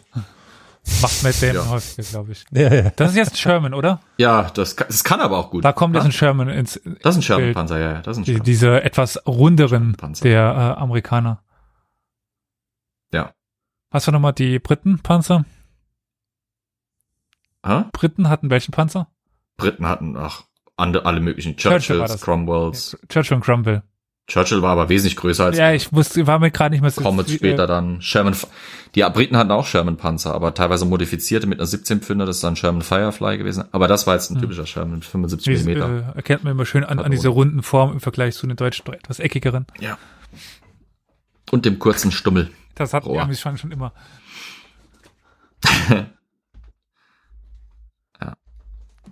Jetzt kommt gleich die Kernaussage des Films halt eben. die ich nicht höre. Äh, Miller stirbt jetzt gerade vor sich Warte, hin Dafür. und hä?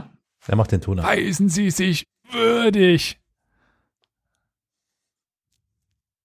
dass sie es wert war. So, Im Englischen sagt er halt, earn this, verdien dir das. Und das ist auch die Nachricht des, des Films quasi, die Leute, die damals gestorben sind, die, die Message an die Generation Mhm. unserer Eltern und von uns heute, verdient das was, das, das Opfer, das die damals quasi erbracht haben. Verdient es. Verschwendet das nicht. ja, was. Sehr schwülstig. Aber im Grunde genommen unterstützenswert. ja, Also ich bin sehr froh, dass wir kein Nazi-Regime mehr haben und äh, das definitiv. dass wir in einer Welt leben, in der es keinen Krieg gibt, zumindest bei uns nicht zum Glück. Leider in anderen Gegenden die diese Welt nur zu häufig. Ja. Und äh, ja, das sind Werte, die für die wir die Europäische Union doch sehr froh sein könnten, dass es sie gibt. Ja. Und wir sollten sie auch nicht vergessen. AfD, AfD. Die ewig gestrigen. Ja. Und jetzt, was ist noch übrig vom Squad? Appem. Der Nichtkämpfer, der jetzt plötzlich hier mit dem Gewehr in militärischer Haltung langläuft und der Mann quasi geworden ist, wenn man es krass formulieren will. Ryben, der alte Rebell, hat es irgendwie auch überstanden. James Ryan hat es überstanden und alle anderen sind draufgegangen. Für einen Mann. Punkt, Punkt, Punkt, Fragezeichen, Ausrufezeichen. Ja, wenn man die äh, ganz erstmal ein bisschen um die Ecke denkt und das Ganze sehr zynisch sieht, die Kill-Death-Ratio, so, ich glaube, sie hatten mehr äh, Deutsche auf dem Gewissen als andersrum. Ja? Ja. Im Hintergrund liest halt jetzt auch gerade nochmal der Chief of Staff äh, den Mitteilungsbrief an die Frau Ryan vor, dass halt quasi ihr Sohn gerettet wurde und jetzt auf dem Weg nach Hause ist. Alles ziemlich gefüllt mit pathetischen, patriotischen Sprüchen Und John Williams Musik. Und natürlich John Williams Musik. Und dieser Hinweis auf Abraham Lincoln Zitat, den Altar der Freiheit und alles. Und damit haben wir jetzt auch die Überblende, zumindest bei, bei mir, zu der Ja. Anfangsszene des alten Ja. äh, Matt Damon, Ryan as Old Man, Harrison Young. Hm. Wie zynisch. Harrison Young spielt einen Old Man. Und damit sind wir auch mit der Soldat James Ryan durch, nicht wahr? So sieht's aus. Ich nehme mal an, dass wir diese Folge relativ ungeschnitten an einem Mittwoch veröffentlicht haben. Äh, Wir hatten jetzt ein bisschen Feedback bekommen dazu, dass die ZuhörerInnen doch gerne mal äh, auch äh, unter der Woche eine Folge hören würden und dass das äh, äh, doch äh, jetzt kein Problem war, auch äh, über die Zeit, wo wir zwei Folgen pro Woche hatten. Jetzt vielleicht nicht äh, quasi nur nochmal acht Folgen pro, äh, pro Monat, aber vielleicht äh, fünf, vielleicht sechs. Und ähm, ja, das ist jetzt nochmal so die kleine Pilotfolge, dass eben die Plauderstunden eher an einem Mittwoch kommen. Wenn euch das gefallen hat, Die Dann- Conclusio sozusagen. äh, Möchtest du mal, hast du in der Tee kaufen? Bibliothek geschlafen oder was? Äh, wenn euch das gefallen hat, dann lasst uns das doch gerne wissen. Das kann man zum Beispiel in ziemlich guter Art und Weise in unserem Slack-Channel machen. Äh, lieber Carol, wie geht das denn oder wo findet man den denn? Ja, der einfachste Weg ist, dass ihr einfach, ähm, ja, geht auf unsere Internetseite medienkompetenzübung.org, dort auf den Reiter Kontakt und da findet ihr dann einen Link. Medienkompetenz. Was? Oh, Entschuldigung, habe ich gerade Cross-Promoting gemacht? Entschuldigung, tut mir leid. Äh, Da, könnt ihr auch hingehen. sorry, sorry, nee, das war wirklich, das war jetzt vollkommen un, oh Gott. Das schneiden wir. so es kam- es kam aber auch so Äh, souverän Oh Gott, raus, nein, ja. sorry, ich meinte, geht bitte auf die Seite Historia minus, oh, sorry. Historia-universales.fm, dort auf den Reiter Kontakt und dann äh, findet ihr den Link zum Slack-Chat. Äh, Eigentlich relativ schnell alles. Äh, Wenn ihr noch keinen Slack-Account habt, dann legt ihr den äh, an, registriert euch da mit E-Mail-Adresse, pipapo, und dann seid ihr schon drin. Und dann könnt ihr wirklich aktiv mit unseren ZuhörerInnen und auch uns kommunizieren. Eine sehr feine Angelegenheit. Ja, wir können da schon mal ein bisschen Foreshadowing betreiben. Wir haben zum Beispiel möglicherweise doch mal ein, Plauderstunde zu einem Computerspiel vor. Äh, das äh, steht dann noch an in den nächsten Wochen. Da werden wir auch einen Gast äh, begrüßen. Ja, aber ihr könnt uns auch auf Twitter schreiben und uns folgen, wenn ihr zum Beispiel äh, immer mitbekommen wollt, wenn wir streamen, dann tun wir das normalerweise kund im Slack-Chat oder auf Twitter. Äh, auf Twitter kann man uns unter welchem Handle denn finden, lieber Carol? Äh, geht einfach auf äh, Medienkom... Nein, klar, Schatz. Nein, äh, der, der Handle lautet @geschichtspot und dort könnt ihr uns dann folgen. Ihr könnt uns antwittern, uns DMs schicken. Äh, die sind freigeschaltet und ja, da können wir auf diesem Wege miteinander kommunizieren. Es gibt aber auch die Möglichkeit, dass ihr uns etwas privater eine E-Mail schickt. Wie geht das denn, Elias? podcast at historia-universales.fm. Und ja, noch der letzte momentan wichtige Kommunikationsmittel, auch wenn wir da mal so ein paar kleine Abstimmungen reinmachen. In, neben äh, dem Slack-Chat ist der Discord-Server, den wir haben. Auch den findet ihr dort, wo ihr den Slack-Chat findet. Also auf unserer Webseite. Ja. Ich denke, für heute reicht das erstmal an Möglichkeiten, uns zu erreichen. Und ich würde sagen, wir haben jetzt drei Stunden, 15 Minuten so roundabout auf dem Tacho. Es war mir eine Freude. Und Ganz meinerseits, ja, auch mir war es eine Freude. Vielen Dank, die Herrschaften. ich hoffe, wir haben dir den Film nicht kaputt gemacht, äh, lieber Karol. Nö, nö, nö, nö, nö. Es ist ja wirklich mal, es ist, ja, es ist ein bisschen wie, ja, man sitzt zusammen und, und ja, ne, tauscht. Flo hat sich so viel Mühe gegeben. Du wirst noch deine Gelegenheit bekommen, Flo, keine Sorge. Ja, ich weiß, demnächst gucken wir dann Königreich der Himmel und hört mich die ganze Zeit im Hintergrund. nur- Das wollte ja keiner. Also wir hatten ja, wie gesagt, eine kleine Abstimmung Mhm. und dort haben die meisten für den Soldaten James Ryan gestimmt.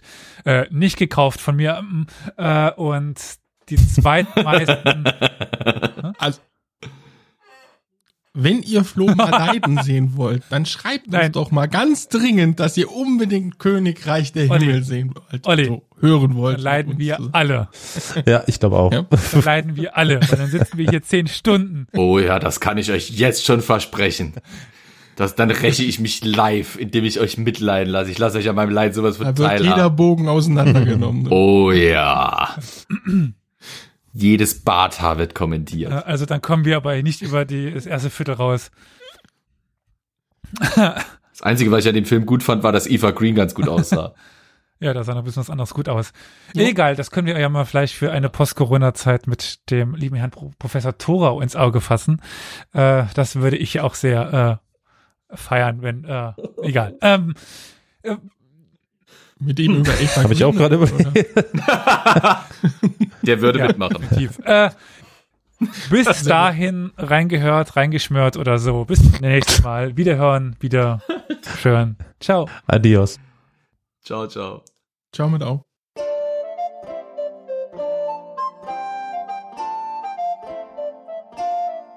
Ich drücken wir auf den Knöbel. Shalom, meine Freunde. Pochtwein hast du jetzt verschüttet. Ein bisschen. Dann hast du das Falsche reingemischt. Was? Nicht wahr? So, sieht doch schon mal besser aus. Okay, ich bin bright.